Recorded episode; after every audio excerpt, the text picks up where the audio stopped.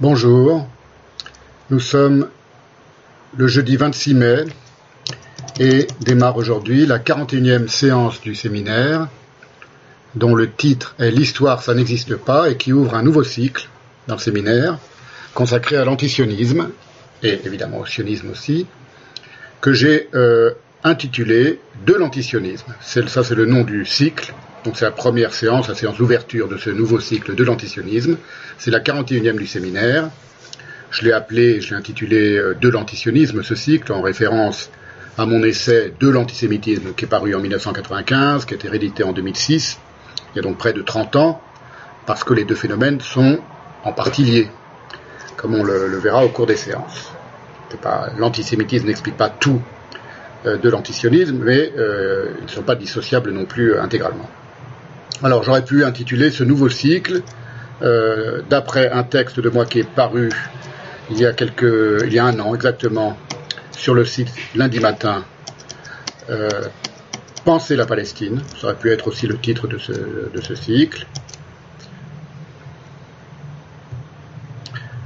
Voilà, c'est un texte que j'ai écrit euh, donc en, 2010, en 2020, 2021, pardon, il y a un an exactement, euh, rapport au,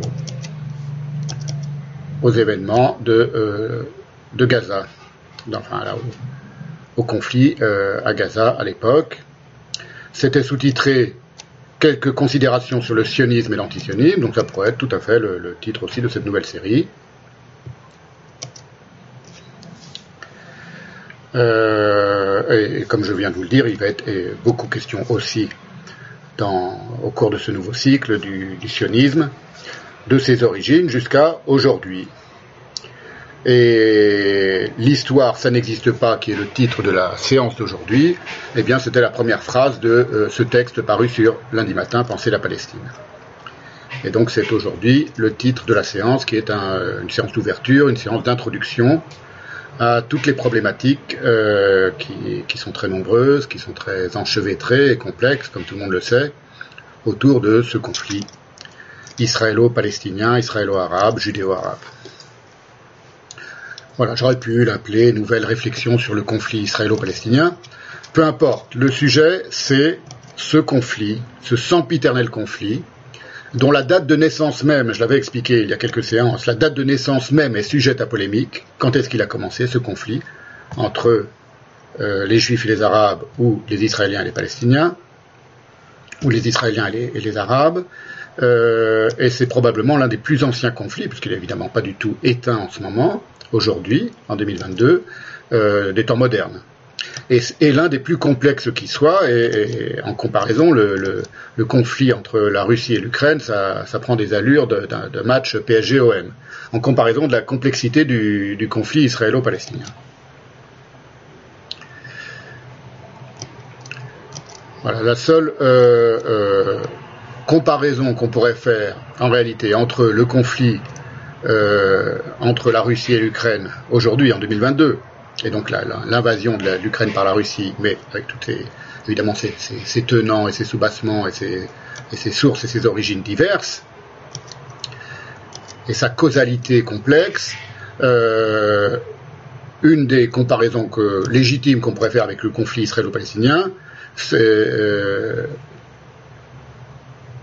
chez les antisionistes et chez les occidentaux l'infâme bêtise des censeurs culturels et des médias mainstream qui prônent et justifient la cancel culture de tout ce qui est russe et russophone. C'est-à-dire qu'on a vu euh, une vague de, de, profonde euh, crétinerie et, infamie et, misère euh, intellectuelle qui fait que sont stipendiés, stigmatisés des, artistes russes, des, écrivains russes, des, danseurs russes qui n'ont strictement rien à voir. Tout ce qui est russe devient euh, euh, objet de, stigmatisation en ce moment en 2022, ce qui est d'une imbécilité évidemment euh, profonde. et bien cette imbécilité-là, on la retrouve aussi dans le conflit entre Israël et les Arabes. Donc appelons-la la, profonde crétinerie idéologique. Voilà. Ça, ça peut ça peut se, transposer, c'est pour montrer que c'est quelque chose qui n'est pas ancien, euh, enfin qui est pas ancien, qui est, pas, qui est, très ancien, cette imbécilité idéologique, mais enfin qui est prégnante et qui est, euh, présente tout le temps partout et qui, en, une petite étincelle, se répand et rejaillit à l'air libre, y compris à l'air de, l'intelligence artificielle. Voilà, l'enjeu pour moi de pourquoi j'entame ce, nouveau cycle, que j'ai annoncé déjà depuis, depuis longtemps, sur l'antisionisme, c'est de tout reprendre, de tout repenser, de cet immense puzzle très complexe, et de partir donc, disons, depuis la défaite de Bar Korba en 135 et qui, était le, signal de la destruction de Jérusalem par Adrien, et donc l'inauguration de l'exil des Juifs en diaspora, la fin de leur, euh, euh, présence euh, massive et en tant que peuple autonome sur la terre d'Israël, ce qu'on appelait Eretz Israël à l'époque, jusqu'au jusqu'à aujourd'hui, jusqu'aux événements les plus les, les, plus les plus récents, c'est-à-dire les houleuses obsèques de la journaliste palestinienne Shirin Abu Aldé, il y a quelques jours de cela, puisque nous sommes aujourd'hui le 26 mai 2022. Et mon objectif est de tâcher d'apporter à un si vieux conflit des réflexions neuves et si possible instructives pour tous ceux qui n'y comprennent rien, à savoir qu'on le sache ou pas, tout le monde, parce que personne n'y comprend rien en réalité à ce, vieux conflit, chacun a son interprétation, chacun donne son, avis, mais quant, à ce qui est de le comprendre euh, en profondeur, euh, personne, ne peut se targuer de le faire.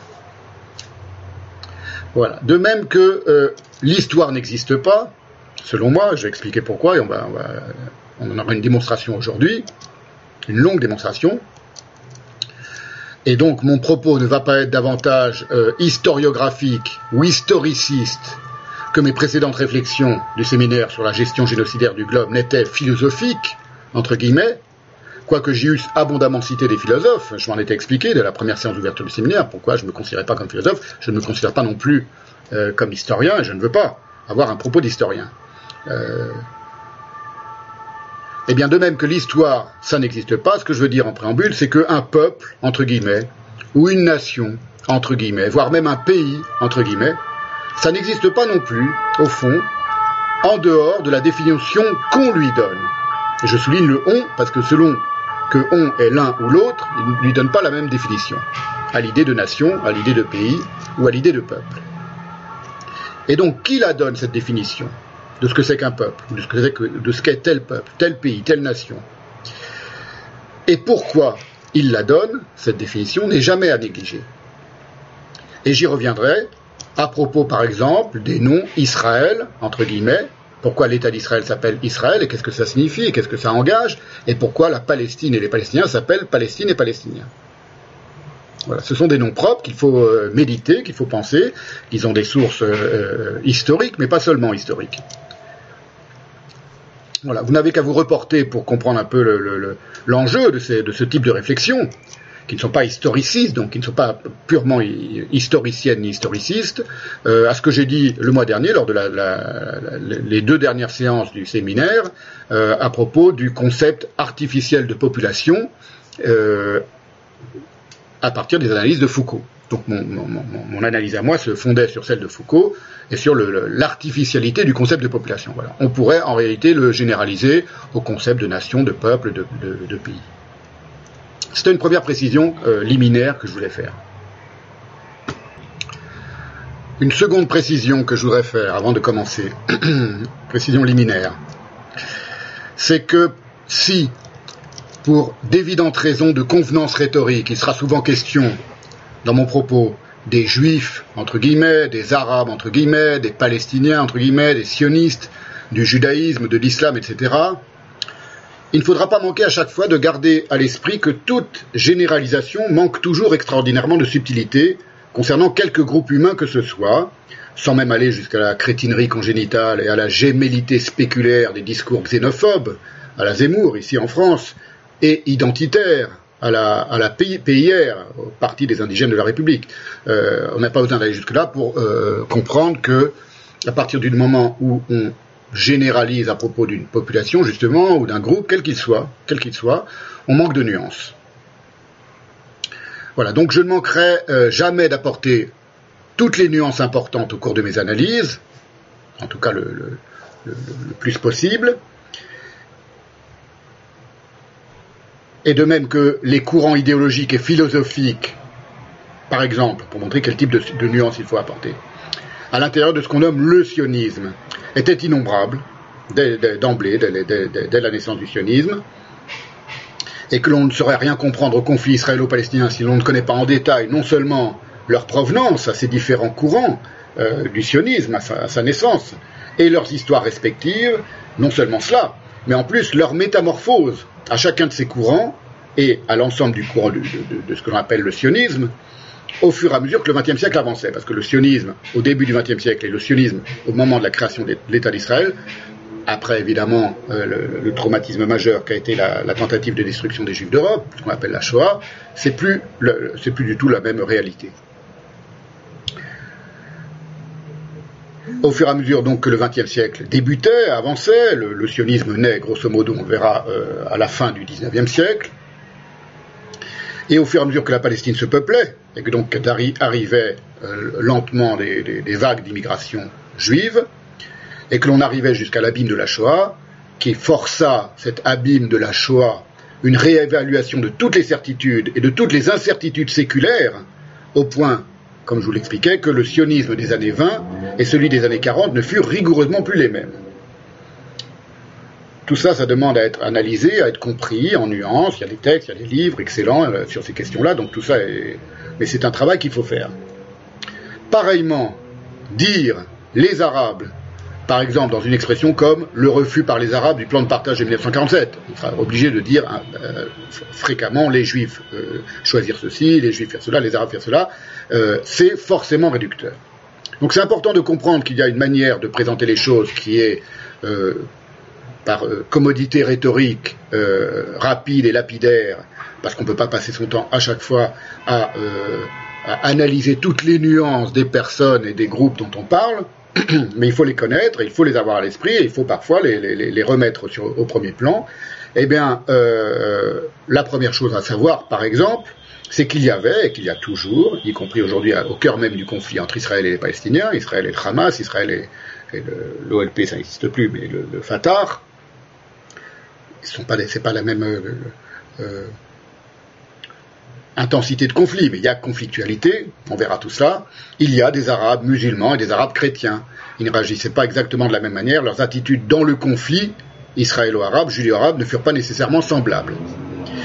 Il y a eu aussi des musulmans, et il y a toujours des musulmans bédouins ou druzes qui combattirent dès la création de l'État d'Israël en 1948 et dès la première guerre d'indépendance d'Israël, aux côtés d'Israël, aux côtés des Juifs. Et il y a aussi aujourd'hui des Arabes israéliens dont la majorité, mais qu'est-ce que c'est qu'une majorité? C'est indécidable en réalité, donc euh, c'est un mot qu'il faut manier avec précaution aussi. La majorité semble heureuse d'être israélien et ils sont très intégrés dans la société israélienne.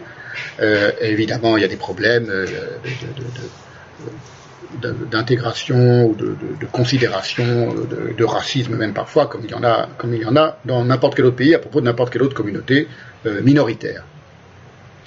Ça ne signifie pas qu'il ne faut pas les prendre en considération. Ça signifie que euh, c'est une des nuances dont il faut tenir compte, mais il y a aussi l'autre part de cette nuance, c'est qu'il y a des Arabes palestiniens, d'origine palestinienne, musulmans, qui sont aujourd'hui très heureux d'être citoyens israéliens et qui se considèrent comme israéliens. Certains même euh, servent à l'armée, c'est pas obligatoire. Donc vous voyez, il faut tenir compte de toute cette réalité-là. Et parmi eux, je suppose, parmi ces Arabes israéliens euh, de citoyenneté israélienne, heureux d'être israéliens, il y a sans doute des intellectuels sionistes favorables au sionisme, favorables à l'État d'Israël, qui s'expriment à l'université, dans les médias. Évidemment, ce n'est pas les plus traduits en France. Enfin, on en trouve maintenant avec Twitter, on voit des comptes Twitter de gens euh, tout à fait euh, euh, honorables, qui sont des intellectuels arabes, musulmans, et qui prennent le parti dans le conflit entre sionisme et antisionisme, du sionisme. Ils sont sionistes et, ils sont nés en Israël, ils sont citoyens israéliens et ils sont arabes, musulmans également. Vous voyez, donc c'est pour montrer déjà que rien que si on ne fait pas ce genre de nuance, si on ne connaît pas ce genre de, complexité, euh, on aura du mal à penser le conflit. Voilà. Quant au malheureux peuple palestinien, il y a une chose qui est évidente, que tout le monde reconnaît, qu'on est obligé de reconnaître, c'est que le peuple palestinien est malheureux. C'est pas un peuple heureux, c'est pas un peuple dont on peut envier le sort. Il a, lui, peu ou pas le droit à la parole puisque le Fatah, qui est ce qu'on appelait autrefois l'OLP, le parti euh, fondé par euh, Yasser Arafat en 1964, et le Hamas ne permettent aucune critique de leur politique, de leur, doctrine, de, leur, de leurs idéologies. Nul ne sait au fond ce qui arriverait si un référendum vraiment libre était organisé pour faire la paix avec Israël. Il y a des, euh, des personnes qui, je vais vous montrer la photo d'un Palestinien euh, qui est un ancien terroriste très intéressant, qui s'appelle Mohamed Massad. il y a des, des, des interviews de lui euh, euh, sur, sur le site de I24, de la chaîne israélienne, franco-israélienne I24, euh, des interviews récentes, et, il se présente aux prochaines élections en Palestine. Je vous, je vous envoie sa photo. Voilà. Je dis c'est très intéressant parce que c'est un de ceux qui est, explique que si le Hamas ne maintenait pas euh, son autorité à Gaza et, et le Fatah, euh, l'autorité palestinienne en Cisjordanie, euh, interdisant toute critique de leur corruption et de leur violence, 98%, dit-il, du peuple palestinien serait prêt à faire la paix immédiatement avec les, Israéliens et on trouverait une, solution.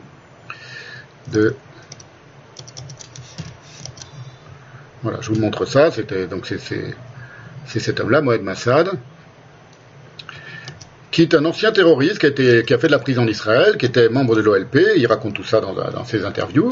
Euh, c'est très intéressant et c'est un de ceux qui euh, affirme de manière très nette que les Palestiniens veulent la paix, que le peuple palestinien dans son, ensemble euh, désire la paix mais qu'il est bâillonné. Ses dirigeants, ses leaders ne, lui permettent pas de s'exprimer. On sait aussi, par exemple, que les Iraniens sont peu en accord, le, le, le peuple d'Iran, la population est peu en accord avec les mollahs, qui eux sont très antisémites et très antisionistes, et qui les gouverne d'une main de fer. Et il y a aussi, pour vous montrer vraiment que si on ne tient pas compte de tout cela, de toutes ces nuances, de toutes ces divergences, de toutes ces différences, on ne peut pas traiter le conflit, on peut pas, on peut pas, on peut pas le, penser, ce qui est mon objectif. Il y a aussi parmi les Juifs et parmi les Israéliens des euh, antisionistes militants et virulents depuis le début, d'ailleurs, depuis les tout débuts du sionisme, comme par exemple les nouveaux historiens dont les propos et les accusations n'ont rien à envier aux antisionistes les plus endurcis, de sorte que, pour conclure, aucune essentialisation, comme on dit, n'est pertinente, comme, on dit aujourd'hui, euh, pour envisager, pour penser ce conflit.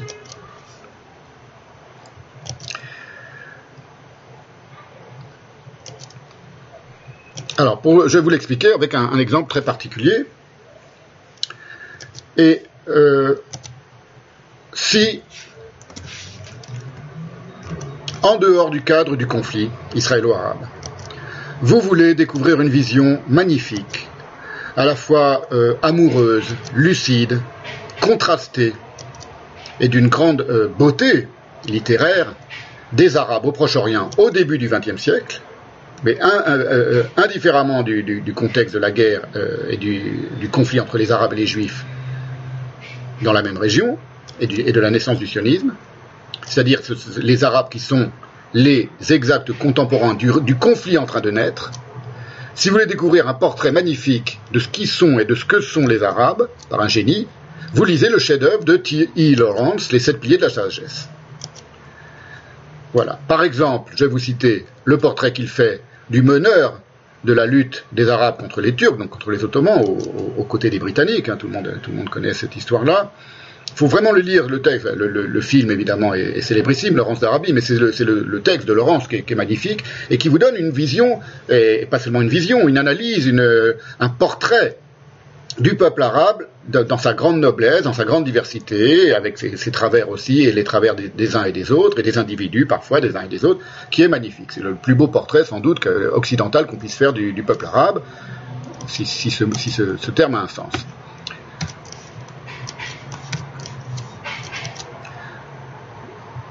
Je vous montre maintenant voilà, un portrait de Faisal, et je vais vous lire le portrait qu'en fait euh, Laurence, vous allez voir, c'est magnifique. Donc Faisal, qui était le meneur de la révolte arabe, aux côtés de euh, Laurence et des Britanniques, et qui est euh, l'un des deux héros principaux de Laurence dans le, les sept pieds de la sagesse, avec Allenby, avec le général Allenby. D'apparence, écrit Laurence, C'est donc Faisal.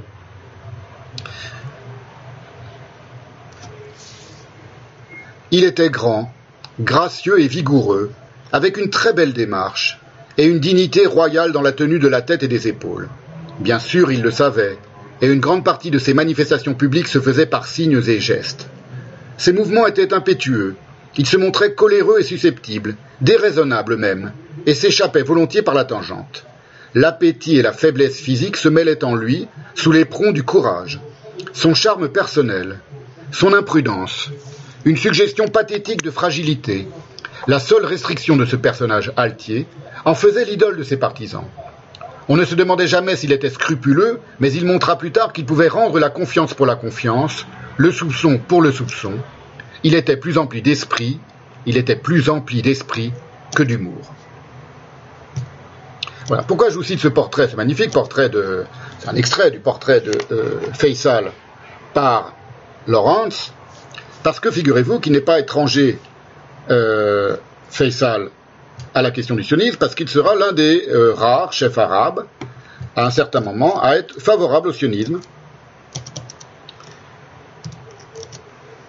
Voilà, je vous montre une photo. Et il y aura un moment des démarches qui, vont, qui, qui n'aboutiront pas, mais peu importe.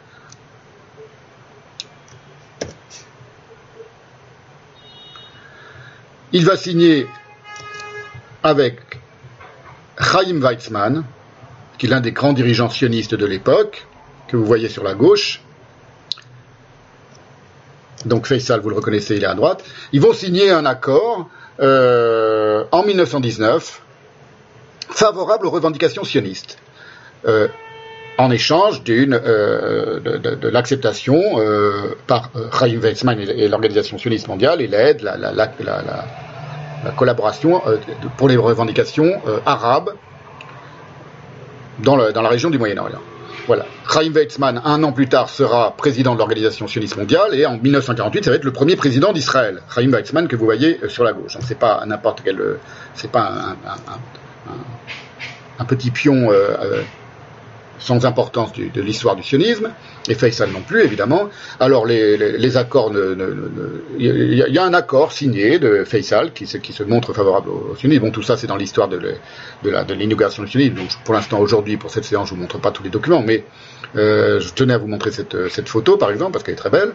Et euh, l'accord ne tiendra pas parce que euh, les Britanniques ne euh, n'accompliront pas leurs promesses. Ils trahiront ce que ce qu'explique assez bien euh, Laurence, qui en pleine guerre et dès le début de la guerre et de la révolte arabe le sait.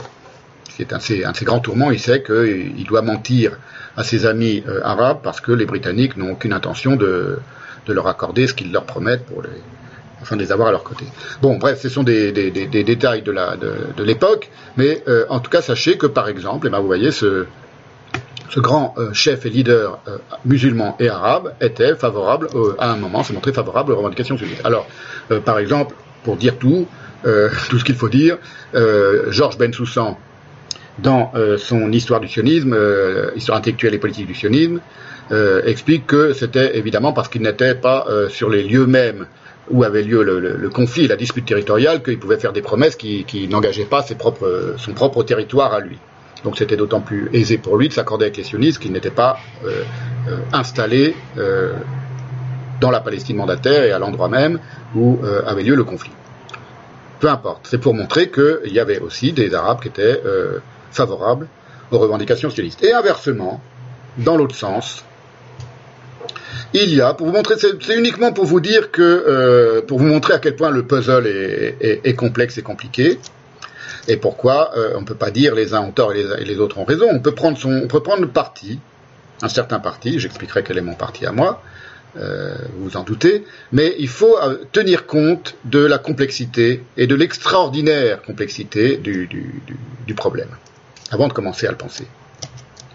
Donc euh, là, en ce moment, je suis en train de vous, de vous montrer, de vous donner des illustrations de la complexité, quelques illustrations, quelques, quelques-unes, euh, pas prises au hasard, mais enfin, j'aurais pu en prendre de, de, des milliers d'autres, de la complexité du conflit et de la conflictualité même entre les euh, juifs et les arabes, les israéliens et les arabes, les israéliens et les palestiniens. Et eh bien donc inversement, euh, en chiasme, si vous voulez, pour donner une illustration en chiasme par rapport à celle de, de Faisal favorable au, sionisme, un des premiers dirigeants sionistes, comme Max Nordau par exemple, euh, mais on trouve des choses aussi euh, assez blâmables et des propos assez blâmables chez Herzl, par exemple, et qui évidemment sont connus de tous les antisionistes et de tous les historiens antisionistes. Eh bien, Max Nordau, par exemple, il correspond en tout point au portrait abominable que les essayistes post-coloniaux font du blanc sur de lui dominateur. Voilà. Donc ça veut dire qu'il y avait aussi quelqu'un qui, est un, des, dirigeants sionistes ou des fondateurs historiques du sionisme, dont le portrait est, est, détestable, qu'on ne peut pas, euh, à qui on ne peut pas donner raison et qu'on ne peut pas aimer et qu'on ne peut pas euh, suivre dans son analyse de la, question. Tout ça date du début du XXe siècle évidemment. Je vous lis ce qu'en rapporte l'excellent Georges Bensoussan. Je vous montrerai un peu tout à l'heure après ce préambule, les, livres dont je vais me servir, les principaux livres que je vais utiliser. En tout cas, ça c'est vraiment un des, livres essentiels qui de euh, Georges Bensoussan, que j'ai déjà présenté dans le séminaire, mais je le remontre, qui est une histoire intellectuelle et politique du sionisme de 1860 à 1940. Donc très volontairement, il s'arrête avant la création de l'État d'Israël et même avant la, l'achèvement de la de, la tentative de destruction des Juifs d'Europe. C'est un, texte qui est paru chez Fayard en 2002. Et voilà ce qu'écrit Georges Bensoussan. Il faut savoir qu'il y a un paragraphe dans son, dans son gros livre, hein, je vous montrerai tout à l'heure le livre, de, euh, qui s'intitule Une vision coloniale, point d'interrogation. Donc il pose la question de savoir si le sionisme et l'idéologie et certains, idéologues sionistes avaient une vision coloniale du sionisme. C'est au sein du chapitre 8 qui s'appelle l'héritage européen, et c'est un des chapitres euh, les plus euh, critiques et les plus lucides, extrêmement lucides, de Georges Bensoussan sur certains travers culturels des premiers sionistes européens de l'Ouest, comme Herzl par exemple, ou comme Nordau, qui était très paternaliste, très méprisant à l'égard des Juifs de l'Est, des Juifs de Pologne et de Russie, des Juifs séfarades, donc des Juifs des, pays euh, du Maghreb, originaires d'Espagne au départ, des juifs religieux et des indigènes arabes. Donc ce sont des gens qui sont euh, inconsciemment racistes et qui ont un, discours paternaliste et, européano-centré, comme on dit, tout à fait classique, euh, typique de l'époque, et détestable évidemment. Et ils ne dépareraient pas, eh bien, euh, le texte, la critique de ce chapitre de Georges Bensoussan dans le plus intransigeant des manifestes antisionistes.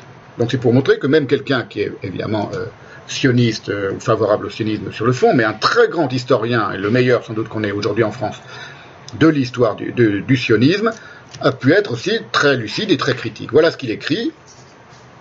Le regard porté par les juifs ashkénazes sur les juifs orientaux participe de ces habitudes mentales venues d'Europe et qui jauge avec condescendance les peuples arriérés entre guillemets. Si Sa Majesté, il cite maintenant Herzl, si Sa Majesté le Sultan nous donnait la Palestine, nous nous ferions fort de régler complètement les finances de la Turquie, écrit Herzl dans l'État des Juifs en 1896. Donc en 1896, toute la Palestine fait partie de l'Empire ottoman et donc sous le joug euh, des Turcs et du sultan. Et Herzl, dans l'État des Juifs, je vais vous montrer, je l'ai là tout, donc en 1896, dit euh, une phrase qui, évidemment ferait frétiller de joie n'importe quel antisioniste et même antisémite euh, aujourd'hui. Il dit oui, euh, si le sultan nous donne la Palestine, on va régler tous ces problèmes financiers, puisque nous les juifs, c'est bien connu, nous les juifs européens de l'Ouest, nous, nous, avons des banquiers, nous, sommes, nous sommes très riches, nous, avons, nous participons à l'économie florissante de l'Europe de l'Ouest, et donc nous pouvons régler vos problèmes financiers rapidement. C'est une phrase de Herzl, voilà. Pour l'Europe, continue Herzl, cité par Georges Bensoussan, nous constituerions là-bas un morceau de rempart contre l'Asie, nous serions la sentinelle avancée de la civilisation contre la barbarie. Et, Georges Bensoussan continue, on pourrait multiplier des citations de cette eau, puisées autant chez Herzl que chez Marx Nordau, chez Max Nordau, pardon, Nordau, qui pour sa part, Max Nordau, n'hésitait pas à embrasser les thèses les plus européocentrées, ou, au nom d'arguments philanthropiques et eugénistes, Max Nordau. Il était question d'apporter la civilisation à des peuples enfants. C'est toujours Georges Bensoussan qui parle euh, de, deux des premiers sionistes. Ce n'est pas tout l'ensemble du mouvement sioniste, voilà, mais c'est pour montrer que de même que Faisal n'est pas représentatif de l'ensemble des, leaders arabes et des guides arabes de l'époque, euh, il y a aussi des sionistes dont les propos, pourtant Herzl est un grand sioniste, euh, euh, mais dont certains propos étaient parfaitement détestables et parfaitement critiquables et, inadmissibles aujourd'hui, et, pas seulement aujourd'hui, déjà à l'époque, et, qui n'ont pas été admis par beaucoup d'autres sionistes. C'est juste pour vous montrer qu'on peut toujours tout, voir sous une certaine lumière ou sous une autre lumière. La pensée de Nordau s'inscrit, continue Georges Bensoussan, dans la mouvance générale de l'impérialisme des Lumières. C'est-à-dire on apporte la lumière euh, et on apporte la, la, raison à des peuples primitifs.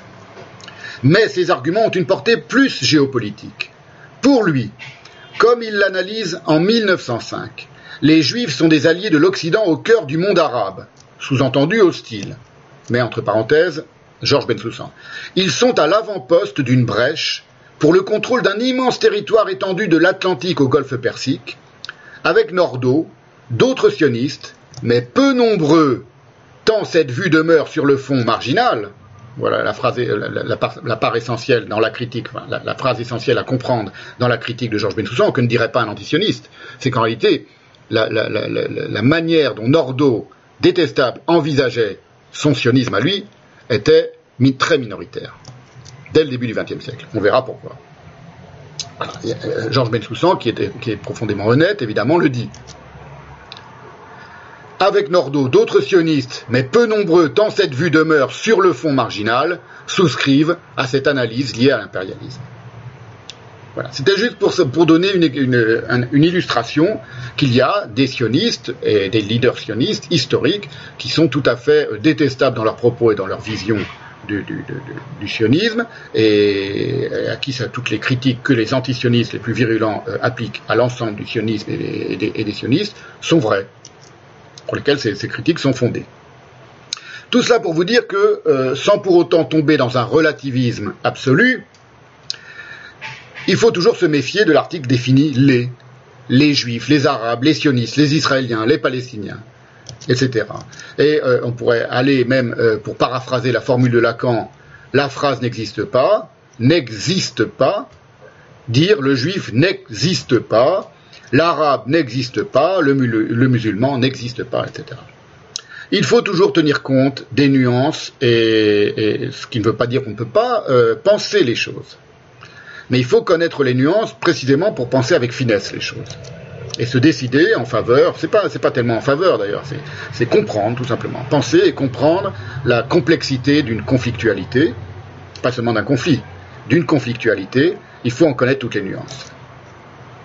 Alors, qu'est-ce qui existe qui permette de penser le conflit en sa conflictualité? C'est ça mon objectif à moi. Pourquoi il y a conflit? Pourquoi il y a du conflit? Pas comment, pas euh, en prenant position en disant c'est la faute des uns ou c'est la faute des autres, mais pourquoi y a-t-il du conflit? Autrement dit, non pas décider qui a tort et qui a raison, parce que chacun a toujours raison de son propre point de vue.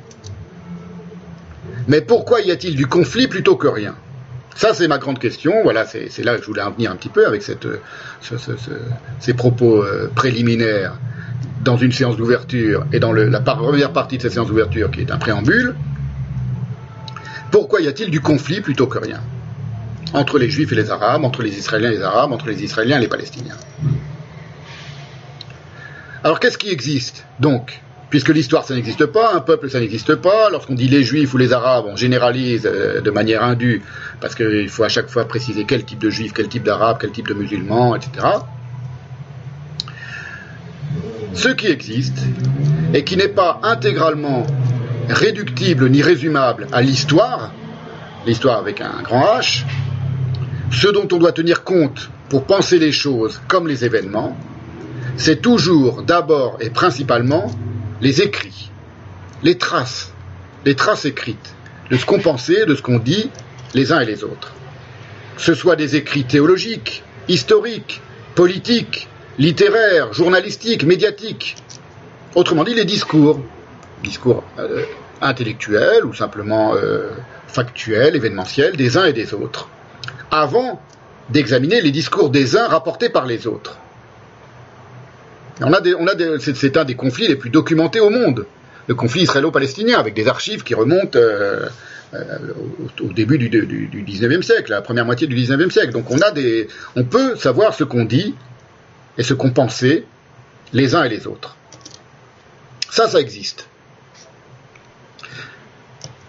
Existe ce que ces paroles diverses révèlent à qui décide de les interpréter. Parce qu'à partir du moment où il y a du texte, ce ne sont pas des vérités d'évidence pour autant, ce sont des paroles qui ont été pensées, formulées, dont on a la trace, c'est pas du on dit, ce n'est pas, du fantasme, il y a beaucoup de fantasmes euh, divers dans ce, ce conflit, on le verra, mais là c'est pas des fantasmes. Quelqu'un déclare quelque chose lors d'un congrès, on a la trace écrite de ce qu'il a déclaré, c'est déclaré, c'est écrit, ce sont ses mots à lui, et la, tâche de celui qui veut penser le conflit, elle consiste à interpréter évidemment ces textes-là. Et donc il y a toujours évidemment une subjectivité dans l'interprétation des, éléments du conflit. Alors je vais vous donner deux exemples très simples pour comprendre qu'on ne peut pas échapper à l'interprétation. C'est des choses que les historiens euh, savent d'une certaine manière, mais qu'ils oublient aussi toujours très vite lorsqu'ils euh, s'expriment. Et alors, quand je dis les historiens, euh, je suis gentil, les idéologues, les idéologues antisionistes, par exemple, euh, passent leur temps à, dissimuler euh, non seulement des événements, mais des propos, des contre-propos. Vous voyez, si, vous citez la phrase de Max Nordau et, de Herzl et de beaucoup d'autres, c'est-à-dire qu'il y, a eu de, nombreuses phrases de ce genre, détestables, mais que vous oubliez de préciser que dans l'ensemble du mouvement sioniste et de la nébuleuse sioniste, c'était des propos et, des idées et une pensée extrêmement minoritaire, pour des raisons euh, précises qu'on peut, très bien retrouver, alors vous n'avez pas dit la vérité sur, les, sources et sur du sionisme. Alors, euh, euh, je vais vous donner deux exemples très simples pour comprendre ce que je veux dire et aussi pour vous faire comprendre que je n'imagine pas euh, un instant avec ce nouveau cycle qui commence aujourd'hui sur l'antisionisme convaincre qui que ce soit qui serait par exemple farouchement antisioniste. Je m'adresse, alors à qui je m'adresse hein, dans ce séminaire? Eh bien je m'adresse à ceux qui aiment euh, à celle ou à celui qui aime sincèrement penser, et ça demeure rare dans quelque camp que ce soit. Sioniste ou antisioniste, quelqu'un qui aime sincèrement penser et se questionner, c'est pour ça que ça fait partie de mon séminaire, évidemment, euh, la gestion génocidaire du globe, même si ça porte maintenant un nouveau titre, de l'antisionisme. C'est euh, mon plaisir principal. Et donc ça s'adresse à des gens qui partagent euh, cette jouissance-là du questionnement.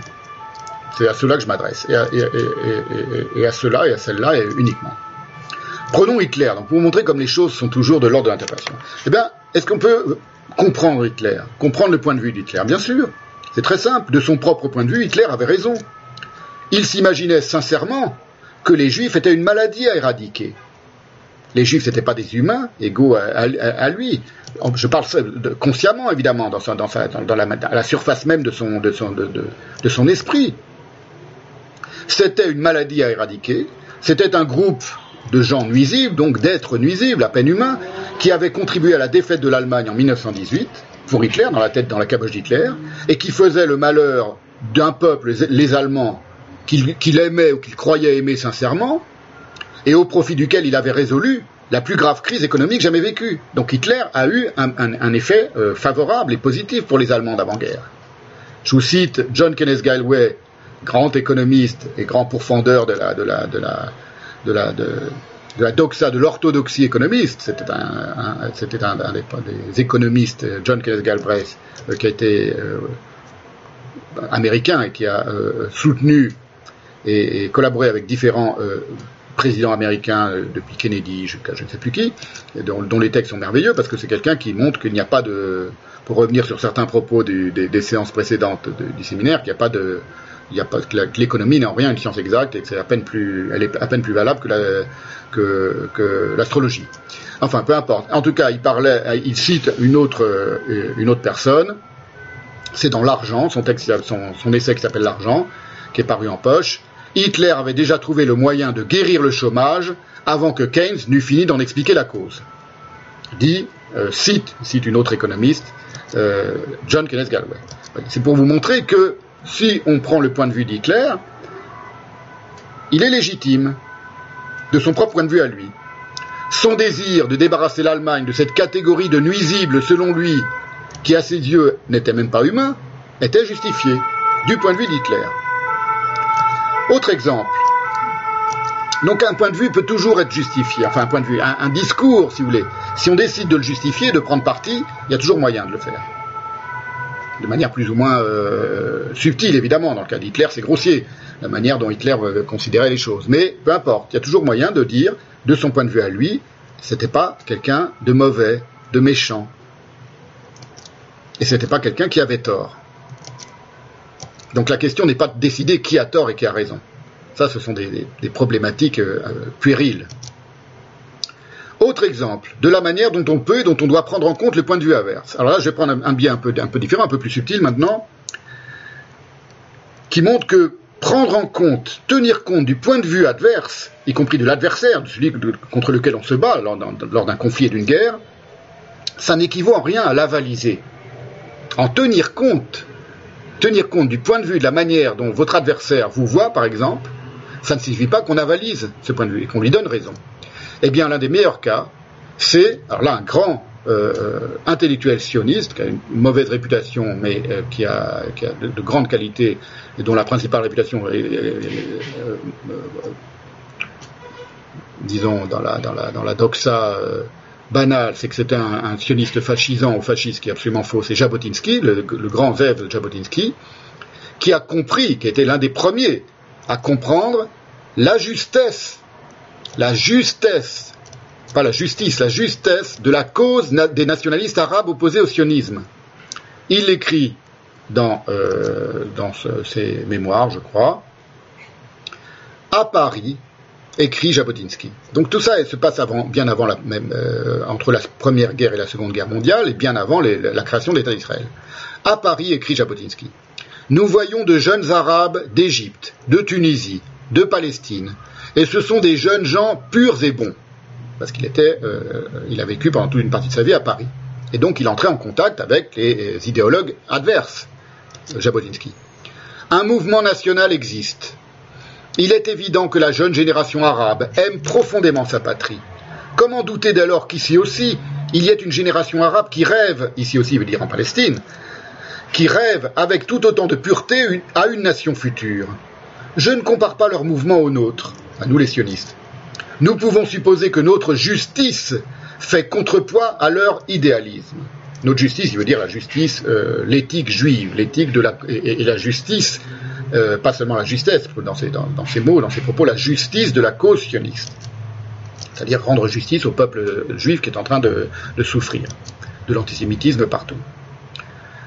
Je ne compare pas leur mouvement au nôtre. Nous pouvons supposer que notre justice fait contrepoids à leur idéalisme, mais puisque le nationalisme arabe existe et qu'il y a une présence juive forte et active en Palestine qui suscite des sentiments d'envie, pourquoi les chefs du Yishuv, le Yishuv c'est la communauté euh, des juifs installés en Palestine avant la création d'État d'Israël, donc ils ne s'appellent pas encore les Israéliens, on les appelle le Yishuv d'après un mot hébreu qui est d'ailleurs de la même racine que le mot yeshiva une académie talmudique, euh, qui signifie l'installation, le fait de s'installer dans un lieu. Donc ce sont tous les juifs qui vivent en Palestine avant la création de l'État d'Israël, qui forment une communauté hein, euh, qu'on appelle le Yishuv. Et à l'intérieur, il y a des gens très différents, évidemment, il y, a des, juifs très religieux, il y a même des juifs antisionistes, profondément antisionistes, des juifs qui sont là depuis des générations, qui vivent à Jérusalem depuis, depuis toujours, et tous les nouveaux immigrants. Ça s'appelle le Yishuv. Donc le Yishuv, c'est Israël avant la déclaration, les, gens qui habitent en Israël, ce qui allait devenir l'État d'Israël, avant la création en 1948 de l'État d'Israël. Pourquoi les chefs du Yishuv ne prêtent-ils pas plus d'attention à ce qui peut se passer dans un avenir proche ou plus lointain? Donc Jabotinsky, vous voyez, fait un, portrait tout à fait euh, élogieux du nationalisme arabe, qui est, pourtant euh, euh, une, idéologie ou une utopie adverse de la sienne. Mais il dit qu'il faut en tenir compte. Ce ne sont pas juste des barbares, ce ne sont pas juste des, antisémites qui, ne pensent qu'à une chose, c'est à, tous nous exterminer. Ce sont aussi des jeunes gens bons et purs, et ils ont un idéal, et il faut tenir compte, ils vont s'opposer à nous. Et le propos de Jabotinsky, c'est célèbre, c'est un grand, c'est pas, pas un, personnage annexe dans l'histoire du sionisme, un des personnages principaux de, l'histoire du, sionisme, va dire il faut nous leur opposer ce qu'il va appeler une muraille de fer, c'est-à-dire apprendre à se battre et leur montrer que notre présence est décisive et qu'elle est, armée et qu'ils doivent euh, euh, comprendre, parce que leur cause précisément a sa propre justification, que la nôtre aussi a une justification et que nous les juifs, nous sommes là pour rester en Palestine et que nous sommes forts. Donc un propos complètement dépassionné, très intelligent. C'était quelqu'un de profondément intelligent. C'est pas le seul. C'était un grand ennemi de, Ben Gurion. Ben Gurion le détestait. Elle l'appelait Adolphe euh, Jabotinsky pour dire c'est un hitlérien juif. Ce qui est faux. Il y avait, il y a eu quelques très très, euh, on verra tout ça dans le détail, quelques juifs euh, racistes et, mussoliniens complètement délirants, mais enfin il y en a eu quelques-uns parmi au début du sionisme qui étaient une, infime minorité et qui n'avaient aucune, aucun, aucun influence, aucune influence sur, le mouvement sioniste. Voilà, même chose, on pourrait trouver des propos euh, euh, comparables euh, chez Ben Gurion, qui était le premier Premier ministre d'Israël, donc qui est aussi un des grands leaders du, sionisme dans, toute, la première moitié du XXe siècle et ensuite après la création de l'État d'Israël. En 1936, qui envisageait avec une grande lucidité, lui aussi, pour montrer vraiment qu'il y a des, dans tous les, dans les deux camps, il y a des, il y a des, des, personnages qui méritent d'être pris en considération, et que, à partir du moment où on, généralise les ceci, les cela, les sionistes ou les antisionistes, enfin les arabes, ou les, les pro-palestiniens ou les antisionistes, on, on manque les choses. Et on s'empêche de penser immédiatement. Alors Ben Gourion, en 1936, qui envisageait lui aussi euh, la justesse relative des motivations de ses adversaires. C'est cité par Ben Soussan toujours. Les Arabes voient exactement le contraire de ce que nous voyons. Écrit Ben, euh, écrit ben Gourion. David Ben Gourion. Le problème n'est pas de savoir si leur vision est juste ou pas. Ils voient une immigration immense. Ils voient les Juifs se renforcer économiquement. Ils voient les meilleures terres passer entre nos mains. Ils voient l'Angleterre identifiée au sionisme. C'est-à-dire que quelqu'un comme Ben Gourion est capable de voir ce, comment les perçoivent leurs ennemis. Et il y a une justesse relative. Il veut dire par là, ils ne sont pas euh, intrinsèquement mauvais. Eux nous voient comme cela. Ça ne veut pas dire que nous sommes cela, mais ils nous voient comme cela, comme des impérialistes, comme des étrangers qui achètent toutes les bonnes terres, etc. Voilà. Enfin, un dernier exemple pour montrer vraiment que tout peut être euh, euh, comment dire, on peut jongler avec toutes les, avec toutes idées, dans tous les sens, toujours, et on peut en tirer une, conclusion ou une autre. Et ça ne s'appelle pas penser. Ça ne s'appelle jamais penser. Donc pour l'instant, je suis en train de vous dire, voilà, que euh, des, prises de parti, dont certaines les plus subtiles, évidemment, euh, je, pourrais les partager et les, et les, évoquer, mais dont les plus euh, grossières ne seront jamais les miennes. Dernier exemple, de la euh, relativité du point de vue. Et qu'il suffit, lorsque quelqu'un a un certain point de vue et énonce une certaine vérité selon lui, de la mettre en parallèle avec un autre discours qui semble n'avoir rien à voir, et tout à coup, vous, vous, avez ébahi, vous voyez surgir la, la, connivence entre deux discours dont l'un vous semblait merveilleux et dont l'autre est détestable. Et vous apercevez que c'est le même type de discours. Alors, un nouvel exemple. Je vais vous mettre sous les yeux. Euh, je vous mets en grand écran pour que vous le voyez.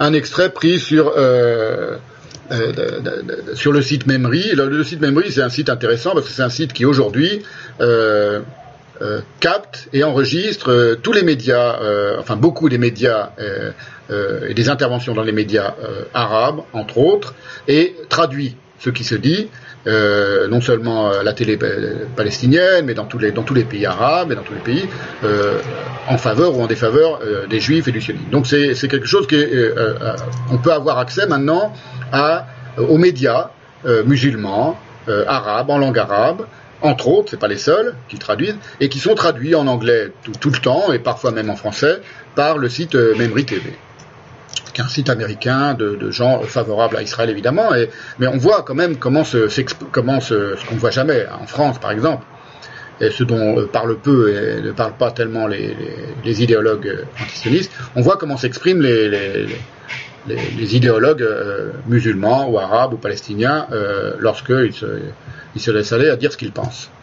Voilà. Et bien cette idée, vous voyez que les juifs n'ont aucune place en Palestine, euh, cet argument selon lequel euh, les, Arabes n'avaient aucune raison d'accepter l'arrivée sur leur terre d'Européens étrangers, des gens complètement étrangers, qui n'étaient pas d'ici, et qui n'avaient rien à y faire, des gens qui fuyaient des persécutions en Europe, les Juifs donc qui venaient euh, émigrer en, Palestine, desquels persécutions, eux, les Arabes, n'étaient pas responsables, et de, de sorte qu'ils concevaient l'arrivée des Juifs comme un grand remplacement, un grand remplacement, vous avez compris, voilà. Ça, c'est un point de vue qui est euh, euh, partagé par tous les antisionistes.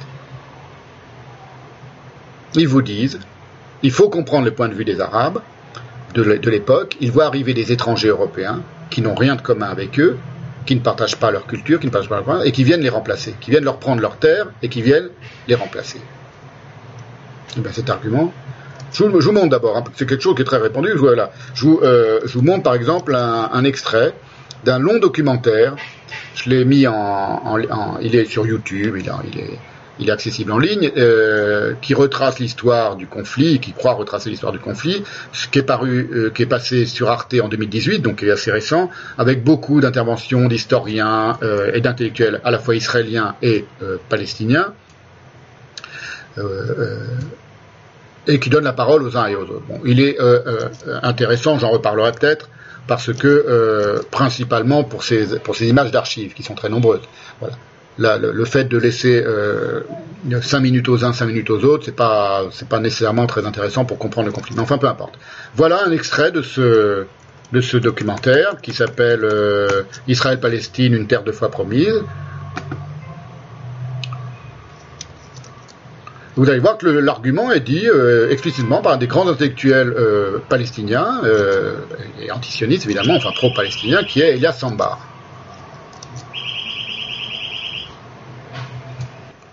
Voilà, je vais vous montrer le, quelques, un tout petit extrait de quelques minutes de ce documentaire, un petit peu en amont de, ce que va, de l'intervention d'Elias Sambar pour vous montrer les données déjà du problème, avec des choses qui sont dites à propos de la présence juive dans la Palestine mandataire.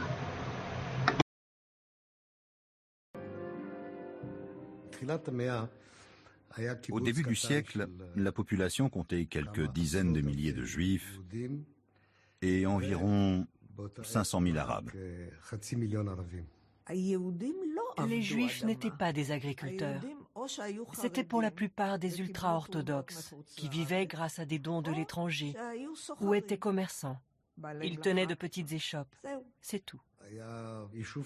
Il y avait une petite communauté religieuse très pratiquante, essentiellement à Jérusalem ou dans d'autres endroits comme Hébron et Safed. Sans l'ombre d'un doute, les relations entre les Juifs et les Arabes étaient bonnes. Par exemple, les ventes de terres ou de maisons étaient courantes et ne posaient aucun problème.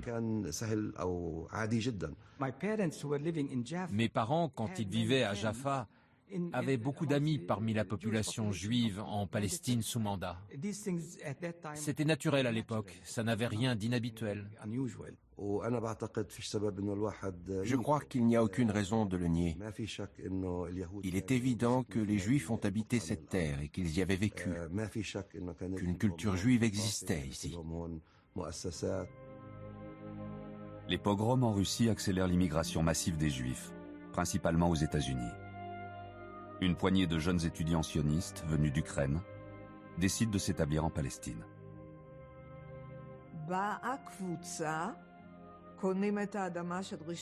Un petit groupe arrive, achète un bout de terre à Rishon Lezion et s'y installe. L'une des choses les plus étranges est que les Juifs disent dès le début c'est notre pays. Et les Arabes l'entendent.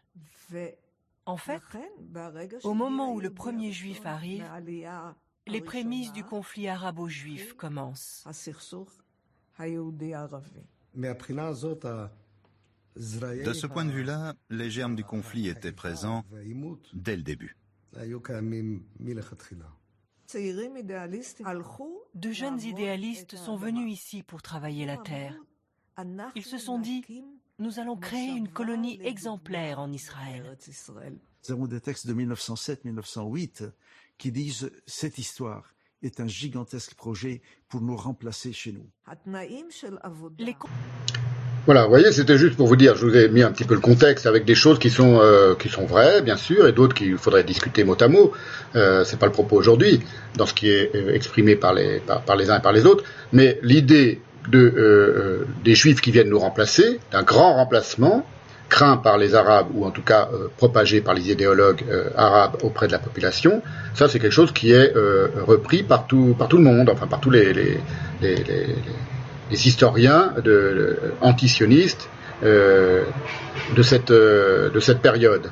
Quand je dis les historiens antisionistes, c'est-à-dire ceux qui disent il faut les comprendre, il faut comprendre leur point de vue, les juifs venaient pour les remplacer. Je vous donne un autre, exemple pour montrer vraiment que c'est pas moi qui exagère, c'est quelque chose, c'est quelque chose qui est, c'est un argument qui est couramment euh, et même perpétuellement euh, invoqué par les idéologues, les militants et les euh, euh historiens antisioniste. Voilà, je vous montre juste un autre extrait. Alors c'est sur, euh, euh, euh, c'est une, conférence faite par deux historiens célèbres pro-palestiniens et antisionistes, Dominique Vidal et Alain Grèche, et quelqu'un dans la salle pose la question du plan de partage de 47, c'est-à-dire, pour aller très vite, on verra tout ça plus en détail, en 1947, l'ONU propose, pour régler le conflit entre les Juifs et les Arabes, de partager la Palestine en deux parties, d'en donner une partie aux Juifs et une partie aux Arabes. Les Juifs, après de, nombreuses euh, euh, hésitations, acceptent ce plan de partage. Les Arabes le refusent et immédiatement, c'était donc le, 30 novembre 1947, quelques mois avant la naissance de l'État d'Israël, euh, une guerre civile éclate et les Arabes décident de d'entrer en, guerre. Je dis guerre civile parce que les Anglais étaient encore à, une époque présents en, Palestine, donc euh, dirigeaient encore les choses, mais euh, la guerre réelle entre les Juifs et les Arabes, les Juifs et les musulmans en Palestine et en Israël, elle démarre la guerre civile hein, déclarée. Elle démarre, pas le conflit, mais la guerre civile déclare euh, le lendemain de cette euh, proposition du plan de partage. Donc quelqu'un pose la question et dit mais pourquoi les Arabes ont refusé? Est-ce que ça n'a pas été une erreur? Ce que reconnaissent aujourd'hui, que ce qu'admettent aujourd'hui certains idées intellectuels palestiniens en disant si en 1947 les Arabes n'avait pas fait l'erreur de refuser de partager la Palestine avec les Juifs, il y aurait eu la paix. Il n'y aurait pas eu de guerre entre Israël et, la Palestine. Les Arabes restent, ce, que certains, ce que beaucoup réclament aujourd'hui, un État palestinien, musulman arabe, à côté de l'État juif, et on, se partage le territoire et on est en paix les uns à côté des autres. C'était une possibilité, une des nombreuses possibilités en 1947, qui est, euh, à, côté de laquelle sont passés les euh, dirigeants arabes et donc les Arabes. Et voilà comment répond Alain Grèche à cette, euh, euh, à cette question pour vous montrer, c'est simplement pour vous dire que cet argument d'étrangers qui viennent nous remplacer, tout nous, nous, expulser de chez nous et nous remplacer, il est, euh, il est repris par tout le monde.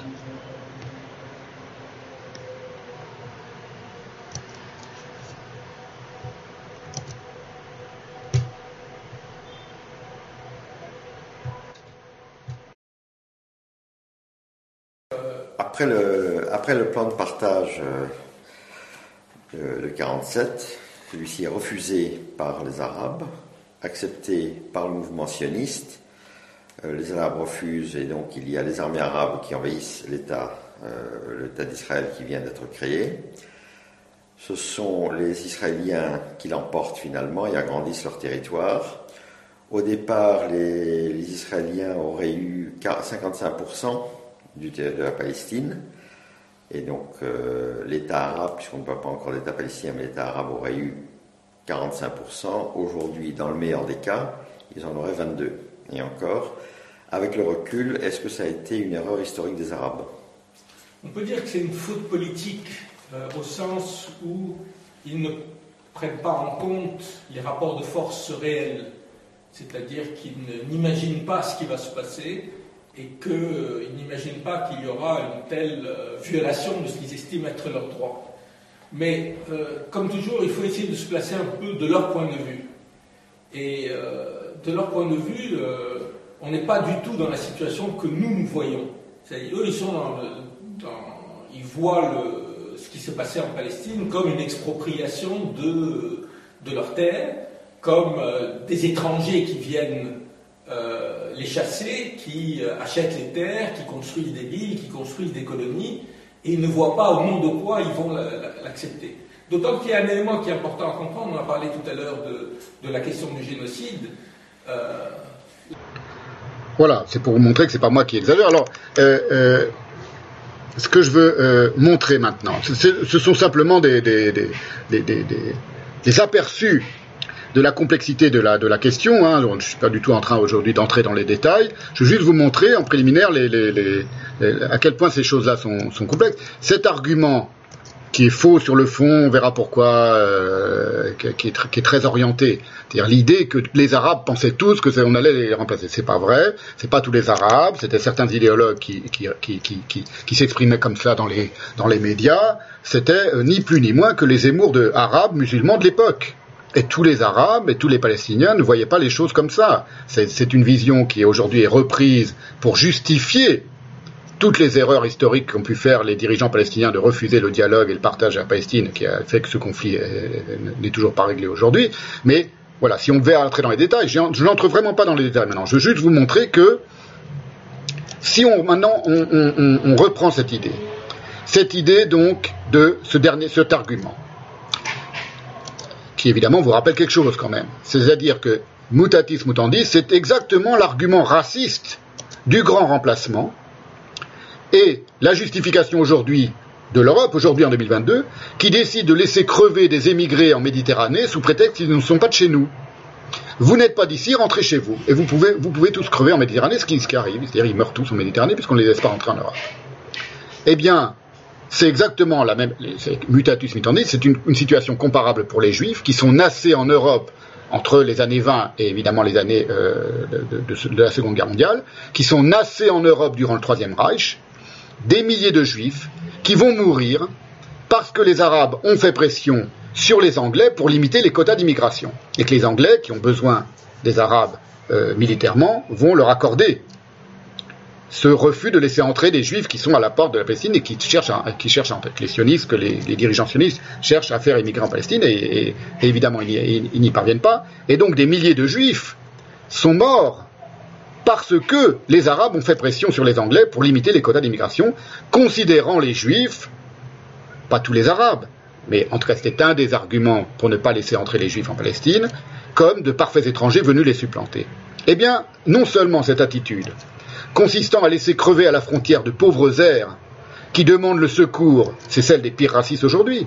C'est la même attitude, c'est la même argumentation.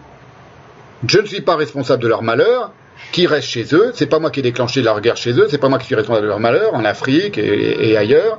Et, donc, je n'ai pas à leur ouvrir les portes. On ne peut pas accueillir tout le malheur du monde. C'est cet argument-là que reprennent les antisionistes, tous, sans exception aujourd'hui, pour essayer de comprendre l'attitude des Arabes de l'époque. Eh bien, ce geste si peu charitable, il est encore moins justifiable dans le cas du Moyen-Orient, parce que d'une part, les Juifs, à leur manière unique et incomparable, étaient liés à cette terre, ce n'étaient pas des étrangers intégralement. Hein, vous avez vu, je vous ai montré des extraits des vidéos pour vous, dire que c'était, que c'était pas exactement la même euh, situation et le même rapport à cette terre où ils essayaient d'entrer pour se sauver, pour, pour ne pas crever en Europe. Ils avaient un rapport spirituel et, euh, euh, ils étaient liés spirituellement et historiquement à cette terre. Et d'autre part, parce que le fantasme de remplacer ou de supplanter les Arabes n'a jamais effleuré l'esprit des fondateurs du sionisme. On va voir tout ça en, détail. Il n'a jamais été question pour les sionistes. Il, y a eu des, problématiques de transfert de population. On va voir tout ça très en détail. Pas aujourd'hui, mais on verra parce que c'est un des reproches principaux faits aux dirigeants sionistes trouve, dans les écrits desquels on trouve, bien avant la création de l'État d'Israël, l'idée qu'il faudrait transférer la population arabe. On va voir sur quel mode ce qu'on appelle, ce que certains historiens israéliens qualifient de nettoyage ethnique, c'est pas ça, mais on verra tout ça en détail. Mais en tout cas, ça n'a jamais euh, euh, euh, effleuré l'esprit des fondateurs du sionisme, l'idée de supplanter les Arabes. N'oubliez pas que c'est un conflit qui se déroule sur, sur près d'un siècle, avant même la création de l'État d'Israël, sur plusieurs décennies. Et donc, les premiers sionistes qui arrivent en Israël, on l'a vu dans le, début de l'extrait du documentaire d'Arte, ce sont des idéalistes et ils n'ont pas du tout en tête l'idée de on va prendre la, place des Arabes, on va faire un grand remplacement. Donc c'est quelque chose de complètement fantasmatique. Un, dans l'esprit des gens qui le, qui le, qui le, qui le, qui propageaient à l'époque, dans la propagande arabe de l'époque, des dirigeants arabes, des intellectuels arabes, des journalistes arabes, et à, laquelle propagande à laquelle la, population euh, croyait plus ou moins, plutôt plus que moins évidemment, les juifs viennent vous remplacer, les juifs viennent vous voler vos terres. C'est quelque chose qui n'est jamais euh, euh, présent dans l'esprit des. C'est exactement comme la thèse du grand remplacement. Si vous voulez, c'est-à-dire c'est un argument aussi raciste et aussi imbécile. L'idée que les uns viennent pour nous remplacer ici que celui de Zemmour aujourd'hui. Donc, c'était uniquement un, petit exemple pris euh, sur lequel je m'étends un peu pour vous montrer qu'il y a aussi un argument qui est profondément zémourien, appelons-le comme ça, et donc profondément méprisable, et qui est repris par la, plupart des antisionistes. Je démontrerai, je montrerai pourquoi il est faux sur le fond, faux sur la forme, faux sur le fond, et pourquoi il ne révèle rien de la complexité du conflit. Alors, c'était, c'est la fin de ce préambule. Je vais passer maintenant à la euh, euh, partie un peu plus euh, intéressante maintenant de, mon propos. C'est pourquoi je consacre ce, séminaire à l'antisionisme dans le cadre de mon séminaire à la gestion génocidaire du globe. Je vais vous montrer d'abord les livres qu'il faut avoir lus avant de commencer à réfléchir sur ce conflit. Vous allez voir, il y a beaucoup de, beaucoup de travail. il faut connaître évidemment l'histoire de l'antisémitisme. Alors l'histoire de l'antisémitisme, je vous l'ai déjà montré, j'ai tout préparé, c'est juste pour vous les montrer, pour vous donner des conseils de lecture. Il y a euh, Léon Poliakov, toute l'histoire de l'antisémitisme de Léon Poliakov, c'est des choses que j'ai depuis mon adolescence, que j'ai lues, j'ai médité profondément. Euh, c'est quatre volumes dans l'ancienne édition, ça existe en poche maintenant, un peu moins de volumes, mais enfin il faut tout lire. Euh, il faut connaître évidemment l'histoire pareil, ce que j'ai bien monté. Bon, je monte bien premier. Je prends mon temps. Hein. C'est un séminaire, donc euh, on a tout le temps. C'est pour ça que je le fais sur. Euh, euh, vous voyez, il y a le tome, deuxième tome de l'histoire de l'antisémitisme de Poliakov qui s'appelle L'histoire de l'antisémitisme de Mahomet Omaran. Voilà, du Christ au juif de cour. Parce que ça, c'est le premier tome, je crois. Et puis, de Voltaire à Wagner et l'Europe suicidaire. C'est une monumentale euh, classique euh, que, moi que j'adore. J'ai connu Poliakov, c'était un ami à la fin de sa vie et quelqu'un que j'estime et que j'aimais beaucoup. Et euh, il faut le lire pour, avoir un premier aperçu de l'histoire globale et, planétaire de l'antisémitisme, y compris dans la culture et dans les pays musulmans. À cela, il faut ajouter sur la Shoah également un classique en trois tomes qui s'appelle de Raoul Hilberg La destruction des Juifs d'Europe, ce qu'on appelle aujourd'hui la Shoah, et qu'il faudrait qualifier pour être très très très précis la tentative de destruction des Juifs d'Europe, parce qu'évidemment elle n'a pas eu lieu, sinon je ne serais pas là pour vous en parler. Euh, donc on a tenté de détruire, et c'est pas mal l'idée de le mot destruction, je sais pas ce que c'était en anglais, Raoul Hilberg il écrit en anglais je crois, donc je sais pas ce qu'était le mot qu'il a employé dans l'édition originale. J'ai pas le titre, mais plutôt qu'extermination. C'est intéressant, destruction comme mot, faudra méditer. Voilà, bon, c'est un peu euh, euh, euh, évidemment. Alors les classiques du, sionisme, il faut connaître ça. C'est l'un des des textes fondateurs de l'idée d'un État juif. Parce qu'on va voir que le sionisme, c'est pas exactement assimilable à l'idée d'un État juif, un État politiquement constitué. Euh, au début, c'était un foyer national juif. Bon, on verra tout ça. Alors, euh, voilà, un peu dans le désordre. Albert Memmi, j'ai retrouvé ça dans ma bibliothèque, c'est un livre que je lisais quand j'avais 17 ans, passionnément. Euh, tous les textes d'Albert Memmi sont intéressants. grand sociologue et historien, enfin, essayiste juif d'origine tunisienne, vous voyez, par exemple, ça, juif et arabe, donc qui, connaît très bien, et qui a vécu longtemps en Tunisie, et qui connaît donc tous les, tous les aspects de euh, la vie en commun des juifs et des arabes. Les aspects, évidemment, avec tout leur. Euh, ça, c'est aussi un, euh, bah, c'est pas un classique, mais enfin, c'est quelque chose à lire, c'est le dhimmi, c'est-à-dire le statut très particulier dans les pays musulmans depuis toujours des juifs et des chrétiens, c'est-à-dire des peuples du livre qui n'étaient pas des païens, donc qui n'étaient pas forcés de se convertir, mais qui avaient un statut de protection, entre guillemets, et qui était aussi un statut d'oppression euh, on verra ça euh, dans le C'est des choses qu'il faut comprendre parce qu'il faut savoir, euh, pour le dire très vite, qu'est-ce que c'est qu'un juif pour un musulman? C'est pas neutre. C'est quelque chose, j'y reviendrai en, long, en large et en travers, c'est quelque chose sur lequel passe, parce qu'évidemment ça ça les gêne beaucoup en permanence les idéologues antisionistes, c'est l'importance de l'anti-judaïsme et de l'antisémitisme musulman, traditionnel, euh, collectif dans l'image. Qu'est-ce que c'est qu'un juif dans l'imaginaire musulman depuis euh, depuis toujours, depuis, depuis, même avant, depuis la, fondation de l'islam jusqu'à jusqu'à aujourd'hui dans les pays arabes. C'est très important évidemment parce que c'était pas n'importe quels Européens qui arrivaient en, Palestine que voyaient arriver les, Arabes et les musulmans, c'était des Juifs. Et un Juif, c'est pas n'importe quel type de d'Européen ou d'être humain pour un pour un musulman. Voilà, c'est simplement pour le dire comme ça. Alors ensuite, euh, très important aussi, ce sont des classiques, et ce sont tous des, classiques, vous voyez. Il y a des milliers, évidemment, on imagine bien des milliers d'ouvrages sur l'islam. Euh, ce grand classique est, publié en quarto de Bernard Lewis, euh, que j'ai pas encore lu, je vous l'avoue, je me suis, euh, je viens de le recevoir cette semaine, mais je, euh, considère que c'est très, important. avec des, c'est un recueil, hein, recueil d'essais plus ou moins long, et comme Bernard Lewis, c'est un des plus grands spécialistes vraiment de, l'islam, de l'arabe, de la langue arabe, de la culture musulmane. Euh, c'est un juif américain. Évidemment, il s'intéresse aussi au rapport entre les juifs et les arabes. Il y a même un, de ses essais qui s'appelle Juif en terre d'islam, vous voyez, parmi tous ces essais. Euh, et aussi des textes et des essais, autres textes de Bernard Lewis que je me, suis commandé, que j'ai commencé de lire, Le retour de l'islam. C'est un texte assez, récent.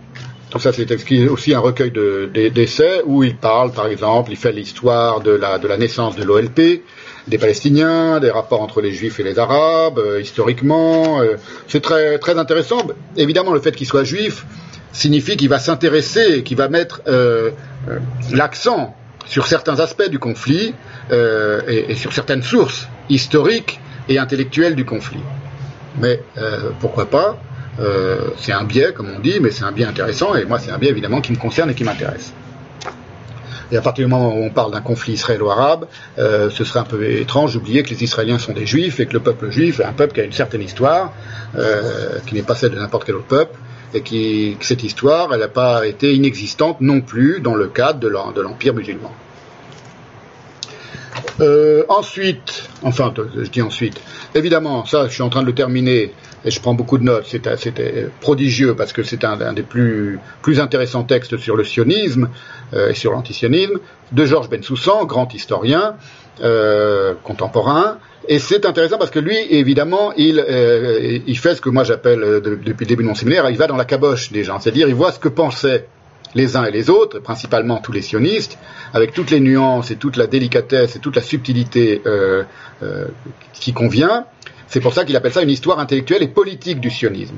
Il décrit pas les événements, il les, évoque parfois, mais il, ne, les, décrit pas. Euh, il décrit les pensées, ce que pensaient les uns et les autres. Jusqu'avant, vous voyez, ça s'arrête en 40, c'est-à-dire jusqu'avant la création de l'État d'Israël. Donc c'est vraiment un, ouvrage très singulier, très particulier, prodigieusement intéressant, avec énormément de, documentation, et qu'il faut lire. Euh, autre texte historique de Jabotinsky qu'il faut, euh, faut avoir lu. Tout ça, il se trouve qu'on le trouve en français, vous voyez, aux excellentes éditions Les Provinciales. Alors, ce sont des, chrétiens, euh, des catholiques. Euh, C'était une maison d'édition dirigée par Olivier Véran. Je dis parce que j'ai des rapports d'amitié avec lui par, par email, donc si jamais rencontré dans la vie, mais on se, on se connaît depuis très longtemps, et qui, eux, sont très activement favorables au sionisme. Et un autre texte intéressant aussi sur la, première guerre entre euh, Israël et les Arabes, à savoir la naissance de l'État d'Israël, s'appelle Palestine 1948 par un écrivain israélien très connu qui s'appelle Yoav Gelber. Voilà. Ce sont les textes dont, euh, les quelques textes dont, je, me, servirai. Il y en a beaucoup d'autres. Alors il y a aussi toute la euh, bibliographie pro-palestinienne et antisioniste que j'ai aussi parce qu'on la trouve sur Internet. je vous en donne quelques exemples maintenant. Alors la bibliographie antisioniste, euh, je vous en montre quelques.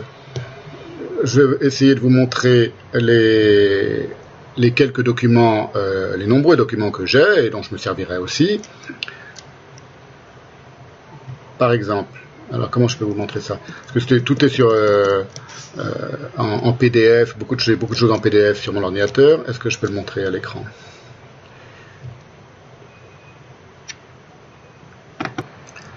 Voilà, pour commencer, il y a, euh, avant de parler des livres, il y a des documentaires. Donc vous voyez, il y a ce site qui est très fourni, qui s'appelle Reportage Palestine, qui est un site très pro-palestinien et antisioniste, avec des dizaines de très longs euh, documentaires, reportages, conférences euh, consacrés à la question palestinienne et au sionisme et à l'antisionisme. C'est sur ce site que j'ai trouvé la, conférence de Dominique Vidal et Alain Grèche. Il y en a beaucoup d'autres, vous voyez, on voit Shlomo Sand, on voit des, documentaires historiques, il y a des documentaires qui passent sur euh, Al-Qaïda, qui est une chaîne, euh, la, chaîne très connue évidemment euh, qatari, qui a de nombreux documentaires, tous antisionistes et tous pro-palestiniens comme on dit, très documentés et qui c'est intéressant parce qu'elle montre toujours uniquement le point de vue le plus radicalement antisioniste et défavorable à, l'État d'Israël. bon, c'est intéressant. Je, parle de ça de Al Jazeera parce que la chaîne Al Jazeera est qatari, comme on le sait, et elle est très impliquée dans la dénonciation de toutes les de, toutes les, les, injustices dans le monde sur les, Noirs américains, avec parfois d'excellents documentaires, d'ailleurs d'excellents reportages. Il y a un seul euh, petit euh, euh, tas de poussière qu'elle met sous le tapis en permanence, c'est ce qui se passe au Qatar.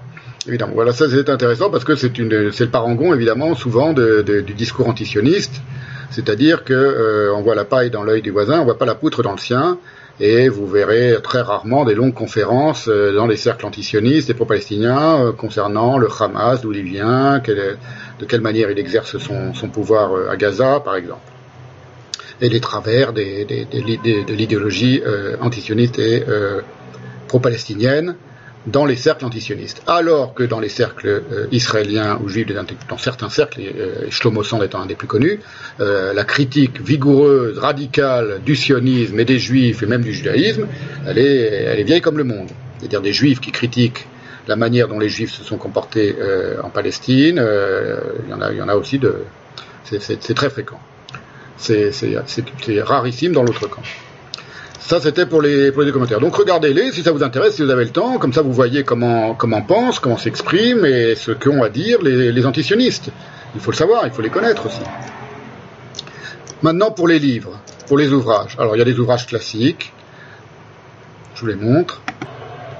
Alors là, c'est pas vraiment euh, un, un, un, texte, un classique aussi, mais c'est intéressant parce que c'est un historien qui n'est pas juif, qui est Henri Laurence, qui est un grand spécialiste contemporain, vivant, de, de, de, de cette question et qui a écrit la question de Palestine en, plusieurs volumes, vous voyez, en cinq volumes.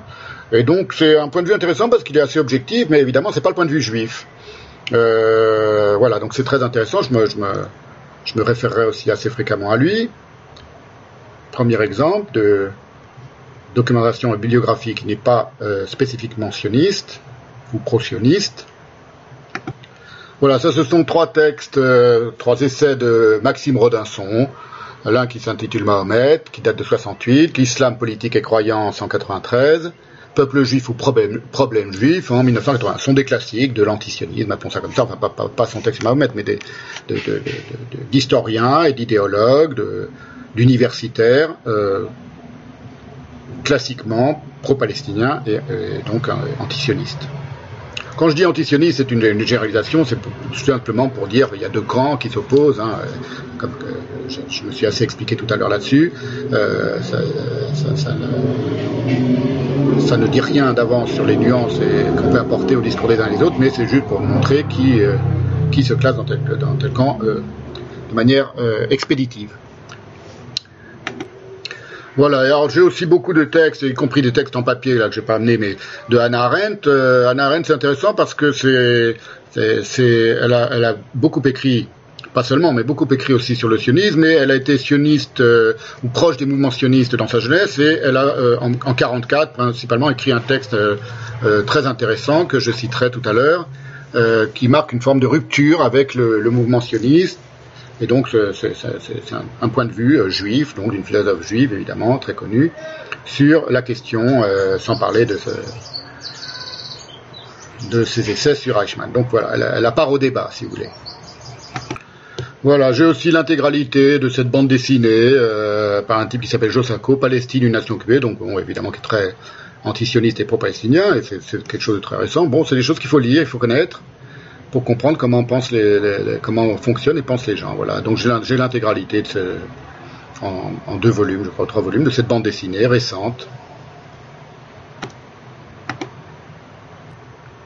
Là, vous voyez quelques pages. Shlomo Sand, j'en ai déjà parlé dans le cadre du, séminaire, dans la, je crois que c'était dans la séance sur, euh, à la fin de la séance sur Badiou, euh, l'une des séances sur Badiou, voilà. Donc c'était aussi des classiques de, de, l'antisionisme. C'est un, un, de ces nouveaux historiens et intellectuels israéliens qui ont, euh, qui sont très profondément critiques à l'égard de, de l'État d'Israël et du sionisme. Par exemple. Bon, il y a beaucoup de choses. Voilà, ça c'est très intéressant. C'est un atlas de, de la Palestine. Euh, donc un atlas géographique et géopolitique de la Palestine de 1917 à 1966, pareil par un auteur euh, qui s'appelle Salman euh, Abou Sita que je ne connais pas. Ça permet aussi de comprendre comment les, les intellectuels non juifs conçoivent ce territoire, conçoivent cette, cette région du monde. Il y a des textes aussi classiques d'antisionistes très, très notoires et, de grands, écrivains par ailleurs. Il y a des textes sur Chatila de, Jean Genet. Euh, je vous montre pas tout, hein, là c'est un peu au hasard, c'est toute cette documentation qu'il faut aussi connaître. Euh, il y a des textes de, Gilles Deleuze, il euh, y a des propos et des textes de aujourd'hui de Badiou, de Godard, voilà, de, gens qui ont qui ont pris parti dans le conflit idéologiquement et qui sont exprimés dans leurs œuvres ou à côté de leurs œuvres, comme Deleuze. voilà, et qu'il faut il faut aussi connaître leurs leur, textes et leurs arguments pour pouvoir les les discuter. Qu'est-ce que j'ai d'autre dans, mes dans mes archives? Bon, j'ai beaucoup de choses. Euh, j'arrête un peu là. La, bibliographie, c'est pour vous montrer que. Euh, et puis évidemment, euh, alors en ligne, on peut trouver des, milliers, des milliers de choses, d'études, certaines très intéressantes. J'ai tout à l'heure, on va parler, je vais parler longuement de la Nakba. Et vais citer l'étude d'une historienne libanaise d'origine très intéressante. Et on trouve des, milliers de choses dans les revues qui sont en ligne. Voilà un autre texte de Shlomo Sand, comment la terre d'Israël fut inventée. Euh, voilà. Bon, c'est pour vous dire, ce sont des, c'est simplement quelques quelques exemples de la bibliographie antisioniste qu'il faut aussi connaître euh, pour voir comment les gens se, positionnent et quel est leur biais d'interprétation parce que tout n'est qu'interprétation et donc quel est leur, euh, quels sont leurs dits et leurs non dits. La dernière partie, de, je l'annonce maintenant, de la séance d'aujourd'hui, qui risque d'être assez, assez longue, vous l'avez compris, sera consacré à ce qu'on pourrait appeler les dits et les non-dits de la Nakba. La Nakba, qui est le mot en arabe qui, veut dire catastrophe, qui désigne pour les Palestiniens et dans le monde arabe et aujourd'hui pour tout le monde la catastrophe qui est arrivée au peuple palestinien le jour de la création de l'État d'Israël, selon leur définition. Voilà, pour pas oublier la dernière chose, c'est le, dossier complet d'Amnesty International très récent qui, qui essayent de démontrer euh, pourquoi il y aurait, selon eux, un apartheid israélien envers le peuple palestinien. Voilà, donc la question de l'apartheid en Israël, euh, euh, voilà comment elle est documentée, ce sera discuté aussi, évidemment, dans le cadre de ce, dans le cadre de mon propos et de mon séminaire. Et on verra, est-ce qu'il y a un apartheid en Israël? Oui, non, pourquoi, comment, euh, qu'est-ce que signifie le mot apartheid, qu'est-ce que signifie l'accusation d'apartheid de la part des, antisionistes, etc. On va tout examiner en détail et en, et en profondeur. Voilà, je crois que j'ai rien oublié parmi les principaux euh, textes. Euh, voilà, bon, j'ai écouté, je les évoquerai au fur et à mesure et je les citerai au fur et à mesure. Voilà, un dernier document que je voudrais vous montrer, c'est un, une thèse de doctorat de Julien Salin, qui est un philosophe intellectuel très engagé dans la lutte euh, pro-palestinienne euh, elle fait 700 pages, donc je l'ai pas, je l'ai pas lu, hein, je l'ai récupéré il y a quelques temps, il la, il la met à disposition sur son site. Et, il m'intéresse aussi parce que euh, ce Julien Salin, entre autres, parce que il est breton, il a strictement aucune origine ni juive ni musulmane, et ça m'intéresse beaucoup de comprendre pourquoi certaines personnes s'engagent aussi assidûment, il consacre sa vie à la cause palestinienne, eh ben, dans la cause palestinienne. Est-ce que c'est neutre de s'engager dans ce conflit-là, qui est un conflit si complexe, si compliqué, d'une manière vraiment partisane? C'est pas quelqu'un, c'est pas un historien neutre. Hein, alors c'est un jeune homme, enfin un jeune, je sais pas, je sais pas quel âge il a. Et c'est un des, des, des, des, intellectuels antisionistes contemporains euh, euh, qui sont très présents. Euh, c'est intéressant aussi de comprendre. Faut pas, faut lancer d'accusations dans le vide. Tout le monde n'est pas un farouche antisémite qui décide de, de, de, d'employer le mot. Il y en a, hein, ça existe aussi. Le, mot antisioniste pour remplacer le mot juif, mais en faisant simplement une substitution du mot juif par le mot sioniste et en gardant toutes les invectives et toute la, crapulerie de l'antisémitisme. Mais tout le monde n'est pas euh, sciemment et consciemment antisémite. Et il y a toujours une raison pour laquelle on décide de prendre, prendre part, de, prendre position dans un conflit et de consacrer sa vie, sa vie intellectuelle ou une grande partie de sa vie intellectuelle à ce conflit-là, dans, un, dans un camp ou dans un autre. Voilà. C'est intéressant aussi de voir ces choses-là de comprendre ces choses-là. Alors, je passe à la, une autre partie de, cette séance d'ouverture. Pourquoi j'ai tenu à consacrer un séminaire spécifiquement à l'antisionisme? Enfin, une partie de mon séminaire à l'antisionisme.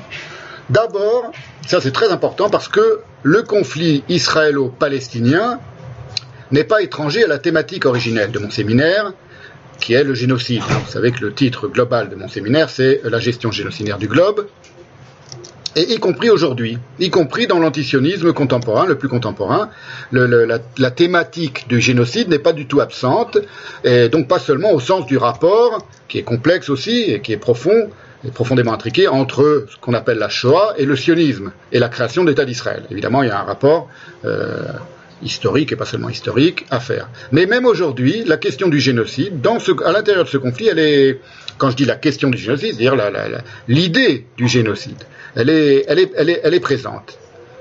Je rappelle à cette occasion ma conception à moi de génocide. Qu'est-ce que j'appelle un génocide? Je l'avais euh, euh, évoqué en détail euh, dans la dixième séance du séminaire. Vous retrouvez tout ça sur la chaîne YouTube du, séminaire. C'était la séance du 27 septembre 2020 qui s'appelait Généalogie du génocide.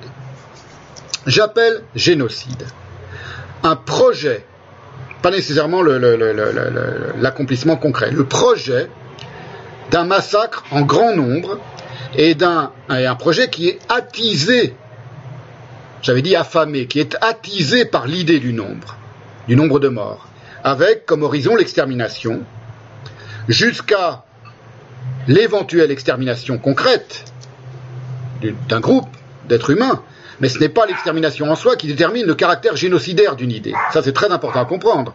Le caractère génocidaire d'une idée ou d'un fantasme, c'est pas l'extermination qui,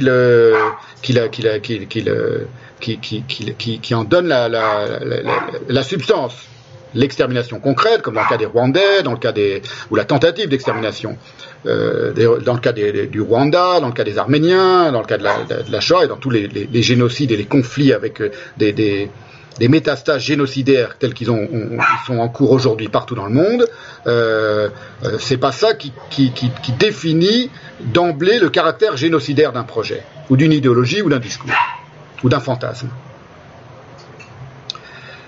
Il peut être donc ce projet de massacre en grand nombre, et je distingue bien le génocide du massacre, c'est le projet d'un massacre en grand nombre, donc un projet qui est euh, intellectuellement euh, construit ou, euh, ou, formulé. Il peut être seulement fantasmatique et de l'ordre du seul désir, y compris du désir érotique. C'est ce qu'on voit par exemple, c'est le cas de Haman dans le rouleau d'Esther, dans la Megillah d'Esther, dans la Bible. J'en ai parlé aussi dans une séance, donc je, ne m'y étends pas ou bien il peut être très élaboré intellectuellement. C'est le cas de la planification et de l'organisation de la destruction des Juifs d'Europe par les nazis. C'est un projet intellectuel, architecturé, secret, mais très, très architecturé, très construit. Et bien sûr, lorsqu'il est appliqué concrètement, parfois sans être nécessairement formulé, c'est le cas des génocides, des génocides des autochtones d'Amérique du Nord, les natives, les Amérindiens, ce qu'on appelle ceux qu'on appelle les Amérindiens. Et ça, c'est une des premières caractéristiques. Ça doit être un, projet donc de massacre en grand nombre, et il est, assisté par la technique. C'est pour ça que le génocide est typiquement une, euh, une invention des temps modernes, y compris par la technique, la technique d'extermination, la technique de, tuerie, mais y compris par la technique de propagande moderne, la presse, le cinéma, la télévision, Internet, etc. Tout cela euh, euh, entre dans le, peut entrer dans la définition que je donne moi de ce que j'appelle un génocide. Et donc, si je m'en tiens à ma définition, la terreur, par exemple, où il y a un aspect technique, s'il n'y a pas cet aspect technique, moi je ne parle pas de génocide, parce que un génocide n'est envisageable que par, une forme de supériorité technique qui permet d'envisager le massacre en grand nombre, sinon si, vous, envisagez un massacre au sens euh, euh, traditionnel et, plurimillénaire du terme, euh, au couteau ou à la machette ou même à l'arc, c'est impossible à, on ne peut pas imaginer qu'on extermine toute une population avec simplement des armes traditionnelles. Il faut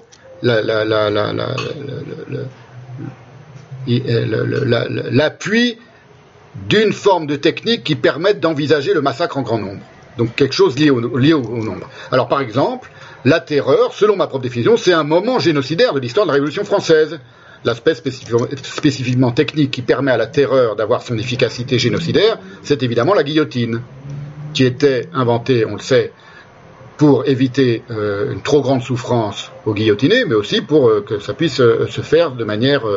c'était une des inventions de la technique, il y a eu d'autres inventions des, des, bateaux sans fond, mais c'était des inventions qui étaient pensées techniquement, parfois avec une forme de, volonté même charitable, d'épargner trop de souffrance aux gens qu'on tuait, mais d'essayer d'en tuer un, plus grand nombre que à la main, si vous voulez, que, un par un à la main. Euh, voilà, ça c'est un moment génocidaire. Contrairement au massacre de la Saint-Barthélemy. À ma connaissance, le massacre la Saint-Barthélemy, où il y a eu évidemment un, très grand nombre de gens massacrés, euh, n'est pas génocidaire parce qu'il n'y a pas l'appui d'une technique supérieure qui permette de, massacrer les gens en plus grand nombre. Ou un, pogrom, euh, euh, par, exemple en Russie, en Pologne au XVIIIe siècle, au XIXe siècle, ou un lynchage dans un pays musulman, on appelait ça pogrom, mais ça se discute si le mot pogrom correspond, de juifs par une foule de, musulmanes déchaînées, comme, comme à, à à Hébron en, 1929, et comme il y en a eu plusieurs fois et, à diverses reprises dans des pays arabes, par exemple. Voilà, c'est donc je distingue vraiment le massacre du génocide. Alors, pour vous donner maintenant tout de suite pour, bien insister sur cette question de ce qu'est-ce que j'appelle qu'un fantasme génocidaire. Ça peut être un simple fantasme. Euh, et dans le cadre du contexte israélo-palestinien, parce que je reviens maintenant sur cette période et sur ce conflit-là, il y a quelque chose qu'on a appelé le pogrom de Jérusalem en 1921. Et je mets pogrom entre guillemets parce que Georges Bensoussan explique que ça a été qualifié par les juifs de pogrom parce que en 1921 évidemment une, partie de la population de juifs en Palestine venait de Russie et donc ça leur a immédiatement euh, rappelé ce lynchage de juifs par des musulmans euh, par une foule musulmane de, ce qu'ils avaient subi, ce que eux, leur famille avaient subi en Pologne, en Europe de l'Est, mais euh, Georges Bensoussan conteste l'idée que ce soit un pogrom concrètement. En tout cas, c'est un lynchage traditionnel, avec une foule excitée au meurtre d'innocents, ça c'est classique, euh, tandis que, donc c'est pas génocidaire, selon ma définition, ce, pogrom entre guillemets de Jérusalem en 1921, tandis qu'est génocidaire la déclaration célèbre qui date d'octobre 1947, donc juste avant la création d'État d'Israël, qui date de 1948, et juste avant la, la décision par l'ONU, le vote à l'ONU d'un plan de partage de la Palestine entre juifs et musulmans.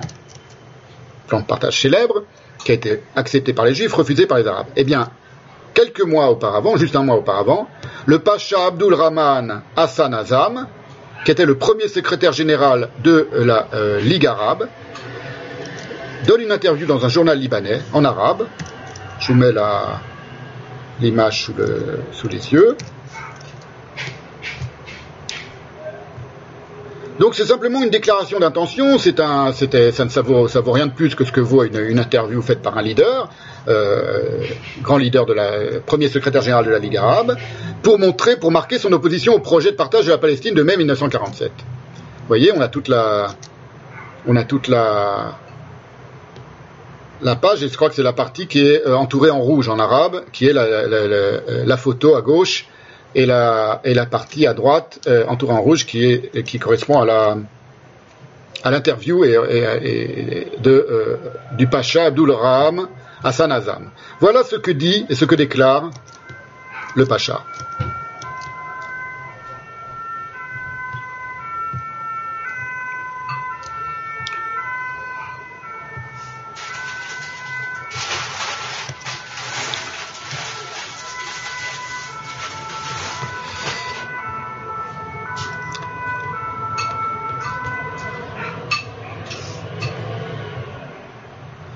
Je souhaite, personnellement, que les Juifs ne nous poussent pas à cette guerre, car ce sera une guerre d'extermination et de massacre capital dont on parlera comme du massacre des Tartares ou des guerres des croisés. Je crois que le nombre de volontaires. Ah oui, j'ai oublié de mettre le.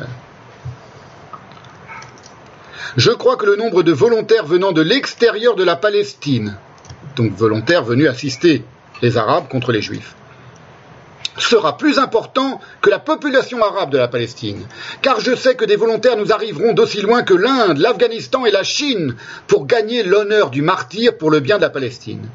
Vous pourriez être surpris d'apprendre que des centaines d'Anglais ont exprimé leur désir de se porter volontaires dans les armées arabes pour combattre les Juifs. Cette guerre se distinguera par trois aspects sérieux, continue le Pacha, le Pacha Azam.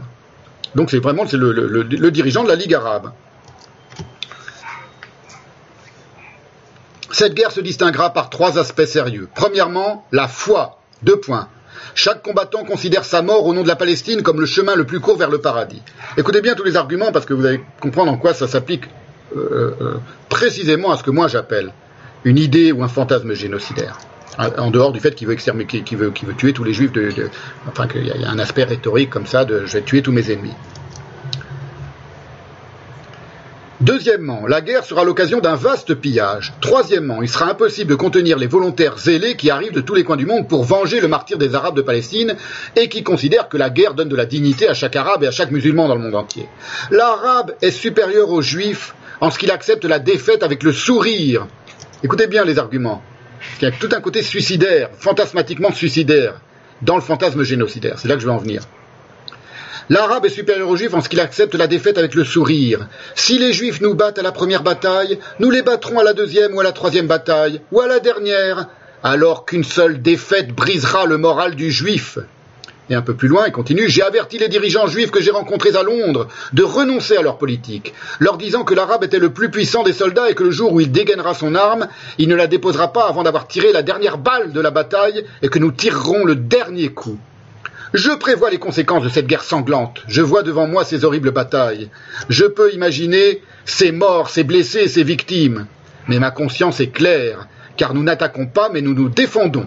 Et nous ne sommes pas des agresseurs, mais des défenseurs contre une agression. Vous voyez, c'est très intéressant. C'est un discours très connu, évidemment, par, tous les historiens de la période, parce qu'il y a tous les éléments fantasmatiques du désir, du désir génocidaire ou quasiment il s'enivre vraiment à l'idée des rivières de sang qui va faire couler. On voit ça, ça c'est pas uniquement dans ce, contexte-là. On a vu des, propos pareils tenus, euh, euh, par exemple par Kadhafi avant de mourir, euh, par le fils de Kadhafi. Il va y avoir des rivières de sang. Bon, ça, ça fait partie un peu de la rhétorique parfois de certains leaders arabes lorsqu'ils s'excitent à l'idée de, de massacrer. Mais là, il y a vraiment quelque chose presque psychanalytiquement, qui, donne tous les éléments du désir génocidaire et du fantasme génocidaire, Là, tous les éléments fantasmatiques sont assez clairs. C'est une, phrase qui a été beaucoup discutée et commentée. On la trouve sur Wikipédia. Enfin, on, trouve, un article qui lui est consacré sur Wikipédia. Euh, et en particulier le premier paragraphe sur les Tartares et les Croisés. donc certains ont prétendu, euh, avec une, une, mauvaise foi évidente, pour dédouaner le Pacha Azam, qu'il désignait les Arabes eux-mêmes comme éventuelles victimes des nouveaux Tartares et Croisés. Bon, la suite du texte montre euh, qu'il n'en est rien. Et de toute façon, comme je vous l'ai dit, ça c'est très important à comprendre, le fantasme suicidaire à l'intérieur du fantasme génocidaire est, euh, euh, universel. Il n'y a pas de fantasme génocidaire sans à l'intérieur une, impulsion suicidaire. qu'on voit dans les discours d'Hitler, par exemple, qui passe son temps à, expliquer que les Juifs vont, exterminer tous les Allemands si, les Allemands ne se défendent pas les premiers, c'est les Allemands qui sont agressés, et que les Juifs ont le projet d'exterminer tous les Allemands et de tuer tous les Allemands. Euh, par exemple. Et c'est quelque chose que j'ai montré lors de cette séance de mon séminaire, euh, la dixième séance du 27 septembre 2020, généalogie du génocide, voilà ce que je disais. le génocide participe de la planification d'une animosité en suspens, c'est la mise en œuvre d'une adversité réelle ou fantasmée, le patient mûrissement parfois pendant des siècles, d'une hostilité qui se décide à en finir avec elle-même en anéantissant l'adversaire. C'est une hostilité, le fantasme génocidaire, qui ne peut pas se supporter elle-même. Elle n'a pas les moyens de se porter elle-même et donc elle veut en finir avec elle-même. Et le seul moyen qu'elle a, d'envisager d'en finir avec elle-même, c'est l'anéantissement de l'adversaire, qui suscite, selon elle, cette hostilité.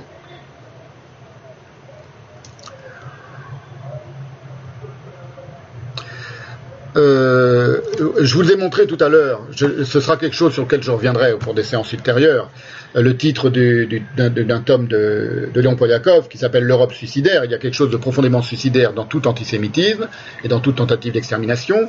Et euh, c'est quelque chose aussi, évidemment, qui n'est pas sans lien avec la situation contemporaine, euh, dont j'ai évidemment beaucoup parlé lors des, lors des séances, des 40 premières séances du, séminaire, qui s'appelle la gestion génocidaire du globe, euh, qui est visible à l'œil nu, c'est-à-dire que euh, l'humanité dans son ensemble, les êtres humains, et en tout cas les gens qui, dominent aujourd'hui euh, les, instances dirigeantes de la planète, sont manifestement suicidaires, poussent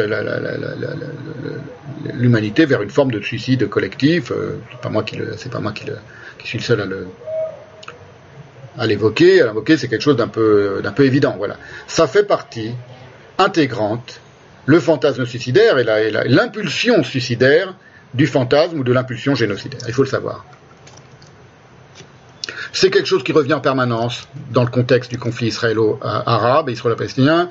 Euh, dès 1919, on a par exemple les membres du Conseil islamo-chrétien de Jaffa qui prévoyait nous pousserons les juifs à la mer ou c'est eux qui nous pousseront au désert, c'est-à-dire c'est eux ou c'est nous, on va tous les tuer ou ils nous tueront tous, et encore plus tôt, en 1913, dans une déclaration paranoïaque assez banale, le théologien syrien Muhammad Rashid Rida, qui est le fondateur de la revue Al-Manar, donc ça fait partie des idéologues euh, très antisionistes, il écrit, 1913, que celui qui ne connaît pas l'histoire et la religion de la nation juive Sache que les sionistes, s'ils parviennent à leur fin, ne garderont ni musulmans ni chrétiens sur la terre promise, entre guillemets, où ils projettent de fonder leur nouvel État.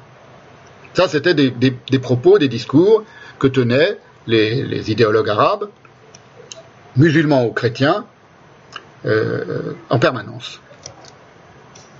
Un peu plus tard encore, en 1938 dans un texte qui s'appelle 1938, donc pour vous montrer vraiment que c'est quelque chose de, très cohérent dans toute la, la, rhétorique euh, antisioniste, euh, cette idée euh, suicidaire, ce fantasme suicidaire, on va tous, on va tous mourir, on va tous crever, cette crainte.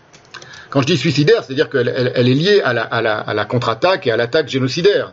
C'est pour ça qu'elle est suicidaire l'idée d'une extermination qui est portée contre soi et qui fait que pour l'empêcher, on va, on peut envisager que l'extermination de, l'autre. Parce que sinon, on va tous y passer. C'est pas une guerre au sens classique. C'est pas la guerre en dentelle. C'est pas des guerres européennes. C'est quelque chose, c'est un discours très particulier et un fantasme très particulier, qui était ancré dans, l'idéologie antisioniste depuis ses tout débuts. Et on verra d'où ça vient. Donc en 1938, dans un texte de euh, Georges Antonius, qui s'appelle Le Réveil arabe, qui devait être probablement donc, je crois, un, intellectuel euh, euh, libanais, il me semble, chrétien apparemment, d'après son prénom et son nom. Et, il est rapporté par euh, l'historienne que j'ai beaucoup cité dans la dernière partie de cette séance à propos de, la Nakba, qui est Jian Sfer, dans une étude qui s'appelle Historiographie palestinienne, une longue étude qu'on peut lire en ligne, qu'on peut retrouver en ligne, historiographie palestinienne, la construction d'une identité nationale, et elle dit que ce Georges Antonius, il est celui qui a jeté les bases du nationalisme arabe. Voilà ce qu'il écrit, Georges Antonius, cité par Jian Sfer, dans Le Réveil arabe, c'est le titre de son, livre, The Arab Awakening en anglais, en 1938. Voilà ce qu'explique Jian Sfer et le cite. Le concept d'arabité Ce le, texte de Giansfer, l'étude, elle est très récente, hein, 2000, celle-là, elle date de 2008, je crois. Le concept d'arabité se cristallisa alors autour de la lutte contre ces puissances, les puissances donc mandataires, euh, européennes, impérialistes, etc., et du refus du sionisme. Entre tous, Georges Antonius se distingue par ses écrits. Son ouvrage, The Arab Awakening, le réveil arabe, jette les bases du nationalisme arabe. Il s'achève sur cette mise en garde, citation de Georges Antonius, mais la logique des faits est inexorable. Elle montre qu'il n'y a pas de place en Palestine pour une autre nation, si ce n'est en déportant ou en exterminant celle qui est actuellement implantée. Donc il, se met dans la tête des, juifs et il dit, pour les juifs, il n'y a pas de place pour une autre nation, sinon en l'exterminant. Encore une autre illustration de ce fantasme euh, suicidaire et génocidaire. Et à partir de l'humiliation, ce que les euh, Arabes appellent humiliation, entre guillemets, j'examinerai aussi cette idée-là, qu'est-ce que c'est que, considérer une défaite militaire comme une humiliation, ce psychologique de l'humiliation, de 67, donc après la guerre des six jours qui, était euh, triomphalement euh, obtenue, gagnée par les, Israéliens, en six jours, comme on le sait, toujours selon Jean Sfer, et toujours dans son historiographie palestinienne, je la cite beaucoup, Jean Sfer, parce qu'elle n'est pas juive, je crois, je pense, hein, je suis quasiment sûr, et qu'elle prend un parti très euh, euh, soucieux du peuple palestinien. Elle est, elle est assez objective, hein, c'est une historienne très sérieuse. Euh, un de ses livres sur le, les, réfugiés palestiniens au Liban, que j'ai cité aussi, euh, est préfacé par euh, Henri Laurence, donc c'est un travail tout à fait sérieux, euh, mais elle, donne un point de vue où elle est très soucieuse du malheur du peuple palestinien, elle est très à l'écoute des récits familiaux de, de, de, des Palestiniens, et elle n'est pas juive, donc c'est un point de vue objectif, si j'ose dire, sur cette lorsqu'elle cite des idéologues palestiniens, ou arabes, ou libanais, etc. Voilà ce qu'elle écrit dans son historiographie palestinienne. Chercheurs et historiens palestiniens de cette période furent marqués par les thèses marxistes qui les amenèrent à relire l'histoire de la Palestine dans des écrits politisés où le ton militant dominait. Ils offraient ainsi une approche totalement nouvelle de la structure de la société arabe palestinienne et de son histoire. Donc c'est très intéressant parce qu'elle voit le côté idéologique de l'historiographie pro-palestinienne. Elle le dit, elle le voit, elle a, c'est pas, une critique chez elle, mais c'est quelque chose qui est assez évident. Les débats, ils inscrivirent leur vision historique dans les débats engendrés par leurs écrits. Ils offrent ainsi une approche, totalement nouvelle de la structure de la société palestinienne et de son histoire. Les débats engendrés par leurs écrits jetèrent la base d'une identité palestinienne fondée sur trois concepts, deux points, l'identité palestinienne, donc la lutte des classes contre l'oppresseur, riche propriétaire terrien en Palestine, qui a trahi son peuple en vendant ses terres à l'ennemi sioniste, ça c'est évidemment très important aussi, c'est-à-dire les Arabes palestiniens, les Palestiniens ont été trahis par les riches propriétaires qui ont vendu des terres aux sionistes durant tout le début du XXe siècle. L'opposition à l'immigration juive en Palestine, et la présence britannique alliée des sionistes, deuxième aspect. Enfin, le combat contre Israël, État usurpateur de la terre nationale et entité diabolique visant à éradiquer le peuple palestinien. C'est Gian Sfer qui explique ce qui était euh, un des trois aspects principaux de la constitution de l'identité euh, palestinienne par les idéologues palestiniens. Et donc c'est cette dernière euh, aspect qui est évidemment celui sur lequel je, que je soulignais maintenant, l'État, le combat contre Israël, État usurpateur de la terre nationale et entité diabolique visant à éradiquer le peuple palestinien. Vous voyez, il n'y a pas de euh, dans ce conflit, euh, il n'y a jamais l'absence de ce fantasme d'extermination de soi par l'autre. Avec en miroir le désir, du coup, euh, euh, légitimé par ce fantasme paranoïaque, typiquement paranoïaque, d'exterminer l'autre. Ce dernier fantasme, qui se mêle toujours paranoïaquement à tout discours génocidaire, il est très important à méditer parce que, précisément, je considère, moi, d'après tout ce que je viens de vous dire maintenant, ma définition du génocide avec le, cœur palpitant suicidaire ou fantasmatiquement suicidaire euh, ou paranoïaque de ce fantasme génocidaire, que l'attentat suicide, les fameux attentats suicides, qui sont quand même euh, principalement une des spécialités de, des terroristes euh, palestiniens et en tout cas musulmans, d'abord palestiniens, et ça s'est euh, répandu dans d'autres endroits, mais quand même, qui est quand même très euh, majoritairement pratiqué par euh, des, des, militants antisionistes, ou en tout cas des djihadistes musulmans, on verra pourquoi, l'attentat suicide et même l'attentat terroriste tout court, au sens classique, au sens des attentats de Munich, etc., les attentats palestiniens, lorsque, à partir d'un certain moment, l'OLP a décidé de, de, mener une guerre par des attentats contre des civils, donc, qui sont qualifiés de terroristes, je le considère comme comportant inconsciemment, plus ou moins inconsciemment, un aspect génocidaire. Même l'attentat d'une seule personne. On verra tout ça, je reviendrai. Hein. mais vous voyez, c'est pour vous montrer que ce sont des choses euh, vraiment euh, qui ont des, racines très profondes et des impulsions qui sont euh, qu'on ne peut pas négliger et qui sont, selon moi, toujours génocidaires y compris quand elles, sont formulées de manière invaginée, si j'ose dire, sous le, sur le mode de la crainte d'être soi-même exterminé par l'autre, par son ennemi. J'y reviendrai très en détail. Ça, c'était la première raison pour laquelle euh, ce, ce, nouveau cycle sur l'antisionisme s'insère dans mon propos plus général sur la gestion génocidaire du globe.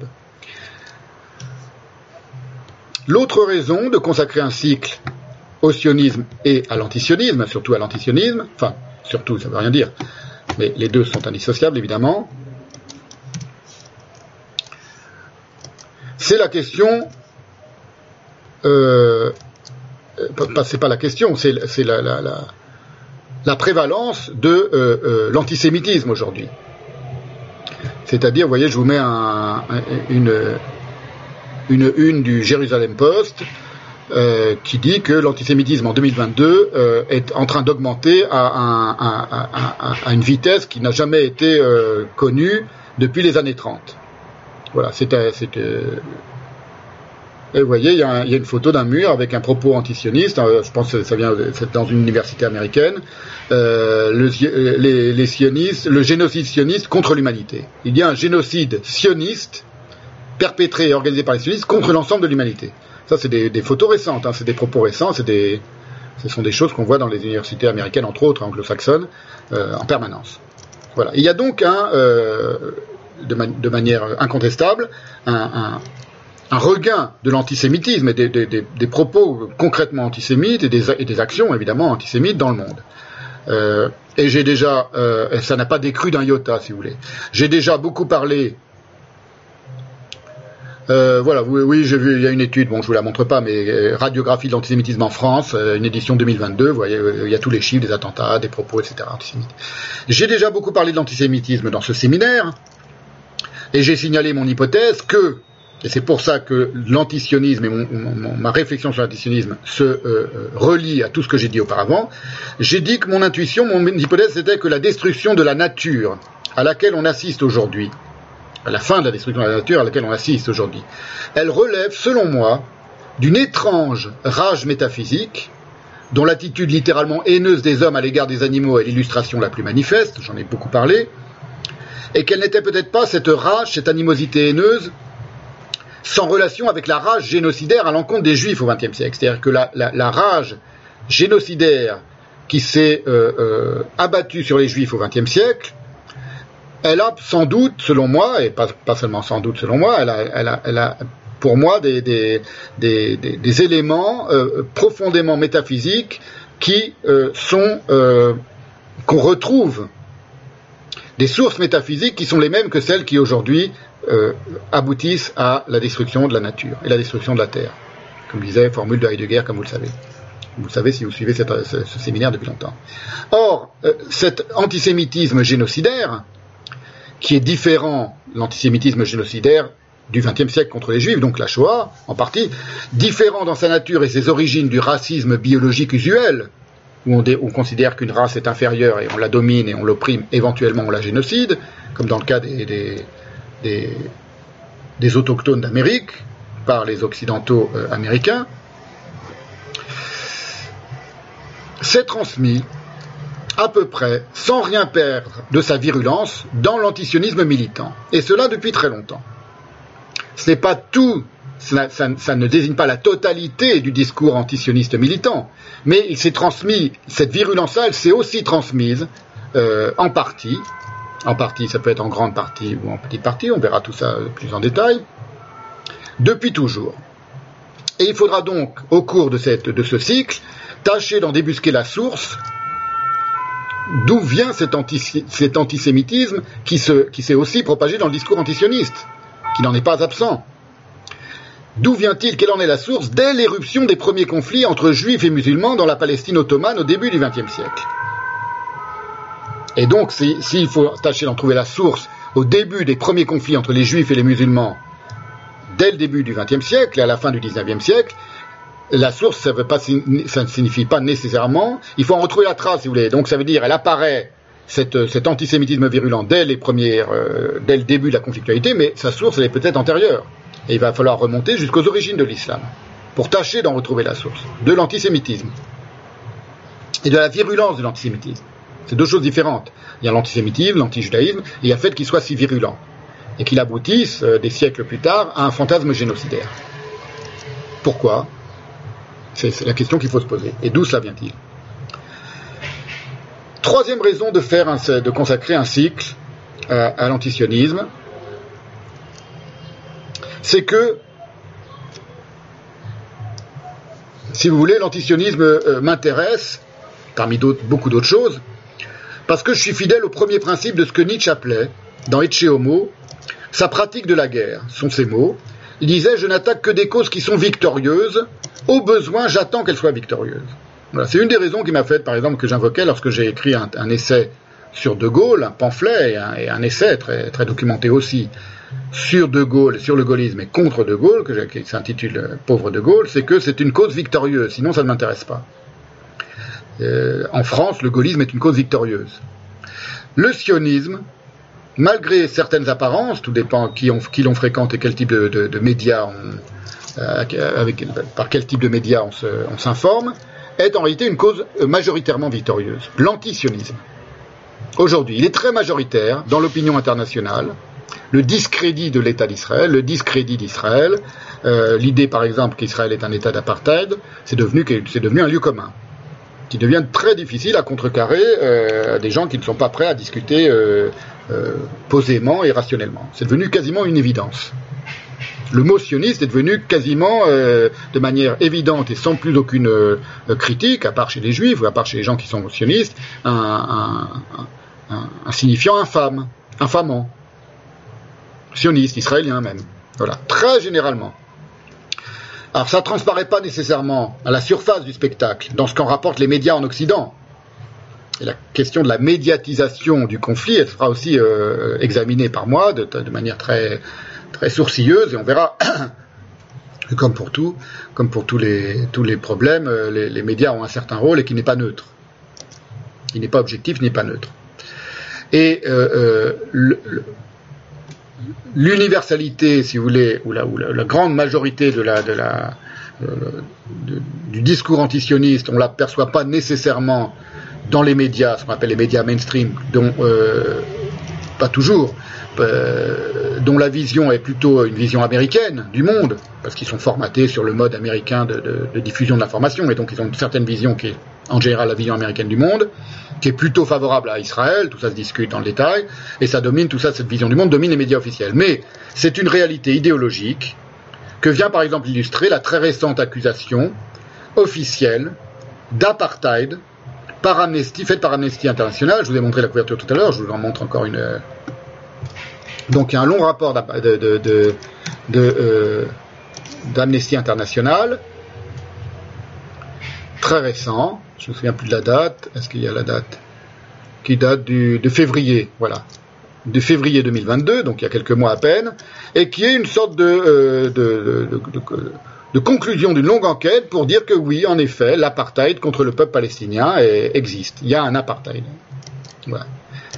Avec, euh, tout un tas de toute une série d'arguments. Ça, c'est majoritaire. C'est-à-dire ça, plus personne, très peu de gens le remettent en question. évidemment, les Israéliens le contestent et, les, gens qui sont favorables à Israël le contestent.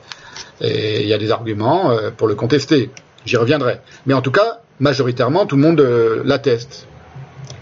Ça ne surprend plus personne de parler d'apartheid à propos d'Israël. Voilà ce qu'écrit.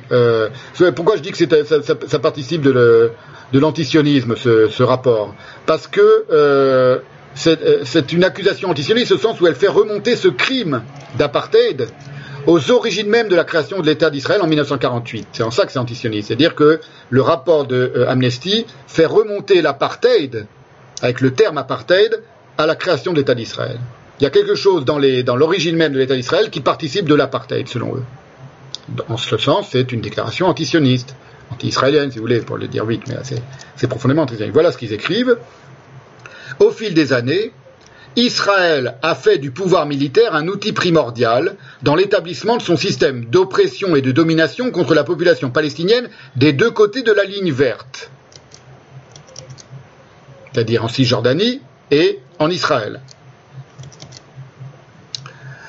En l'appliquant à plusieurs groupes de Palestiniens, Palestiniens N, vous voyez, c'est l'écriture inclusive, .ne.s, Palestiniens, en Israël et dans les TPO, territoires palestiniens occupés, de manière quasi ininterrompue depuis 1948. De manière quasi ininterrompue depuis 1948, continue ce rapport, à l'exception d'un arrêt de 7 mois en 1967. Pourquoi? On ne sait pas. tout à coup, il n'y aurait plus de, domination et d'apartheid pendant quelques mois pour développer des colonies juives dans les zones stratégiques et pour déposséder les Palestiniens de leurs biens fonciers et immobiliers, sous prétexte de faire régner la sécurité.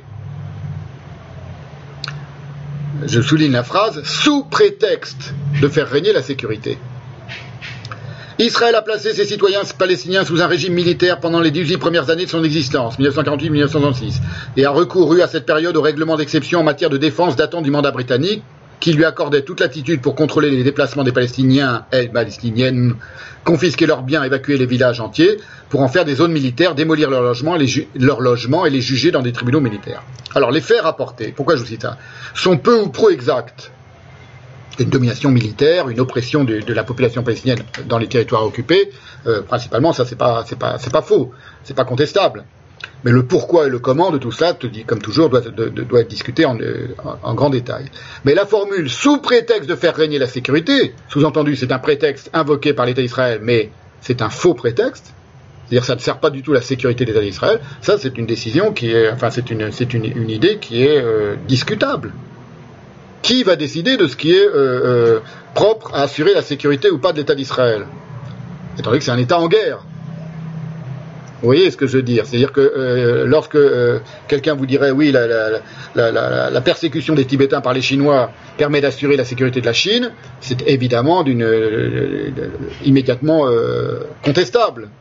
La Chine n'est pas menacée par le Tibet, alors que l'État d'Israël est menacé dans ce conflit. Peut-être pas par les Palestiniens d'aujourd'hui, tels qu'ils sont, parce qu'ils ont été vaincus et qu'ils sont militairement absolument pas en mesure de lutter contre Israël. Mais il y a un conflit qui existe, une guerre qui s'est déclarée. Et donc, l'idée d'empêcher, ne serait-ce que d'empêcher les attentats terroristes, d'empêcher l'émergence de, projets terroristes qui existent dans la population palestinienne, c'est pas, euh, pas seulement un prétexte. Ils ont peut-être raison, ils ont peut-être tort, les Israéliens, d'agir comme ça. Mais c'est pas dire que c'est un prétexte, ça signifie que c'est un mensonge. Il n'y a pas, de, il a pas de, crainte pour la sécurité d'Israël. Ça, c'est un parti pris. C'est pas le parti pris des Israéliens exactement. Vous voyez, c'est pour vous montrer qu'il y a un biais. Et évidemment, ça n'a rien à voir avec, le mot et la notion d'apartheid. Donc il mélange deux, éléments très différents l'un de l'autre, selon un certain biais. C'est juste pour, vous dire ça, et pour vous dire que euh, euh, ce propos, il est, euh, il est général aujourd'hui. Amnesty International, c'est pas n'importe quelle organisation. J'y reviendrai bien sûr.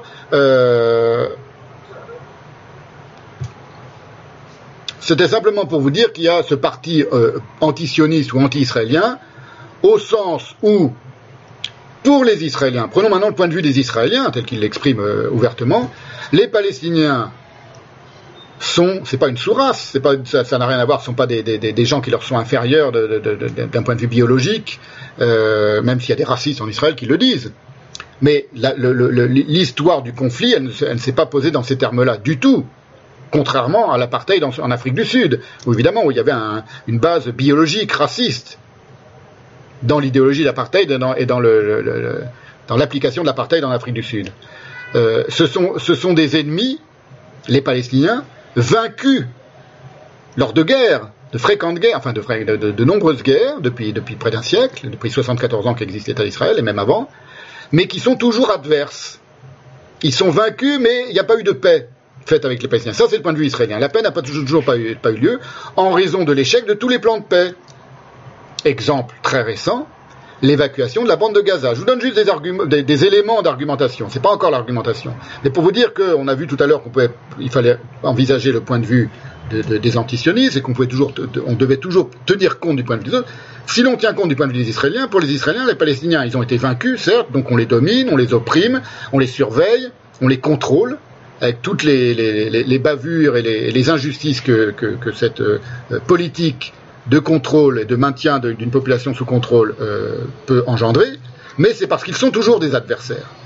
Et, qui sont et, que, à cause de l'échec de tous les plans de paix, il n'y a pas moyen pour un, Israélien de faire autrement. C'est pas de l'apartheid. Dernier exemple en date, c'est l'évacuation de la bande de Gaza. On peut dire que les, Gazaouites sont soumis à un apartheid israélien, ce que disent tous les antisionistes comme si c'était une évidence. La bande de Gaza, elle a été évacuée en 2005, c'était prévu dans le cadre des accords de paix d'Oslo dès 1993. Donc c'était des accords de paix qui ont complètement échoué, mais peu importe. Ils ont eu lieu en 1993, et dans le cadre de ces accords de paix était prévu l'évacuation de la bande de Gaza qui était occupée intégralement par Israël, avec des colonies juives implantées à l'intérieur de Gaza, qui ont été démantelées par les soldats et par l'armée israélienne. Euh, c'était compliqué, c'était très, très critiqué aussi en Israël. les Israéliens se sont intégralement retiré de la bande de Gaza en 2005. Ça, c'est l'histoire, l'histoire récente. Les Juifs sont partis de la bande de Gaza. Il ne s'agissait pas de dire les Juifs, vous restez à Gaza et Gaza devient un État indépendant, vous serez des Juifs gazaouites. Non. Selon les accords, il n'y avait plus de Juifs à Gaza. Et évidemment, c'est devenu immédiatement une situation qui a explosé, qui a implosé. Les antisionistes vous diront que c'est la faute des Israéliens, mais en tout cas, le, résultat, c'est là. Et c'est devenu un, territoire euh, d'où partent des roquettes et d'où partent des attentats terroristes en permanence. Donc pour les ça c'est ça c'est ce sont c'est factuel si vous voulez. Donc le discours sécuritaire n'est pas un prétexte. C'est pas des gens qui, dorment en paix et qui, oppriment une, population euh, en disant oui parce que sinon je dormirais moins en paix. C'est pas ça le contexte du conflit israélo-palestinien, il faut le comprendre. Voilà. C'était juste pour, vous faire une petite analyse rapide sur le mot le sous prétexte d'assurer leur sécurité. Non, c'est pas sous prétexte d'assurer leur sécurité. Ils assurent leur sécurité, ils conçoivent leur sécurité de cette l'assurance de leur sécurité de cette manière-là, mais c'est pas un prétexte. Voilà, ça c'était une première chose. C'est pour montrer que tout est discutable et tout peut être. Euh, euh J'ai pas encore donné d'arguments pour vous dire pourquoi je dis que c'est pas un pas un prétexte. Je vous donne quelques arguments euh, très, très rapidement. Mais dans le fond des choses, et toujours aller voir les discours, toujours aller voir. C'est pas seulement le fait qu'il y a des attentats terroristes, parce qu'un attentat il est appelé terroriste par les uns, il est appelé acte de résistance par les autres. Vous voyez, c'est pas simplement les, les, les actes concrets qui comptent. Ce sont les discours. Il n'y a pas, à proprement parler, de discours relevant de l'idéologie de l'apartheid euh, au sens sud-africain raciste par les Israéliens, par la majorité des Israéliens. Enfin, je voudrais euh, maintenant vous expliquer ce que, euh, vous donner encore quelques considérations, on est toujours dans la, dans la partie introductive de ce, de ce cycle, concernant ce que ne sera pas mon propos. Étant juif, mon propos ne sera pas neutre. Comme l'immense majorité des juifs dans le monde, au moins depuis la fin de la Seconde Guerre mondiale, personnellement, moi, je suis très heureux que l'État d'Israël existe, qu'il a été créé, et euh, subjectivement, euh, je me sentirais aujourd'hui, en 2022, dans mon propre pays, la France, où je suis né, où sont nés mes parents, et dont les parents venaient de Pologne, et, mes grands-parents donc des deux côtés ont fui la Pologne au début du siècle, du XXe siècle, pour des raisons économiques, mais aussi à cause de l'antisémitisme. Je suis très heureux et je me sentirais moins en sécurité dans mon pays s'il n'y avait pas aujourd'hui dans le monde ce petit État juif avec cette armée si puissante, si controversée mais si puissante et si efficace, euh, cette armée juive au Moyen-Orient. Si cette armée juive au Moyen-Orient n'existait pas, moi personnellement, Stéphane Zagnansky, je me sentirais beaucoup moins en sécurité ici en France face à la possibilité de l'antisémitisme et d'une persécution antisémite euh, telle qu'elle a eu lieu et telle que l'ont connu mes, propres parents. Ça, c'est psychologique, c'est c'est comme ça. L'immense majorité des juifs dans le monde pensent comme moi. Ils sont heureux que l'État d'Israël existe. Ils sont heureux qu'il y ait quelque part une armée qui soit spécifiquement juive et qui ait à cœur de défendre les juifs euh, là où ils sont attaqués, principalement dans, leur propre pays, en Israël. C'est le discours officiel de, la, de, Tzahal. Hein, c'est une armée qui se veut juive, qui se dit juive, qui est juive et qui est au service des juifs persécutés partout dans le monde, et en tout cas, euh, euh, principalement sur le, lieu du conflit. Eh bien moi, ça me rend heureux que cette armée existe. Ça ne veut pas dire que j'en valide toutes les exactions, toutes les bavures, toutes les, guerres nécessairement, ou toutes les, opérations, toujours. Mais qu'elle soit là, qu'elle existe, qu'elle a été fondée, j'en connais très bien l'histoire, j'en connais tous les détails, bien mieux que, beaucoup des, antisionistes contemporains, euh, eh bien je suis heureux. Voilà. Donc je suis pas neutre, par définition. Mais, cela dit, je montrerai avec beaucoup de détails et en profondeur qu'aucun propos ne peut jamais être neutre, ni sur ce conflit, ni sur rien d'ailleurs. C'est un peu une évidence, mais en même temps, il faut le montrer. Et que quelqu'un est, moins qu'ailleurs encore dans ce conflit-là. Il n'y a pas de position neutre. Lorsqu'un Gilles Deleuze fait un texte, c'est un des rares textes pro-palestiniens de sa vie, où il parle des oradours sur Glane, et il dit il y a beaucoup d'oradours dans cette histoire, c'est un texte célèbre, c'est-à-dire il compare le malheur des Palestiniens au malheur de, Français, de villageois français qui ont été martyrisés et, qui ont été euh, fusillés euh, au village d'Oradour sur Glane par des nazis, par des soldats nazis. Et donc il met en comparaison les juifs avec les nazis, les israéliens avec les nazis et les euh, palestiniens avec des français catholiques non juifs martyrisés c'est pas un propos neutre. Euh, lorsqu'il compare dans un autre texte aussi célèbre le sort des Palestiniens au sort des Indiens d'Amérique, ce qui est complètement faux, on verra, j'y reviendrai, c'était une comparaison qui est, complètement imbécile pour des tas de raisons. C'est pas neutre de la part de, Deleuze. Il faut écouter Deleuze, il faut savoir d'où il vient, quelle est son histoire, quelle est l'histoire de sa famille, profondément antisémite, il, le dit lui-même euh, à propos de ses parents, c'est pas un hasard. Voilà. Même chose pour Godard, par exemple. Même chose pour Godard, voilà, qui avoue que ses parents étaient pétainistes, étaient antisémites, etc. Et c'est pas pour vous dire qu'on est systématiquement antisioniste euh, parce qu'on a eu des parents euh, antisémites. Ça peut être l'inverse. On peut avoir venir d'une famille antisémite et être pro-israélien. Mais personne n'est neutre personne n'est neutre dans ce conflit, personne n'est neutre dans cette, euh, histoire, euh, quel que soit le parti que l'on prenne, et pour une raison très simple, c'est qu'en Occident et en Orient, dans euh, l'empire chrétien d'Occident et l'empire aujourd'hui d'Occident, et dans l'empire musulman et dans l'ensemble des pays musulmans, personne n'est neutre vis-à-vis des juifs. C'est pas possible d'être neutre vis-à-vis des juifs. J'aimerais beaucoup, moi, quelqu'un. Il y en a, si, les, les, les Inuits, que j'adore, ou les Dogons, que j'adore, sont neutres vis-à-vis des Juifs. je ne sais même pas s'ils savent que ça existe, un Juif. Dans le cadre du conflit israélo-palestinien, ça n'existe pas. Voilà. Donc c'est pas seulement moi, parce que je suis juif, qui suis euh, pro-israélien. Je suis pas pro-israélien d'ailleurs. Je me, je me, je me définirais pas comme pro-israélien. Je suis heureux que cet État existe, qu'il a été créé, qu'il ait existé. J'aurais pas envie d'y vivre. Euh, ce qu'il est devenu, ce qu'il est aujourd'hui, c'est-à-dire une démocratie néolibérale. J'ai déjà dit mille fois, je le répète. Euh, je trouve je, méprise profondément, comme je méprise la démocratie néolibérale en France, en Amérique, en Italie, en Europe et partout, comme je méprise Bruxelles, comme je méprise et comme je comme je je, me sens pas euh, heureux que ces que, que, ces que ces organismes-là et que cette organisation euh, politico-économique soit euh, se soit emparée toute la planète, donc aussi en Israël. Mais je suis heureux que cet État ait été créé pour des raisons que que, que je déploierai longuement, patiemment, posément, minutieusement, lors de ce euh, nouveau cycle. Voilà, mais personne n'est neutre. Bon, c'est une première chose. Mon propos ne sera pas neutre. Mon propos ne sera pas politique. Il ne sera pas neutre, mais il essaiera d'être toujours très juste. Très juste intellectuellement. Et, pour être juste intellectuellement, il faut être très minutieux. Toujours. Ça ne signifie pas qu'il ne faut pas prendre parti. Bon, j'arrête de me répéter parce que j'ai l'impression de dire 20 fois les mêmes choses, mais je veux être clair.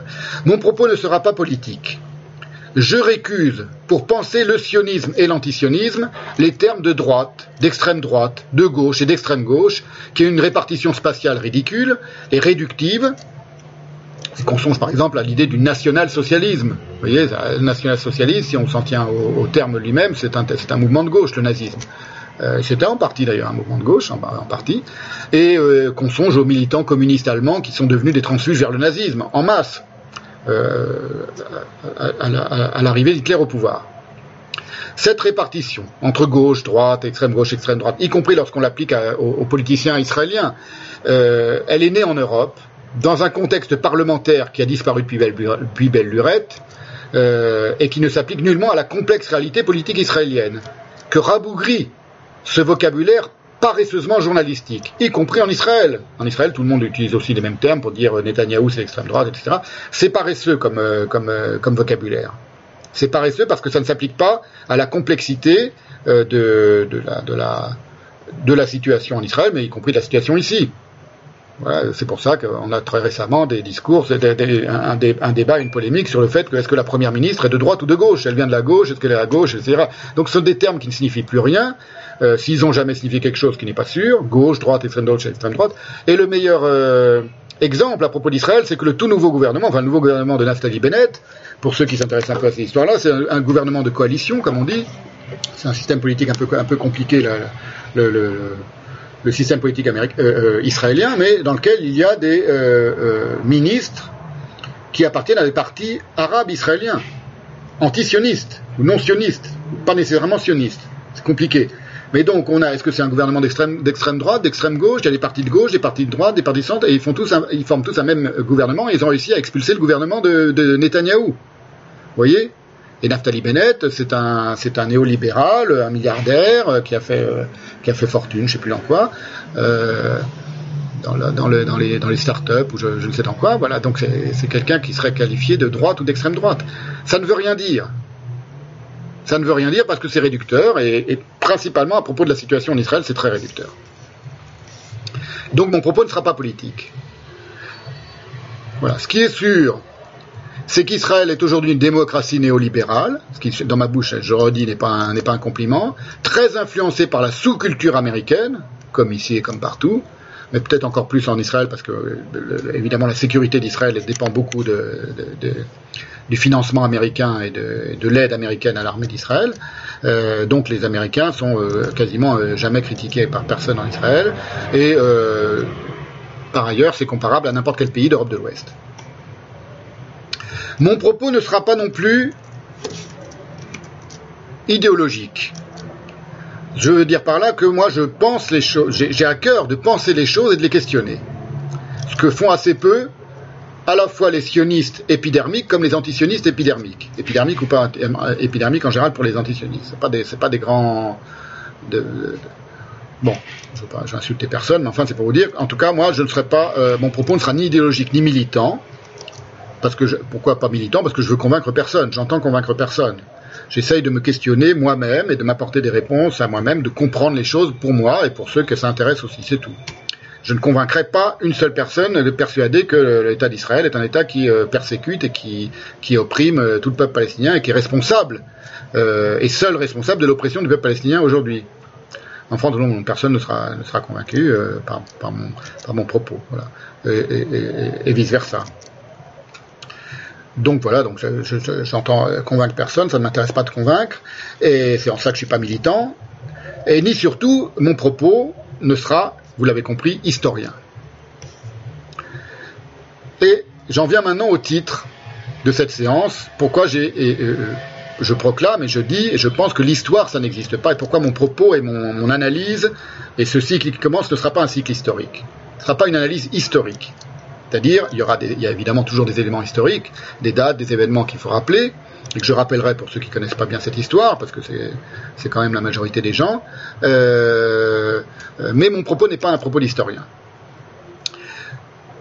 Pourquoi j'ai voulu intituler cette euh, séance L'histoire, ça n'existe pas? On est toujours dans le préambule hein, de cette séance, ça fait à peine 2h18, voilà, on a euh, encore une assez longue séance aujourd'hui, parce que j'ai beaucoup parlé de la Nakba et du concept de Nakba, euh, donc, euh, ce sera dans, la seconde partie. J'ai pas, pas terminé. Mon propos liminaire.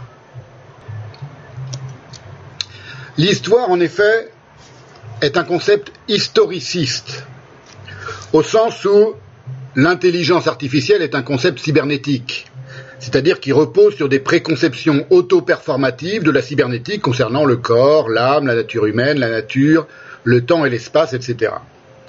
Je fais référence, pour ceux qui ne le savent pas, à toutes les séances de cette année sur la cybernétique.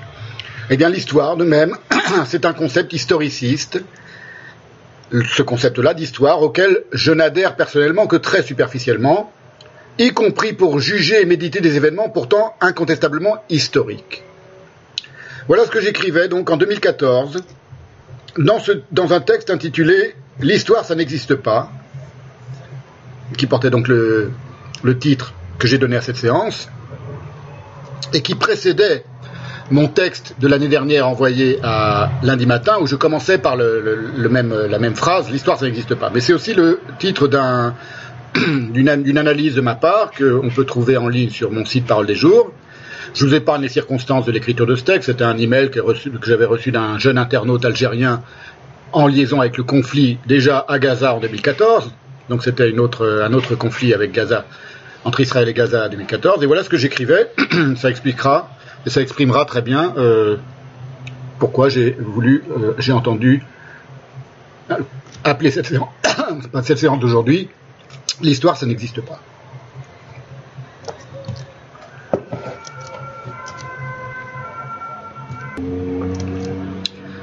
L'histoire, ça n'existe pas. Il n'y a que des histoires, y compris au sens où l'on dit familièrement, tout ça, ce sont des histoires. Souvenirs, doublés d'oubli, parcellaires et chaotiques, comme tout ce qui émane des cervelles humaines. Récits, archives, lesquels ne sont que des histoires tamponnées d'une date précise.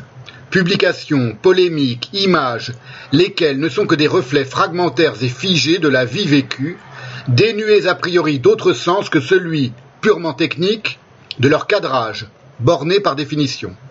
Contrairement aux mots qui vivent en secret de toutes les significations qui les ont imprégnés au cours des siècles, les images sont mortes et muettes. Leurs significations leur sont toujours attribuées de l'extérieur, y compris par ce type particulier d'histoire qu'est la technique du montage des images et du son. Or, l'immense majorité des histoires est toujours teintée, voire imbibée d'idéologie. Une idéologie, quelle qu'elle soit, est un système dogmatique, plus ou moins élaboré, parfois très élaboré, d'association d'idées réflexes et répétitives qui s'appliquent uniformément à toutes les situations humaines que ce système décide, à partir de ses propres présupposés souvent inconscients, de confondre, d'associer ou d'opposer. Le problème avec les histoires, c'est qu'elles méconnaissent les abyssales turbulences régissant les vies des hommes, leurs existences, leurs actes, leurs pensées, leurs drames et leurs extases, toute cette trame arbitraire, indémêlable, infiniment complexe, que des esprits paresseux qualifient d'histoire, entre guillemets, et à laquelle ils s'imaginent assister comme, depuis un fauteuil molletonné, des spectateurs à une séance de cinéma. Voilà, fin de la, citation de mon propre texte. Et, je vous le redis, pour autant, il y aura, au cours de cette séance et des prochaines, nombre de citations datées et de rappels de faits appartenant à la courte histoire du sionisme et de l'État d'Israël. Histoire qui est euh, à peine séculaire.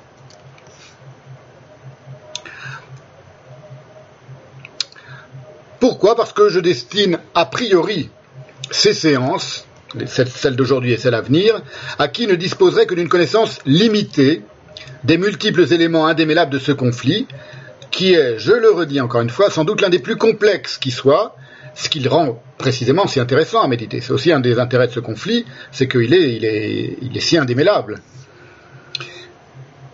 Et je destine euh, ces séances à précisément quelqu'un qui euh, n'aurait sincèrement aucun préjugé, si cela était seulement possible, je ne crois pas que ce soit possible, mais concernant l'épinissime pas épineux, épinissime, spinosissime, je devrais dire, dossier du conflit israélo-palestinien. Je rappelle donc, pour qui l'ignore, que le sionisme, je reviendrai en détail hein, sur tout ce que je dis aujourd'hui, je rappelle que le sionisme moderne apparaît vers le milieu du XIXe siècle. Son émergence exacte étant sujette à discussion. Par exemple, il existe ce que Georges Bensoussan euh, qualifie de proto-sionisme, un sionisme d'avant le sionisme, une aspiration sioniste d'avant le sionisme, au début du XIXe siècle, euh, et, qui précède le projet intellectuel sioniste proprement dit. Mais l'idée messianique d'une restauration du royaume d'Israël et du rétablissement de tous les juifs dispersés sur l'antique terre de leurs ancêtres est un élément majeur de la foi juive, depuis la destruction du second temple de Jérusalem en 70, et même depuis, je vous l'ai dit, la défaite de Bar Korba et l'inauguration de la diaspora et de l'exil en diaspora pour les juifs. C'est un élément majeur. L'idée du retour dans l'antique patrie et la souveraineté retrouvée des anciens royaumes d'Israël qui traversent le judaïsme depuis toujours. Alors c'est ce que savent tous les adeptes de la musique disco des années 70 qui connaissent par cœur un tube euh, du groupe euh, euh, Chic, qui s'intitulait sur les, rives by the rivers of Babylon. Je vous en mets pas pour des raisons de, de d'auteur, etc. Je vous en mets pas euh, un extrême. Vous avez ce, tous ceux qui ont plus de 40 ans ou 50 ans ont ce, ce tube disco en tête. Eh bien, c'est tiré, figurez-vous, d'un psaume de la Bible, le psaume 137, qui est d'une certaine manière la déclaration de foi sioniste juive euh, dans la Bible, le psaume 137, dont le texte est le suivant. En hébreu, les premiers mots du psaume disent Al Naharot Bavel Sham Yashavnu Gambachinu Bezachrenu et Tzion. Sur les bords des fleuves de Babylone, nous étions assis et nous pleurions en nous souvenant de Sion. Et le psaume 137 continue. Je vous en mets une image, euh, une belle image d'un psautier en latin. Pendant que je vous le lis.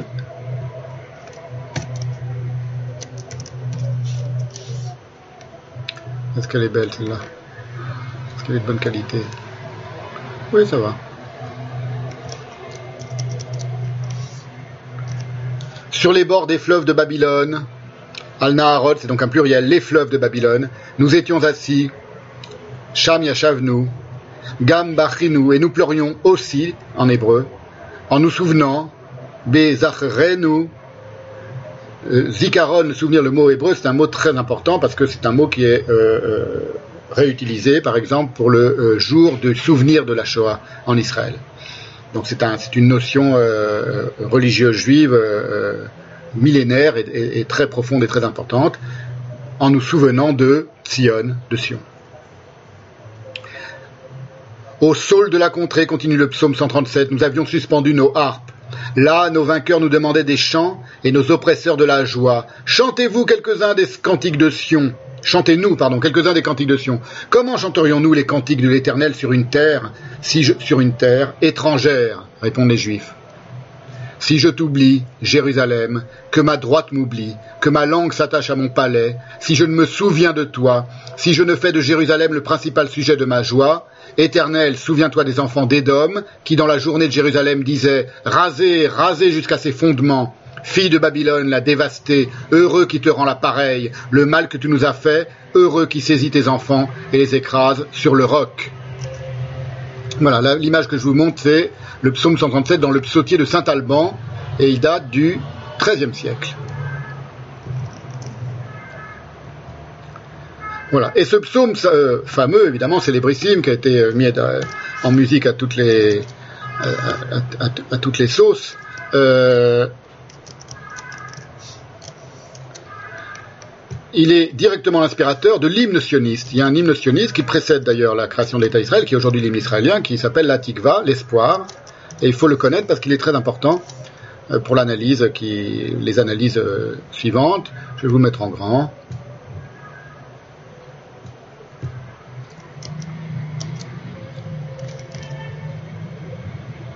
Voilà, c'est un chant populaire sioniste euh, qui va devenir très naturellement l'hymne d'Israël à la création d'Israël, le 14 mai 48, qui s'appelle Atikva, euh, l'espoir, qui est écrit en hébreu en 1878, en 1878 par un juif ukrainien, Naftali Herz Humbert, euh, sous le nom d'ailleurs Notre Espoir, Tikvatenu, Notre Espoir. Et voilà ce que dit ce texte, vous l'avez sous les yeux. Tant qu'au fond du cœur vibrera l'âme juive, et tourné vers l'Orient un œil sur Sion observe, notre espoir n'est pas encore perdu, l'espérance bimillénaire d'être un peuple libre sur notre terre, le pays de Sion et de Jérusalem.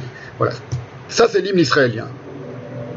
Et pour un juif, il y a une cohérence incontestable entre la mélancolie davidique plurimillénaire qui s'exprime dans le psaume 137 et l'utopie romantique sioniste telle qu'elle apparaît sous une forme politique moderne au XIXe siècle.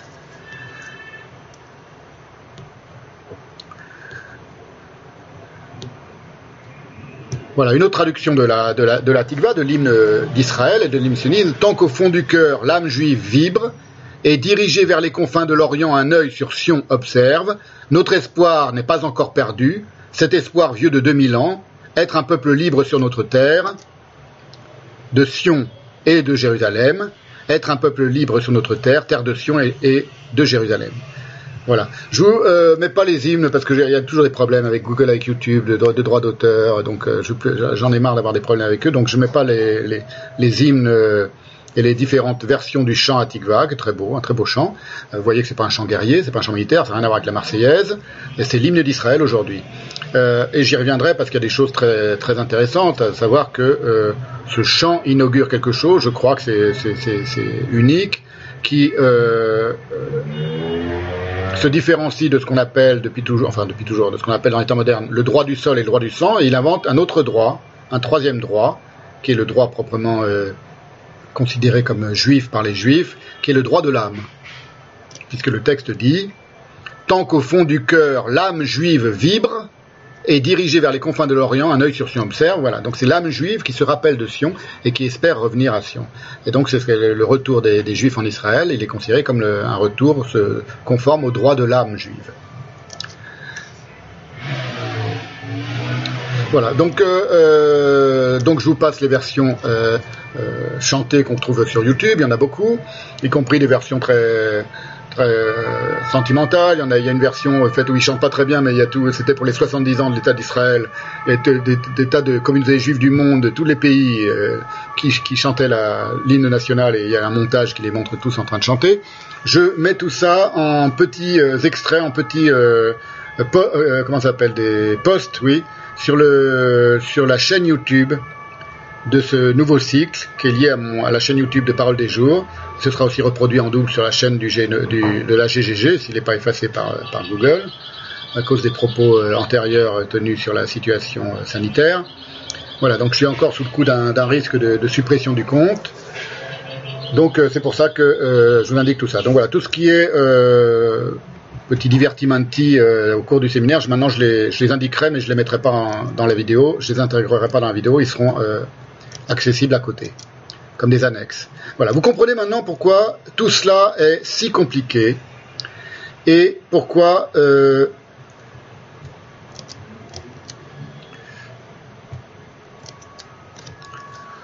euh, pourquoi c'est si compliqué? Parce qu'au droit du sang et du sol, les Juifs ont ajouté un inédit droit qui est le droit de l'âme.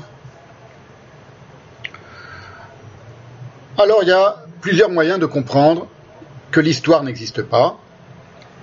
Et ce moyen consiste à confronter différents types de discours qui concernent une même période historique. Voilà, je commençais donc, on va parler du même, toujours du même phénomène, donc la création de l'État d'Israël et les origines du sionisme. Vous allez voir que selon les discours, c'est un peu une évidence, mais c'est bien de l'avoir, euh, bien en tête, euh, on a l'impression qu'on ne parle pas de la même réalité, ni même quasiment de la même planète, des mêmes êtres humains. Alors, je commence par un extrait euh, amusant, un peu comique à son détriment, hélas, c'est un, des, une des vedettes du mouvement des Gilets jaunes, il y a, deux ans, trois ans, qui s'est exprimé sur le sionisme. C'était après, à la suite d'une invective de quelqu'un qui avait traité euh, Alain Finkielkraut, tout le monde s'en souvient, de sale sioniste. Il s'était trouvé au milieu du mouvement des, Gilets jaunes commençant, donc ça devait être en, 2018, entre 2018 et 2019, et euh, ça avait fait évidemment une énorme polémique. Est-il antisémite? Est-ce que c'est une insulte antisémite? Etc. Et une des figures représentatives qui s'appelle Maxime Nicole et dont le surnom était Fly Rider, lors de ses euh, lives Facebook où il euh, répondait aux questions euh, d'actualité à ses, fans, à, son public, s'est exprimé sur le sujet.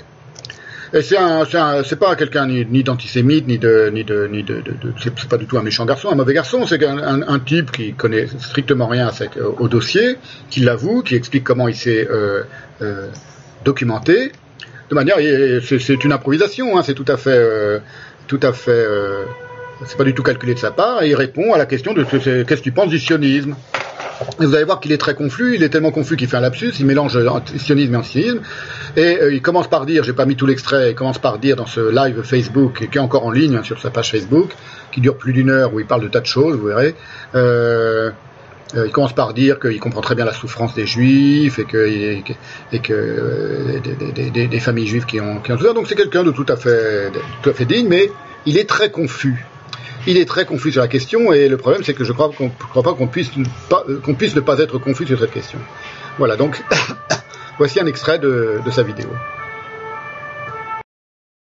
On a le président qui voudrait mettre antisionisme et antisémitisme dans le même panier, sachant que l'antisionisme, si on s'y intéresse un petit peu, c'est quand même un truc hyper, hyper, hyper, hyper raciste.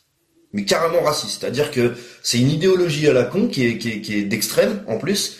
Euh, mais euh, c'est pas grave, le président ça le dérange pas. C'est-à-dire qu'il faut pas être raciste, il faut pas être antisémite, mais on a le droit euh, d'être sioniste et d'être hyper hyper raciste. Voilà. Et Finkelkraut par exemple, qui lui-même a, dit qu'il n'y avait pas eu sale juif dégage, mais sale sioniste dégage, euh, donc euh, qui remet à zéro le fait que le gouvernement dise qu'il a été traité de sale juif.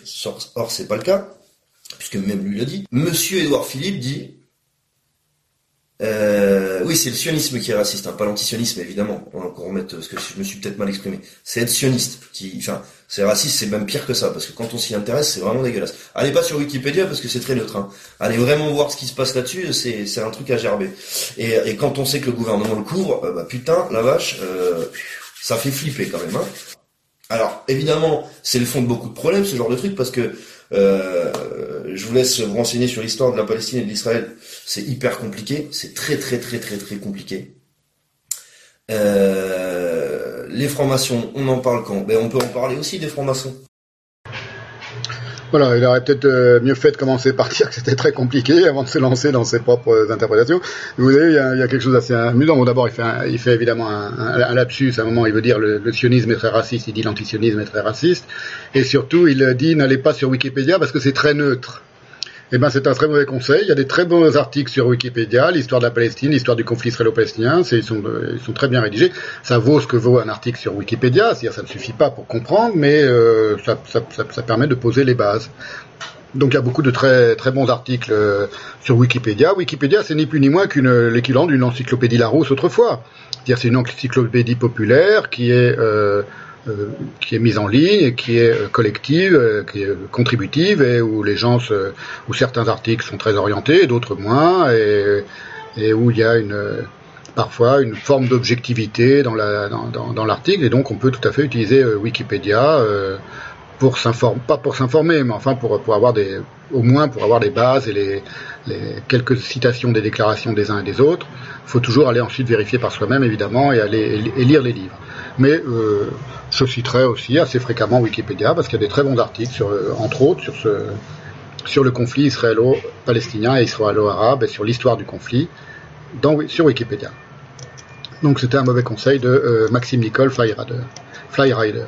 Ça c'est première chose. Deuxième chose, et en même temps je vous mets des, des images que j'ai retrouvées aussi, euh, des photos pendant que je, je vais citer. Je vais citer Kafka maintenant. Donc maintenant c'est un autre point de vue. C'est vraiment, je vous cite sans, sans trop les commenter. Bon, je commente un peu mais euh, des, des avis entièrement différents sur ce qu'est ou ce que n'est pas le sionisme et ce qu'est ou ce que n'est pas l'antisionisme. Ça, c'est des images d'époque de, euh, de, jeunes sionistes. voilà, je vous le mets avant de commencer, avant de vous citer Kafka. Vous voyez, c'était des, des, jeunes combattants de, de, de l'Irgun, enfin je ne sais pas exactement. C'était les, ça fait partie de l'idéal sioniste aussi, des juifs qui se défendent euh, contre euh, leurs agresseurs et contre ceux qui veulent les tuer et qui veulent les détruire. Vous voyez, j'aime bien cette photo parce qu'on voit le, beau regard amoureux de ces deux jeunes. Euh, euh je pense que c'était avant la création de l'État d'Israël, donc euh, je ne sais plus de quand elle date. J'ai trouvé sur Wikipédia aussi, il me semble, cette photo. Je ne sais pas si c'est dans un kibbutz ou ailleurs, enfin peu importe. Voilà, je l'aime beaucoup. Voilà, c'est aussi ça l'histoire du sionisme.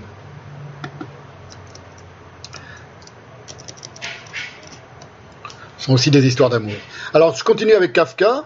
Oui, vraiment, je mêle, je mêle le pour et le contre, je mêle les, les, les, la qualité des intervenants, évidemment, là, on remonte immédiatement dans la génialité pure.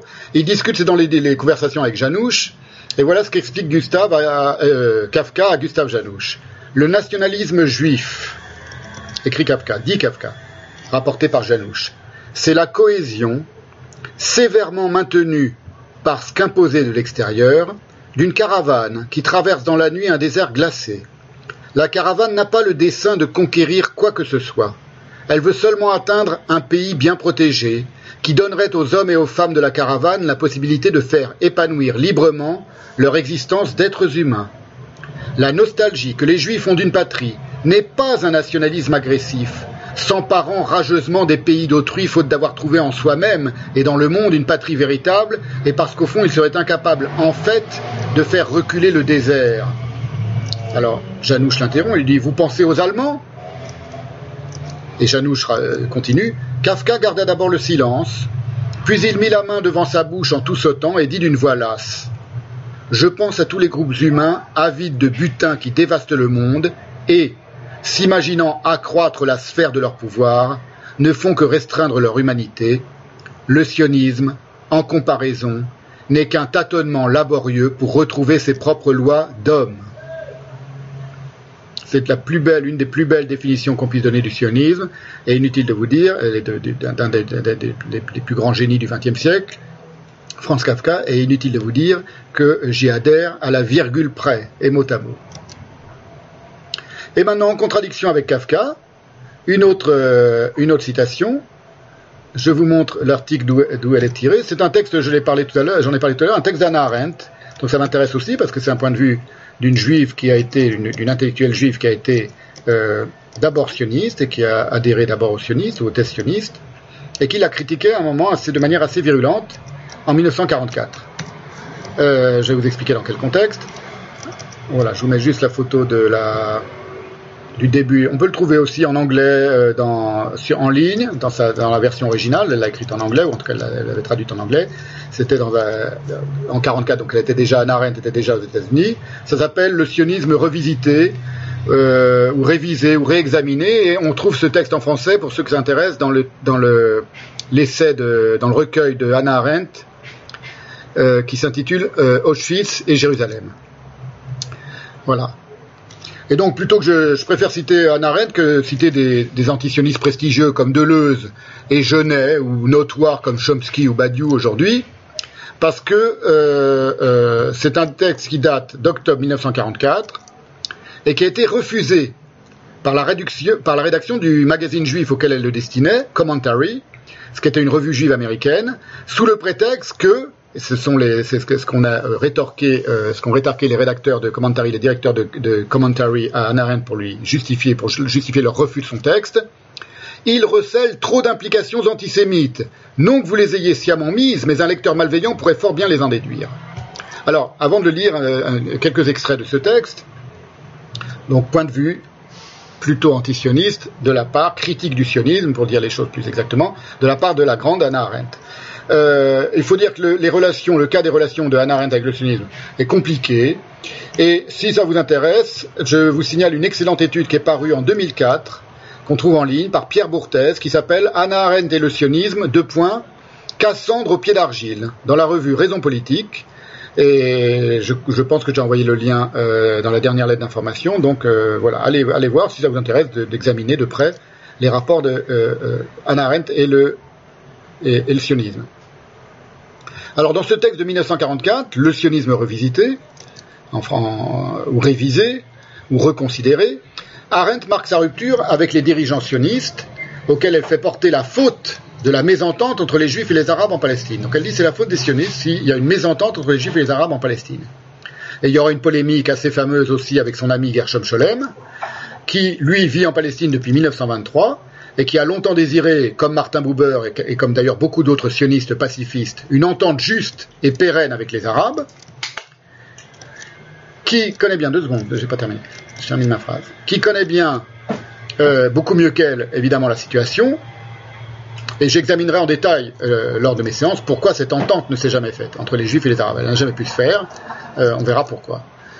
Euh, et donc il connaît bien mieux la situation qu'Arendt, et laquelle, avec toute son intelligence, elle n'y comprend apparemment rien. Ou en tout cas, elle a une interprétation qui est complètement imaginaire des choses. Bon, je ne vais pas le démontrer aujourd'hui, je veux juste vous faire entendre la voix d'Anna Arendt, mais Gershom Scholem le lui a euh, euh, très sérieusement reproché euh, lorsqu'il discutait, par exemple, de leur, de leur euh, ami commun, Walter Benjamin. je donne juste un exemple avant de vous citer encore son texte, c'est que Bon. Voilà un exemple de, des reproches que euh, fait euh, outrancier que fait euh, Arendt aux, sionistes. Elle dit, elle écrit dans ce texte, alors que les révisionnistes étaient violemment critiqués par d'autres sionistes, bon, il y a des sionistes révisionnistes, j'expliquerai de quoi il s'agit, sont des courants dans le sionisme, alors que les révisionnistes étaient violemment critiqués par d'autres sionistes pour avoir entamé des négociations avec le gouvernement polonais antisémite d'avant-guerre, en vue de l'évacuation d'un million de juifs polonais, afin de gagner le soutien de la Pologne aux demandes sionistes extrêmes devant la Société des Nations, demande extrême, dit-elle, et d'exercer ainsi une pression sur le gouvernement britannique, les sionistes généraux eux-mêmes étaient en contact permanent avec le gouvernement d'Hitler en Allemagne au sujet de l'affaire du transfert. Donc elle reproche aux sionistes généraux, qu'appellent les sionistes généraux, Ben Gurion et les autres, d'avoir eux-mêmes fait des reproches aux sionistes révisionnistes, c'est-à-dire le mouvement euh, de Zev et Jabotinsky, d'avoir très euh, pragmatiquement euh, tenté de négocier avec le gouvernement polonais antisémite, et dit les sionistes généraux ont fait la même chose avec le gouvernement d'Hitler. Et à ce sujet. Scholem la tensera vraiment, parce que c'est imbécile comme remarque, euh, comme, reproche, en lui faisant reconnaître, qui est souvent utilisé d'ailleurs par les, par les idéologues antisionistes, à savoir, oui, les sionistes ont pactisé aussi avec les nazis. Ils sont entendus avec les nazis. Et ça, ira jusqu'à dire que les sionistes étaient, contents qu'on persécute les juifs euh, en, Allemagne nazie parce que ça leur faisait des, mouvements migratoires qui, euh, euh, aller dans le sens de leur cause. Ça, c'est des propos qu'on entend très régulièrement dans les, par tenus par des militants antisionistes. En tout cas, c'est pour vous dire que c'est un argument qui est utilisé par euh, Arendt, et Gershom Scholem, dans leur polémique euh, fameuse, je vous le redis, euh, lui fera reconnaître que si elle et lui avaient dû trouver un accord avec la Gestapo, sont tous les deux des juifs allemands, hein, des juifs très intégrés en Allemagne qui ont dû fuir les persécutions en Allemagne, évidemment, antisémites, que si lui a dit Scholem, toi et moi, on avait dû trouver un accord avec la Gestapo pour sauver Walter Benjamin qui était entre leurs mains, on l'aurait fait immédiatement. On serait accordé avec les Gestapo en argent pour un échange d'argent ou de quoi que ce soit pour sauver Walter Benjamin. Bon, évidemment, elle avait rien à répondre à ça parce que c'était une évidence. Et eh ben, c'était pour lui dire euh, ce que ce qu'ont fait les sionistes, c'est exactement la même chose. Ils ont tout, ils ont tout tenté pour sauver nos, nos frères persécutés par les par les nazis. Voilà, j'ajoute enfin, avant de vous lire encore le passage de texte, que Arendt, apparemment, lorsqu'elle écrit ce texte en 1944, et c'est très étrange d'ailleurs, elle ignore tout de la Shoah. Euh, Auschwitz ne sera libéré par les Russes qu'en janvier 1945, parce qu'elle n'y parle que de la catastrophe de 1933. Elle évoque jamais la, tentative d'extermination des Juifs, comme si elle ne le savait pas. Elle, ne le sait probablement pas, ou alors elle, pas, elle veut pas en parler. Or, euh, ce qui est intéressant, c'est que c'est pas du tout le cas des Juifs de Palestine, qui sont au courant de l'extermination en cours dès novembre 1942, comme le rappelle Georges Bensoussan. Le 22 novembre 1942, écrit Georges Bensoussan, toujours dans ce même... Euh, non, c'est dans un autre texte qui s'appelle Un nom impérissable, Israël, le sionisme et la destruction des Juifs d'Europe, un texte qui est paru au seuil. Il écrit Bensoussan, le 22 novembre 1942, l'exécutif de l'agence juive reconnaît pour la première fois explicitement que l'Allemagne nazie ne procède plus à des tueries sporadiques, mais à un génocide. Dès le lendemain, la presse du Yishuv, de la communauté juive installée en Palestine qui ne s'appelle pas encore Israël, bordée de noir, publie le communiqué de l'agence juive qui évoque, ouvrez les guillemets, c'est le titre du communiqué, l'extermination systématique des juifs d'Europe. Donc en Palestine, on le sait, au moins en Palestine, on le sait en 1942, dès 1942. Elle, en 1944, apparemment, elle n'en parle pas, elle l'ignore intégralement. Et elle fait des reproches euh, aux sionistes, euh, comme, aux dirigeants sionistes, comme si ça n'avait pas lieu. Pendant que je vous lis euh, le texte, un extrait du texte d'Arendt, encore une autre petite photo d'une d'une soldate sioniste de l'époque, voilà que j'ai trouvé sur internet. J'aime bien. J'aime bien les. C'est mon. C'est mon. c'est mon travers. J'aime bien les combattantes. Euh, qu'elles soient juives ou pas d'ailleurs, c'est pas, pas ça peut être dans d'autres conflits, mais les femmes qui, les femmes combattantes, je les trouve valeureuses et, et, dignes d'admiration. Encore autre, une autre image.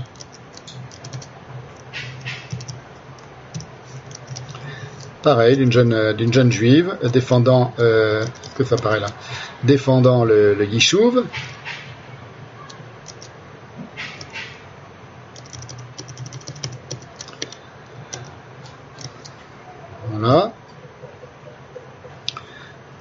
Je ne sais pas de quand exactement datent toutes ces photos. Je crois que c'est un peu avant la création de l'État d'Israël. J'ai oublié de vérifier, mais euh, ça peut être entre les années 30, euh, 40 et, peut-être même après la création d'Israël, peut-être un peu avant, peut-être les années 20. Voilà. Oui, c'est pas du pas du théâtre, hein, c'est des, photos réelles. De... Là, non, là c'était une commandante de la Haganah, donc de la de la de, l'armée la, pré-armée de défense juive avant la création d'Israël, qui montre à ses à ses soldats comment on utilise ce, type de fusil. Voilà, c'est une démonstration euh, faite. C'était la légende de la photo voyez? Euh, Je vous montre ces photos-là parce que c'est important de voir aussi comment, à quoi ressemblaient les jeunes juifs euh, installés en Palestine, émigrés ou nés. Bon, eux n'étaient pas nés en Palestine, pas encore, mais installés en Palestine. Ils étaient tous habillés comme ça. Il y avait d'abord une égalité de traitement parfaite entre, enfin, très fréquemment entre les hommes et les femmes. Ça, c'est un des, piliers de, l'idéologie sioniste dans les années 20 hein, dans le monde. Euh, et, et, ils étaient habillés évidemment comme ça, c'était des, gens magnifiques, habillés en short et d'une manière pas du tout conforme aux manières de s'habiller et aux manières dont s'habillaient les femmes dans la région, ce qui choquait euh, euh, parfois profondément les, villageois arabes ou les, ou les, ou les bédouins ou les, les, musulmans qui étaient qui vivaient parmi eux ou avec eux ou qui les côtoyaient. Voilà, c'était aussi une des raisons parfois des conflits entre les juifs et les musulmans. C'est la manière de s'habiller des femmes juives euh, en, Israël, en Israël, donc avant le, au début du sionisme. Pour vous dire que ces questions-là sont, sont pas nouvelles, hein, des questions des vêtements et de la manière dont, on doit s'habiller ou ne pas s'habiller une femme. Voilà, maintenant je vous cite vraiment Anna Arendt, là je voulais en venir, pour vous montrer une analyse, voilà, euh, comment dire, une analyse euh, plus ou moins honnête, mais en tout cas rationnelle, euh, argumentée, avec laquelle je suis pas du tout d'accord, mais peu importe, antisioniste de la part d'Anna Arendt. Ainsi, le mouvement national juif social révolutionnaire, qui prit son essor il y a un demi-siècle, donc elle écrit ça en 44, elle veut dire au tout début du XXe siècle, avec des idéaux si élevés qu'il en oublia les réalités du Proche-Orient et la méchanceté générale du monde, en est-il arrivé comme la plupart de ces mouvements, à soutenir sans ambiguïté des revendications non seulement nationales, mais même chauvines, non pas contre les ennemis du peuple juif, mais contre ses amis potentiels et ses actuels voisins. Et un peu plus loin, elle écrit Cette juxtaposition n'a pas réussi à constituer un amalgame, puisqu'il revendique le socialisme pour les affaires intérieures et le sionisme nationaliste pour les affaires étrangères. La conséquence en est la situation actuelle entre juifs et arabes. Donc pour elle, hein, vous comprenez, la situation conflictuelle, explosive entre juifs et arabes est la conséquence de euh, l'incohérence du, mouvement sioniste qui revendique, dit-elle, le socialisme et l'égalité de tous et de toutes euh, à l'intérieur de, la Palestine, euh, pour les affaires intérieures plutôt, et ce qu'elle appelle un, nationalisme, qu'elle confond intégralement avec les nationalismes européens euh, autres euh, pour les affaires étrangères. Tout cela est très discutable dans le mot à mot, etc. Mais c'était pour vous faire entendre la voix de, de, de Arendt. Allez, une dernière photo. J'avais préparé quelques-unes à vous montrer.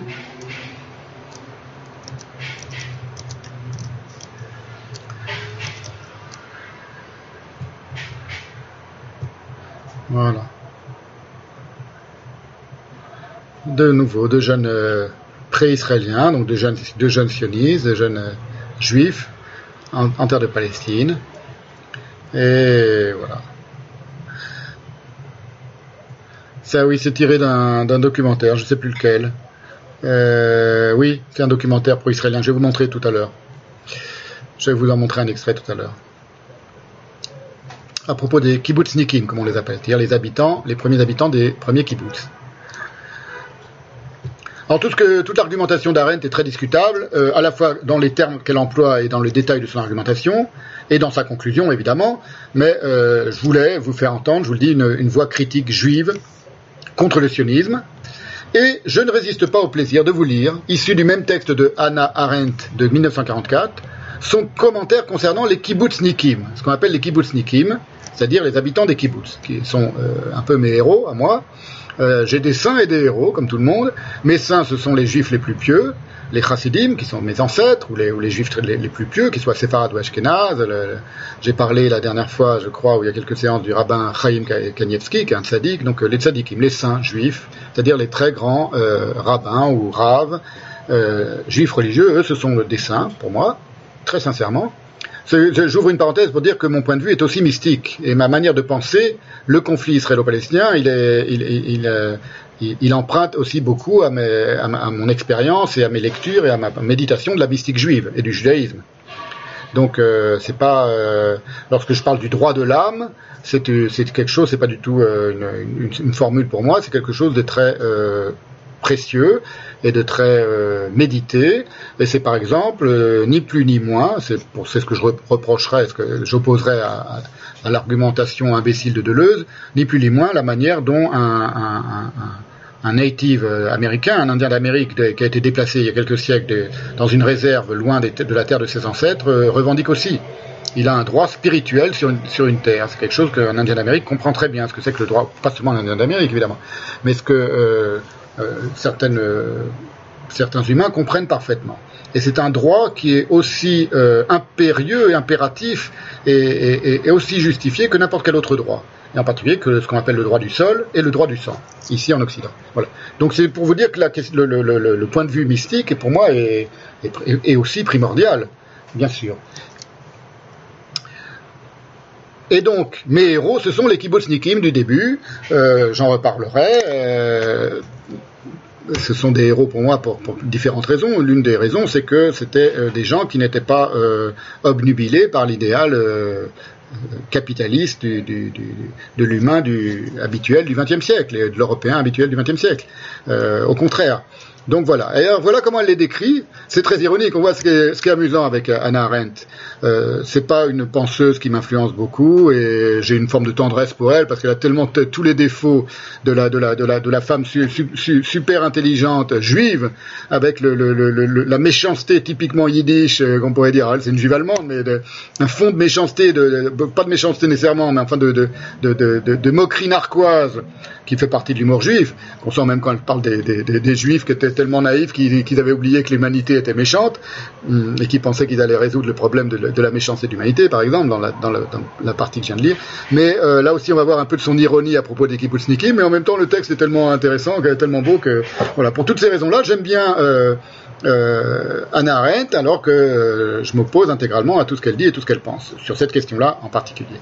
Euh, je ne peux pas en dire autant de beaucoup des antisionistes et des militants antisionistes, et je parle même pas seulement des, des, des militants antisionistes antisémites.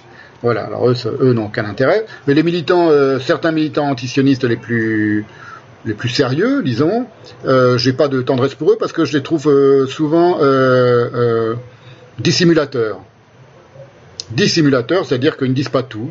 Un, de ce qu'ils pensent, deux, de ce qu'ils ne pensent pas, de ce qu'ils savent, de ce qu'ils ne savent pas. Euh, ils ne donnent pas tous les éléments pour comprendre le, le, pour comprendre le conflit. Et donc ça, la dissimulation et la mauvaise foi, si vous voulez, c'est quelque chose qui est euh, rédhibitoire pour moi. Euh, voilà, donc je vous lis le, le, le et ben, j'ai aussi une forme de tendresse, j'ai mis aussi un peu de un, petit documentaire qui est paru sur I24, la chaîne d'information franco-israélienne, sur les Neturei Karta. Alors Neturei Karta sont extraordinaires, c'est un tout petit groupe très minoritaire de juifs très religieux qui sont à Jérusalem depuis des générations et des générations, depuis bien avant la création de l'État d'Israël, et qui sont profondément et, de manière militante pro-palestiniens, pro-OLP anti-Israël. Ils refusent de reconnaître l'État d'Israël. Pour eux, le Messie n'est pas arrivé, donc on n'a pas à, créer un État. C'est une, abomination, un sacrilège, et ils sont politiquement euh, très associés euh, à la lutte palestinienne. Donc ce sont des juifs très religieux. Euh, euh, très très sincères dans leur religiosité, dans leur dans leur mystique, et très très très antisionistes. Voilà. Alors eux aussi, c'est une autre. Euh, Tous ces gens-là euh, sont euh, comment dire, sont des éléments aussi qu'on ne peut pas rejeter et qu'on ne peut pas, qui font partie aussi du peuple juif, euh, et qui, font partie aussi de, ce, de, cet énorme complexe, euh, de, ce conflit. Quand je dis ils font partie, je veux dire par là qu'ils sont, d'une certaine manière, ils sont aussi dans le, rang des, sionistes. Il y a des antisionistes dans le rang des sionistes, et, il y en a toujours eu. À l'intérieur même du sionisme, il y a des gens qui sont profondément antisionistes, et euh, d'un point de vue mystique, ils appartiennent au même peuple. Ils appartiennent au peuple juif, évidemment, mais ils appartiennent au même peuple, y compris au peuple sioniste. Les antisionistes appartiennent aussi au peuple sioniste, les antisionistes juifs. Voilà, c'est quelque chose que, bon, je développerai peut-être, j'expliquerai ce que je veux dire par là aussi, mais euh, c'est difficile de ne pas avoir une, une, forme de tendresse pour eux. Par contre, ceux qui sont très violents parmi les sionistes, parmi les, les ceux qu'on appelle les colons et qui font des attentats contre les Palestiniens, euh, alors eux, ils sont évidemment abominables et euh, ils, sont, ils sont mis en prison d'ailleurs quand ils sont. Et, et je, je, dis juste, bon, c'est un, aparté, c'est que euh, sont condamnés par l'ensemble de la population israélienne. Hein. Quand il y a un attentat qui, comme le, type qui est le juif religieux complètement fou qui a tué Rabin, euh, il n'est pas acclamé par l'ensemble de la population israélienne. Bon, c'était. Je, reviens à la, à, la citation de Hannah Arendt sur les euh, les kibbutznikim. Et je reparlerai beaucoup des kibbutznikim par rapport à l'antisionisme atrabilaire de l'extrême gauche mondiale aujourd'hui. Voilà, qui, ne, qui semble ne pas comprendre que ces gens-là sont leurs ancêtres les gens de la ZAD, les gens des, enfin les gens des ZAD, les gens qui forment des groupes autonomes pour essayer de, survivre dans cette ère de néolibéralisme euh, euh, génocidaire, ne savent pas qu'ils ont eu des, précurseurs euh, prodigieux qui étaient les premiers kibbutznikim. Voilà. Anna Arendt, ouvrez les guillemets. Ils se sont échappés en Palestine comme on pourrait souhaiter s'échapper sur la Lune, dans une région au-delà de la méchanceté du monde. Fidèles à leurs idéaux, ils se sont établis sur la Lune et, grâce à la force extraordinaire de leur foi, ils ont pu créer de petits îlots de perfection. De ces idéaux sociaux est né le mouvement des, des les émigrants pionniers, et des kibbutz. Ces membres, une petite minorité dans leur pays d'origine, sont aujourd'hui une minorité à peine plus importante dans le judaïsme palestinien. Judaïsme palestinien, ça veut dire le judaïsme qui précède qui est installée en Palestine historique et qui précède la création de l'État d'Israël, puisqu'elle est créée en 1944, il n'y a pas encore d'État d'Israël. Donc on appelle, on appelle ça le judaïsme palestinien. Mais ils ont réussi à créer, continue Anna Arendt, un nouveau type de juifs et même une nouvelle aristocratie, grâce à leurs valeurs nouvellement établies. Deux points. Leur véritable mépris de la richesse matérielle, tout ça est vrai, hein, de l'exploitation et de la vie bourgeoise, leur combinaison unique de culture et de travail, de culture, elle veut dire de culture intellectuelle, et de travail agricole, de culture agricole. Leur réalisation rigoureuse de la justice sociale au sein de leur petit cercle, et leur fierté affectueuse pour le sol fertile, le travail de leurs mains, ainsi qu'une absence totale et surprenante de tout désir de possession personnelle. Fin de la citation de Hannah Arendt, qui est un hommage prodigieux, avec un peu, euh, un peu d'humeur narquoise, à l'égard de mes héros, les kibbutznikim, du début du siècle. Voilà, maintenant je vais faire entendre encore un autre son de voix, euh, explicitement antisioniste.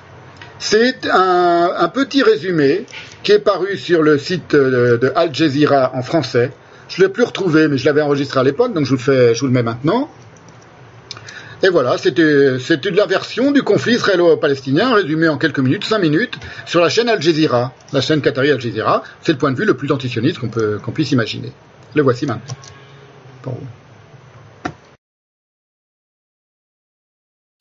Que l'on débarque chez vous, qu'on s'installe dans votre salon et que progressivement on grignote un peu plus de votre espace pour vous laisser qu'un tiers de votre chambre ou pire qu'on vous expulse. Et gare à vous si jamais vous protestez. Eh bien, c'est ce qui arrive aux Palestiniens depuis 70 ans. Pour bien comprendre le conflit qui cristallise toutes les tensions d'une région à peine plus grande que l'île de France, il faut d'abord revenir au tout début, à la fin de la Première Guerre mondiale. La Palestine fait alors partie de l'Empire ottoman qui vient de perdre avec son allié l'Allemagne la guerre face aux empires français et britanniques. Les vainqueurs s'emparent de territoires et se partagent une région stratégique, le Moyen-Orient. Le Liban et la Syrie sont placés sous mandat français et la Palestine sera, elle, placée sous mandat britannique de 1920 jusqu'à la création de l'État d'Israël en 1948. Le conflit israélo-arabe ou israélo-palestinien a une date de naissance. C'est rare dans l'histoire des conflits. C'est le 2 novembre 1917. C'est ce qu'on appelle la déclaration Balfour. C'est quoi la déclaration Balfour C'est la déclaration faite par le ministre britannique des Affaires étrangères à Lord Rothschild, disant que le Royaume-Uni considère favorablement la création d'un foyer national juif en Palestine. Et c'est à ce moment-là que les cartes commencent à se redessiner. On parle des frontières de 1947, un plan de partition du territoire établi par les Nations Unies.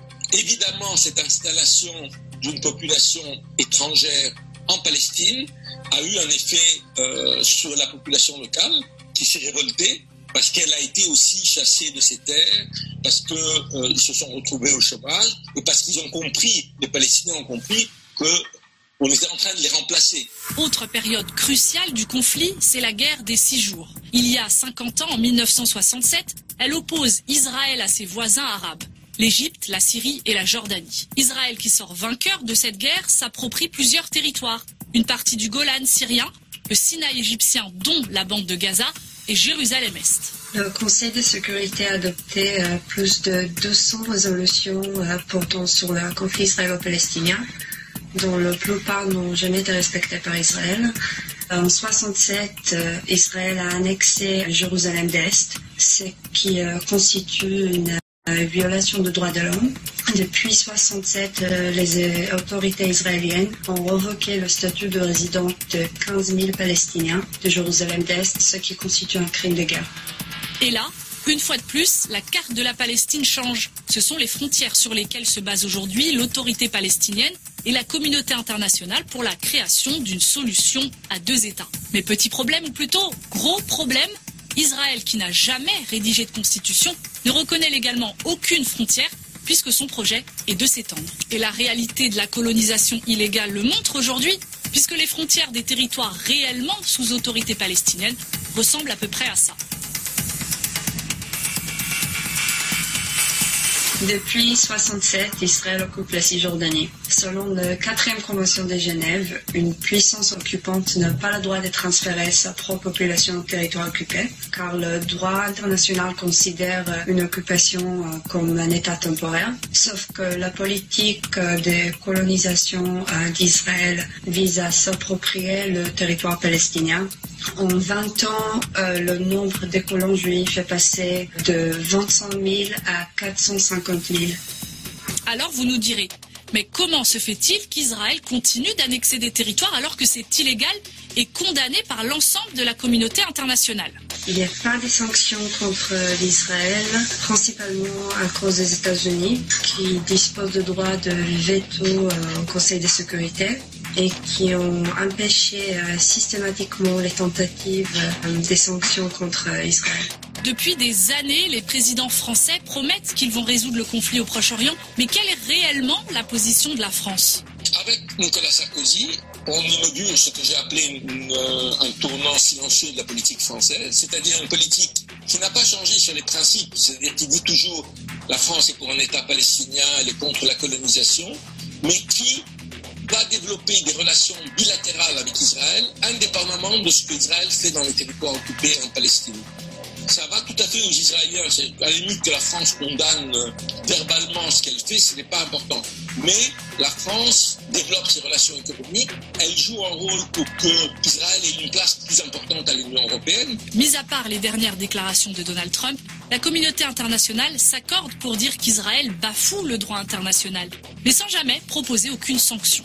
Une des solutions pour faire appliquer le droit international est d'imposer une pression économique sur Israël. Par exemple, que l'Union européenne pourrait euh, mettre fin à ses accords économiques préférentiels avec Israël, tant qu'Israël ne différencie pas entre les territoires occupés et les territoires légalement reconnus euh, de l'État.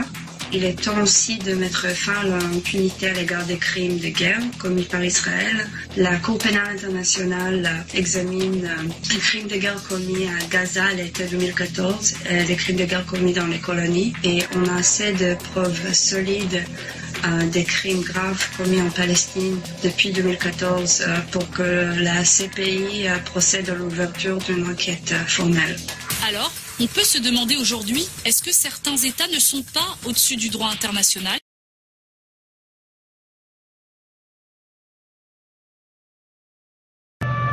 Voilà, je commande pas, hein, je vous laisse, euh, c'est pour vous montrer les différents discours, il y aura des milliers de choses à dire euh, sur les dits et les non-dits de, ce genre de, de, petits documentaires. Maintenant, je vous montre la version juive de la même histoire, avec euh, des dates qui se recoupent. je ne fais pas de commentaires ni sur l'un ni sur l'autre, et n'oubliez pas que c'est aujourd'hui une séance introductive, c'est juste pour vous montrer à quel point le conflit est compliqué. Hein, c'est pas encore pour vous pour aller dans les détails et dans les linéaments de cette complexité. Donc c'est une version juive que j'ai trouvée sur un site avec des, beaucoup d'images, quelques images d'archives fait par un jeune, euh, enfin je dis par un jeune, par euh, quelqu'un qui est apparemment euh, soucieux de mettre des vidéos d'explication sur le conflit, sur l'histoire d'Israël et donc sur le conflit aussi. Et voilà une vidéo sur le plan de partage, je crois, de 47 sur les débuts de l'État d'Israël. Je précise juste, c'est un documentaire, un petit reportage de 7 minutes, donc euh, euh, je vous le laisse en, intégralement. Ça permet comme ça, pour tous ceux qui ne connaissent pas bien euh, ce conflit, de, s'initier un petit peu, ne serait-ce qu'en regardant des images d'archives. Le plus intéressant, c'est toujours les images d'archives, plus que les discours. Voilà, mais je, parle d'un point de vue de l'image, hein, quand on regarde une vidéo.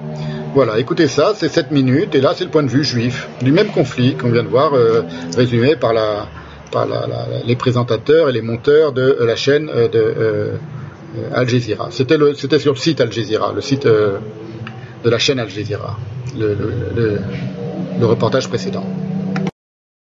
Bien que la Seconde Guerre mondiale soit terminée, les pogroms continuent. En 1945, à Tripoli en Libye, plus d'une centaine de juifs sont massacrés.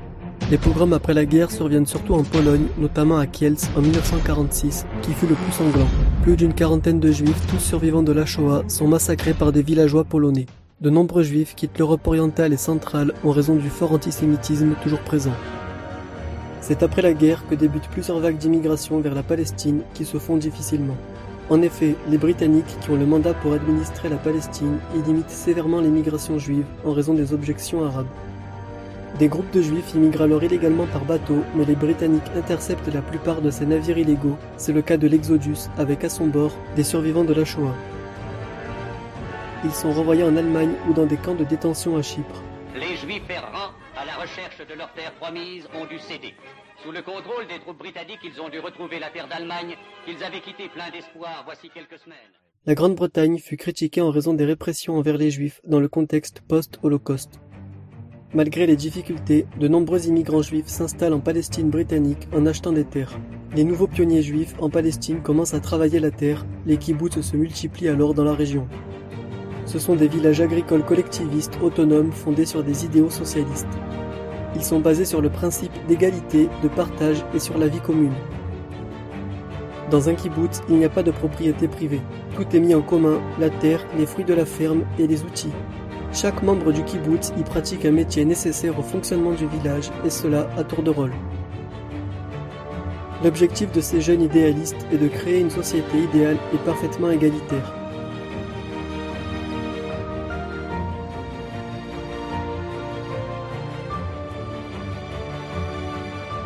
Le 29 novembre 1947, l'Assemblée générale des Nations unies approuve le plan de partage de la Palestine en un État juif et un État arabe avec Jérusalem sous contrôle international. La partie juive accepte ce partage territorial, mais les Arabes refusent et déclarent ouvertement leur intention d'empêcher par tous les moyens la création d'un État juif. Afghanistan? Non. Argentine? Abstention. Belgique? Oui. France Oui. Le plan de partage exige une majorité des deux tiers. Il obtient à deux votes près. Les Juifs déferlent dans les rues pour célébrer l'événement.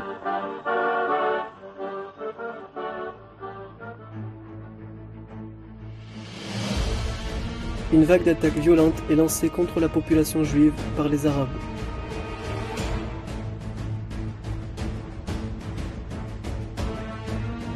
Des combats sont engagés entre les deux parties. D'un côté, les Palestiniens qui veulent empêcher le partage de la Palestine, et de l'autre côté, les Juifs qui veulent sécuriser la zone qui leur est attribuée par le plan de partage. Ayant participé à la Seconde Guerre mondiale aux côtés des armées britanniques, les Juifs sont mieux préparés à la guerre et agissent au sein de plusieurs groupes armés, parfois même radicaux. Le mandat britannique sur la Palestine prend fin, les troupes anglaises arment les milices arabes puis se retirent. L'épineux dossier de la Palestine est confié aux Nations Unies. Dans l'immédiat, David Ben Gourion proclame l'indépendance de l'État d'Israël le 14 mai 1948. Voici quelques extraits de la déclaration d'indépendance de l'État d'Israël. L'État d'Israël sera ouvert à l'immigration juive et aux juifs venant de tous les pays de leur dispersion. Il sera fondé sur la liberté, la justice et la paix selon l'idéal des prophètes d'Israël. Il assurera la plus complète égalité sociale et politique à tous ses habitants, sans distinction de religion, de race ou de sexe. Il garantira la liberté de culte, de conscience, de langue, d'éducation et de culture. Il assurera la protection des lieux saints de toutes les religions. Nous tendons la main en signe de paix et de bon voisinage à tous les pays voisins et à leurs peuples. Nous demandons au peuple juif dans sa dispersion de se rassembler autour des juifs d'Israël.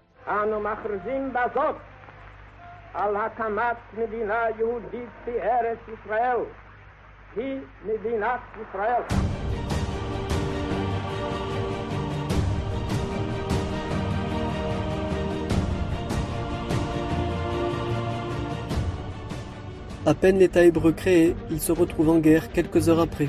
La guerre israélo-arabe éclate. Les Palestiniens et les armées égyptiennes, syriennes, irakiennes, jordaniennes et libanaises déclarent la guerre à Israël.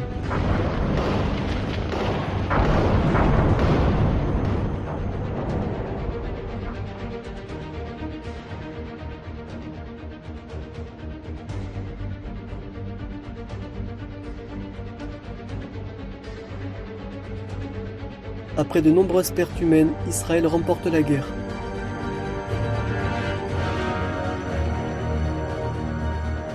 Les conséquences de la première guerre israélo-arabe, aussi appelée guerre d'indépendance, sont nombreuses.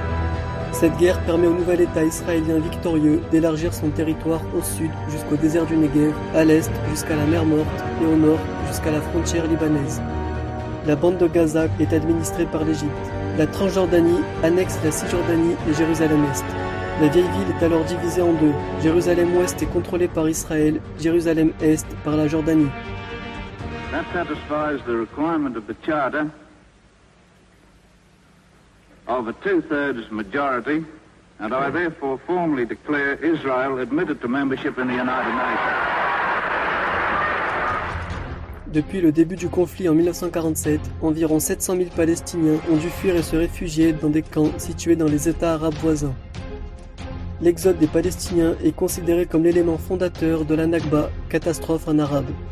La plupart des Palestiniens qui sont restés sont devenus des citoyens israéliens. Cependant, ils se qualifient eux-mêmes de citoyens de seconde zone en raison de certaines inégalités avec les juifs qu'ils montrent du doigt. Aujourd'hui, les Arabes israéliens possèdent un parti politique et représentent près de 21% de la population totale en Israël.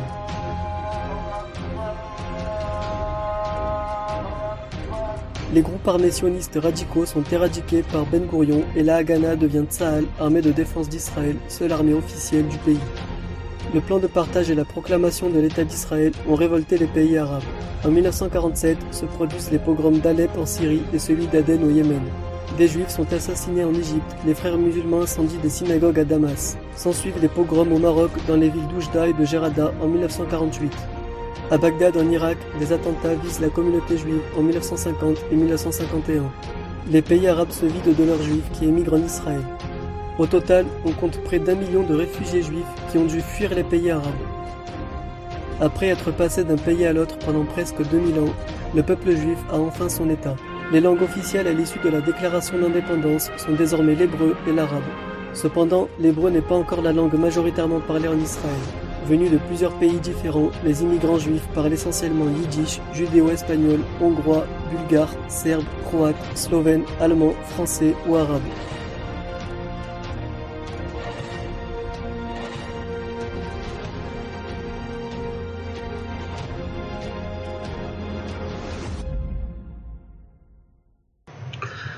Voilà, pareil, je fais aucun commentaire. Euh, il y en a beaucoup à faire. Ça une différence de, montage, de point de vue, des choses que l'on que l'on montre ici et que l'on ne montre pas là. Euh, je, euh, vous comprenez On comprend bien que pour que deux récits d'une même réalité, c'est-à-dire le conflit israélo-arabe et la, et, naissance de l'État d'Israël, divergent autant entre ces deux, deux, petits reportages que je viens de vous montrer, celui d'Al Jazeera et celui de, ce, de, de cette chaîne YouTube juive, je pense, faite par un juif, par des juifs, qui, est très euh, didactique, très pédagogique.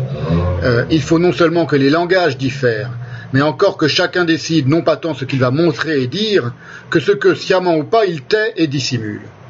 Et il y a donc euh, plusieurs choses à penser ensemble dans le cadre de ce séminaire, principalement la conflictualité du conflit, première chose, les perceptions de cette conflictualité, et troisièmement, le langage comme conflictualité. Pas le langage de la conflictualité, ni le langage du conflit. Le langage comme conflictualité. La rhétorique médiatique, c'est-à-dire le langage rhétorique, médiatique, spectaculaire, les photos de cadavres que l'on montre ici et que l'on ne montre pas là, etc., que l'on montre ou que l'on dissimule.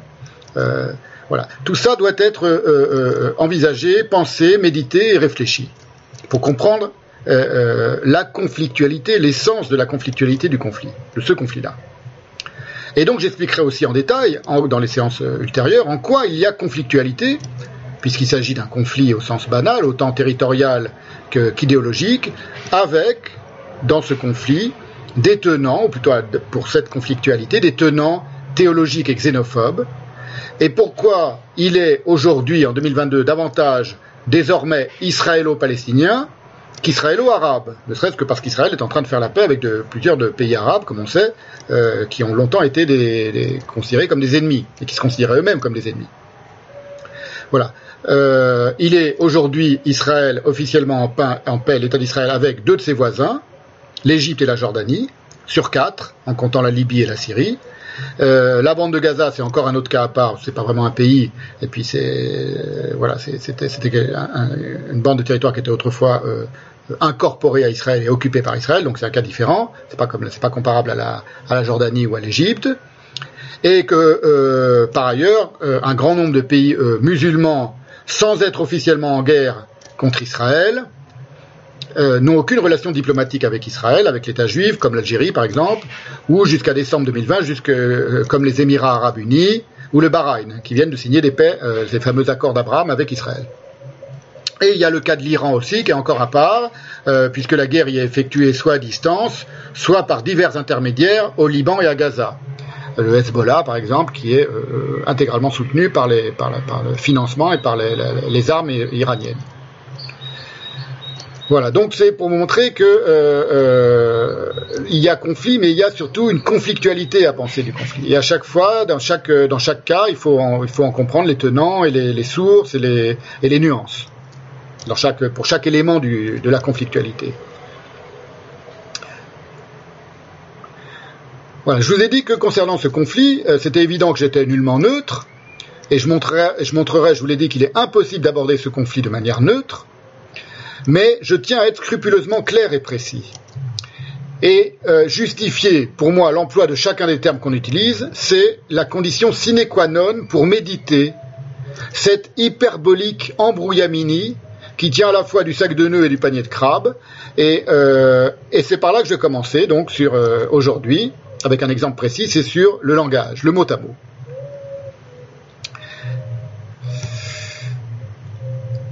Peut-être plus que tout autre, le conflit israélo-palestinien porte sur le langage.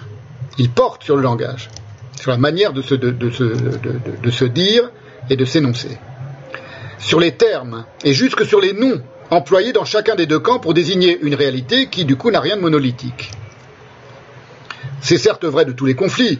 On assiste par exemple en ce moment à, une dispute rhétorique, entre autres, entre Poutine et Zelensky pour la revendication spectaculaire c'est-à-dire à, l'usage purement d'un public de médias, euh, et propagandiste d'une lutte autoproclamée anti-nazie.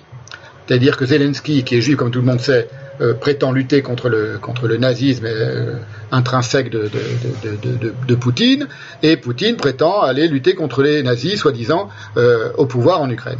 Voilà, donc le, le, mot, et le terme nazi et l'idéologie anti-nazi, entre guillemets, est employé, on voit bien qu'il y a une dispute rhétorique aussi qui, qui, est, qui est majeure et qui, qui, a une, place essentielle au cœur même de ce conflit et, et de, entre la Russie et l'Ukraine.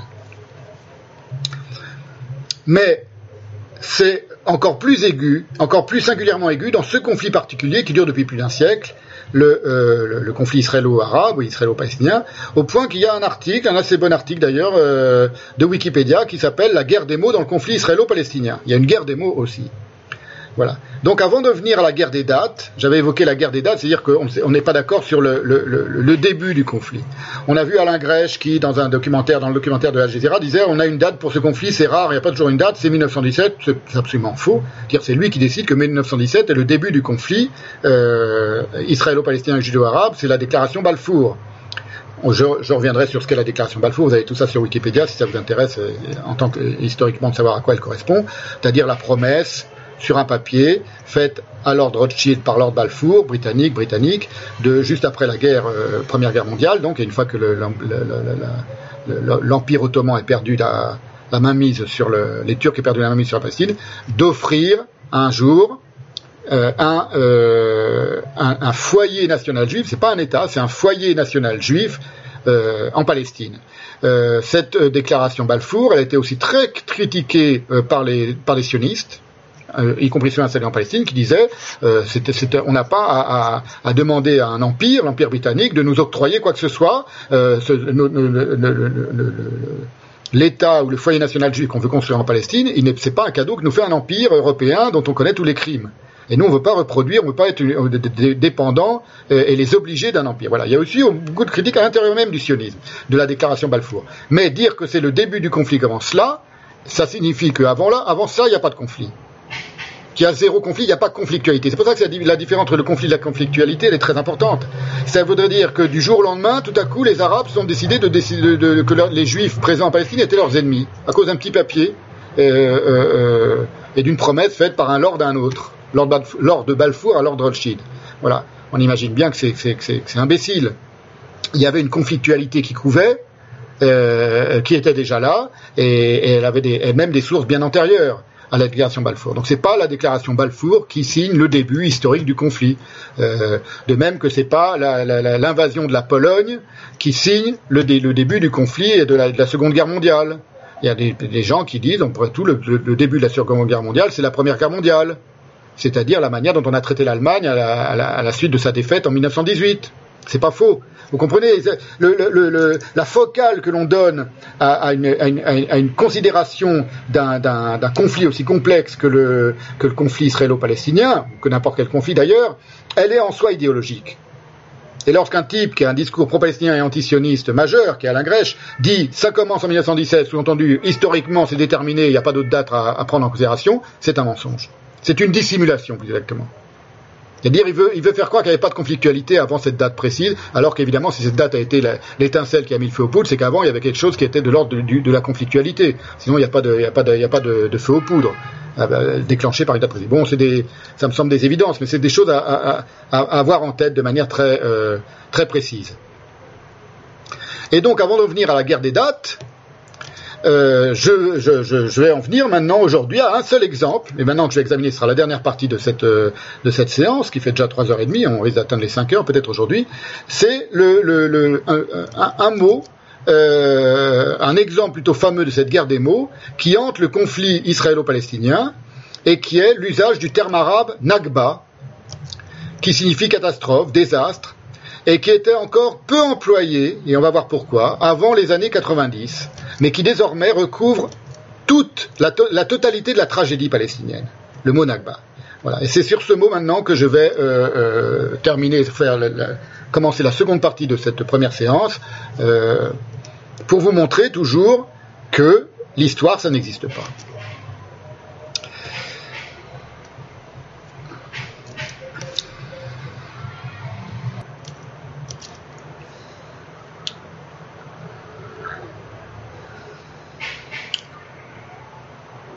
Cette distinction rhétorique entre la manière dont les Juifs conçoivent la création de l'État d'Israël, dans le mot à mot donc, et celle dont les Arabes la nomment, enrobée dans ses conséquences ultérieures jusqu'à aujourd'hui, parce que la Nakba, c'est pas simplement une date précise, ça va jusqu'à aujourd'hui, cette catastrophe en arabe, voire enrobée dans ses conséquences antérieures, enfin dans ses causes antérieures, antérieures à la création proprement dite de l'État d'Israël, est très instructive. Je vous cite un, Canadien, un historien canadien, Neil Kaplan, dans un texte qui en anglais s'intitule The Israel-Palestine Conflict, Contested Histories. Le conflit israélo-palestinien, des histoires contestées. Peut-être que le cas le plus célèbre de différence dans la dénomination d'événements, dit-il. Donc c'est une analyse de la guerre des mots dans le conflit israélo-palestinien est celle de la guerre de 1948, plus précisément celle des combats de décembre 1947 à janvier 1949. Pour les Israéliens, il s'agit de leur guerre de libération, entre guillemets, ou guerre d'indépendance, entre guillemets, en hébreu, Milchemet à Atzmaout, rempli de réjouissance et mettant l'accès sur la délivrance et la rédemption. Pour les Palestiniens, c'est Al-Nakba, traduit par la catastrophe, et qui inclut la destruction de leur société, et l'expulsion et la fuite de 700 000 réfugiés.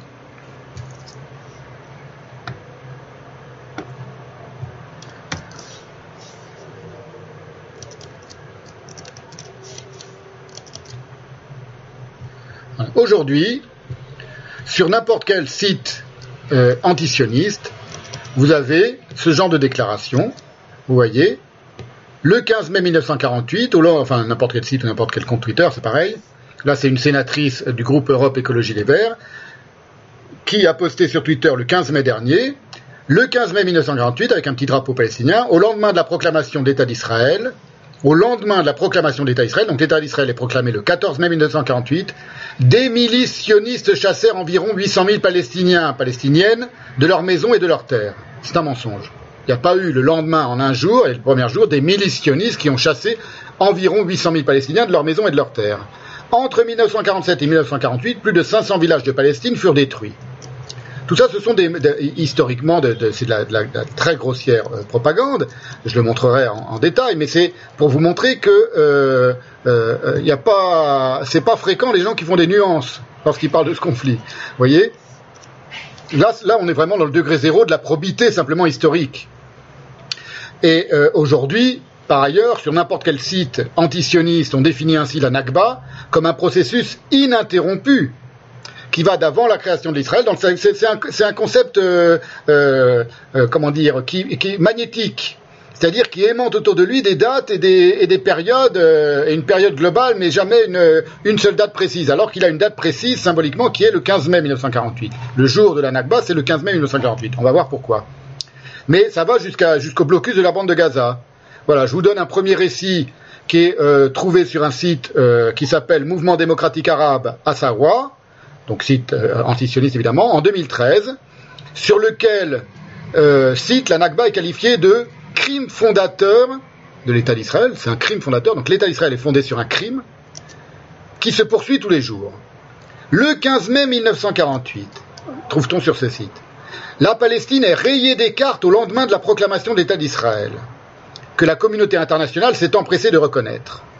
Dans les mois qui ont précédé et suivi ce jour funeste, des centaines de villes et villages palestiniens furent détruits par les forces armées sionistes, forçant deux tiers de la population palestinienne à prendre la route de l'exil. La Nakba, catastrophe, palestinienne, euh, catastrophe en arabe, palestinienne, n'est pas juste une période révolue, c'est une entreprise systématique de déracinement des Palestiniens de leurs terres et de répression pour les priver de toute expression politique propre. Preuve en est, la colonisation continue en Cisjordanie et l'épuration, preuve en est, pardon, les nombreux massacres commis par l'État colon depuis 1948. Écoutez bien la rhétorique. Là, on est dans la pure rhétorique antisioniste. Preuve en est, la colonisation continue en Cisjordanie et l'épuration ethnique qui se poursuit encore aujourd'hui à Jérusalem ou dans le Nakab, le Negev en arabe. Preuve en est, du blocus et des bombardements que les habitants de Gaza subissent depuis plusieurs années. Preuve en est encore du mur, avec un M majuscule, le mur des lamentations, qui défigure la Palestine. Ah non, pardon, le mur, le mur de sécurité qui, sépare euh, la, Cisjordanie d'Israël. Le mur, avec un mur majuscule. Vous voyez, c'est pas un hasard s'ils mettent un mur M majuscule pour un juif ou un israélien, il voit le mur, il pense immédiatement au mur occidental, au mur du temple. Non, là il parle du mur, un mur et un mur, qui défigure la Palestine, privant les Palestiniens de leurs terres et participant à la ghettoisation de régions entières. Tous les mots sont choisis, évidemment, ghettoisation, etc. Cette agression a rencontré une résistance, elle aussi continue, en se réorganisant sans cesse dans l'exil ou sous occupation. Nous l'avons vu à Gaza en novembre dernier, donc c'était en 2013, hein, j'ai dit. Nous l'avons vu à Gaza en novembre dernier. La résistance palestinienne a su faire face à l'ennemi, malgré le blocus et les bombardements. Nous la voyons dans les prisons de l'occupant. Les prisonniers palestiniens, armés de leurs simples estomacs, ont mené des grèves de la faim qui ont fait reculer l'ennemi plus d'une fois. Nous le voyons aussi chaque semaine dans les campagnes où les paysans palestiniens manifestent contre les colons armés et luttent contre l'expropriation de leurs terres. 65 ans déjà, donc c'était 65 euh, euh, ans après 1948.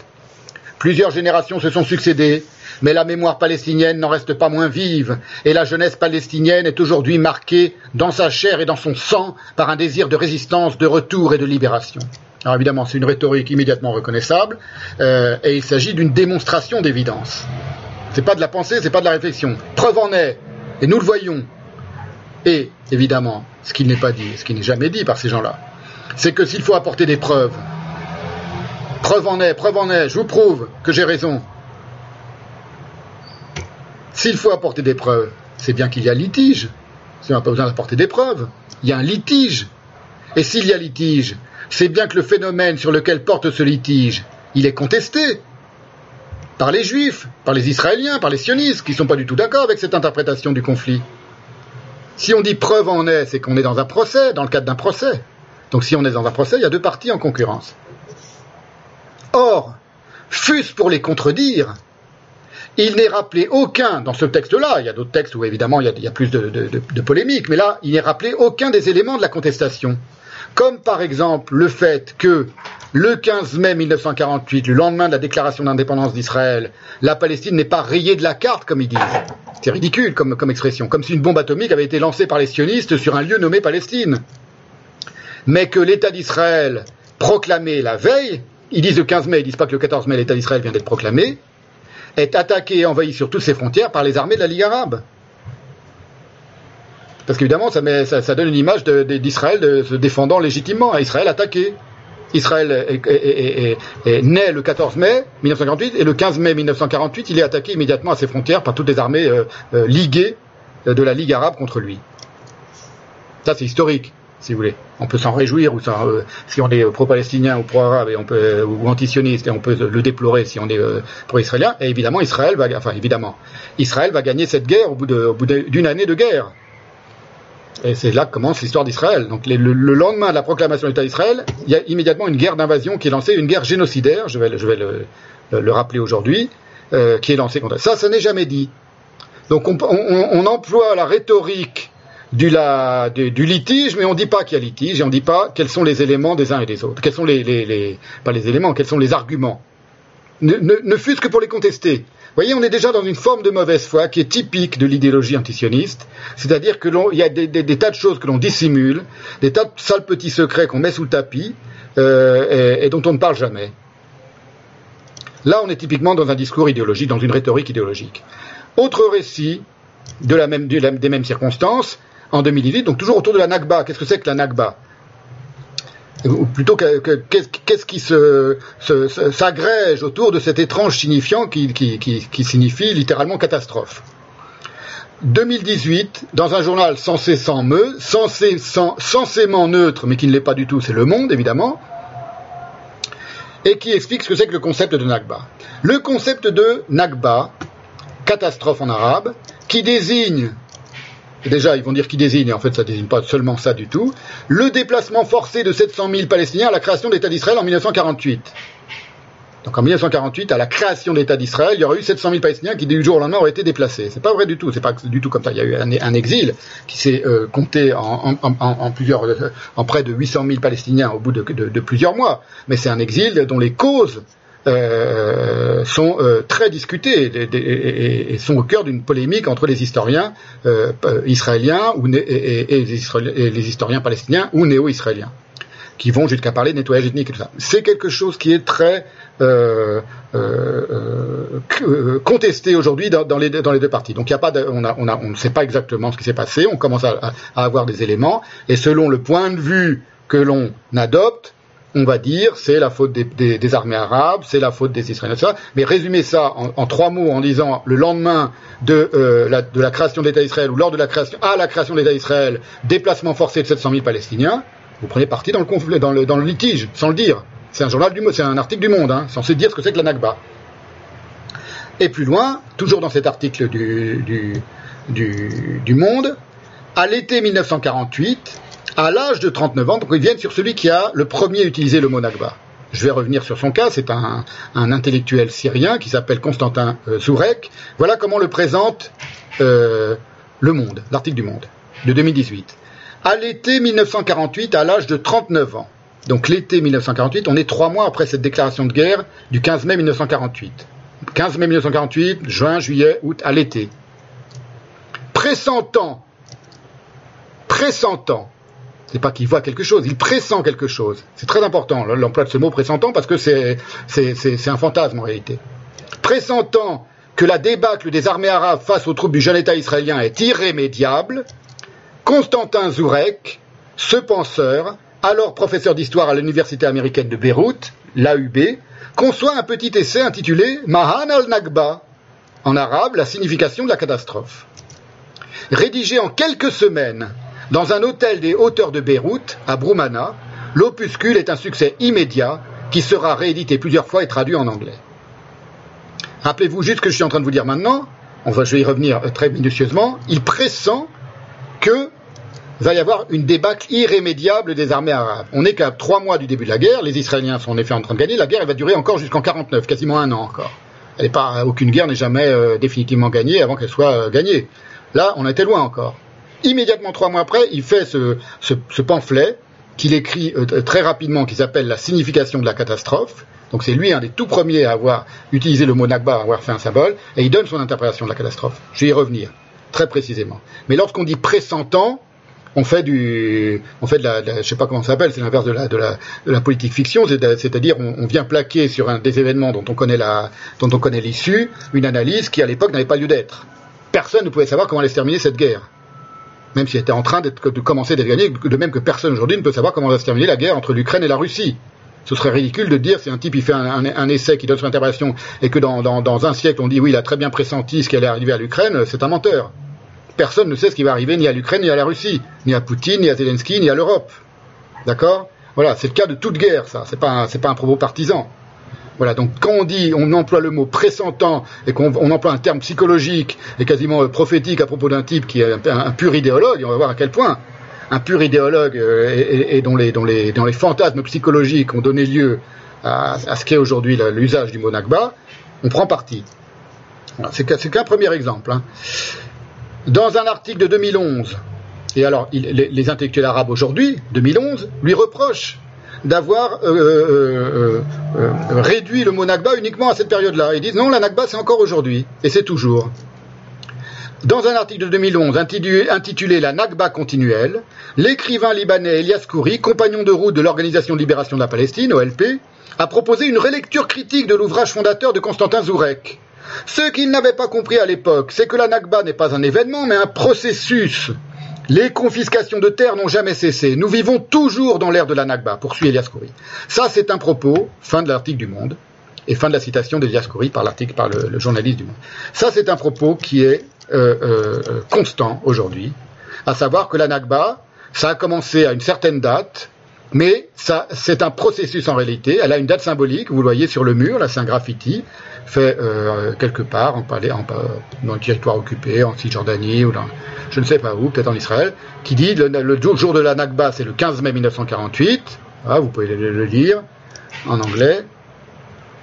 Le, le, jour où 780 000, le jour où 780 000 Palestiniens, donc en un jour, 780 000 Palestiniens ont été euh, expulsés de leur patrie, de leur homeland, par l'occupation israélienne sioniste en arabe à droite et en, anglais à gauche. Et j'y ai mis un autre schéma, pareil, les temps de la Nakba, où vous voyez, la Nakba, elle commence quasiment en 1900, euh, 1923.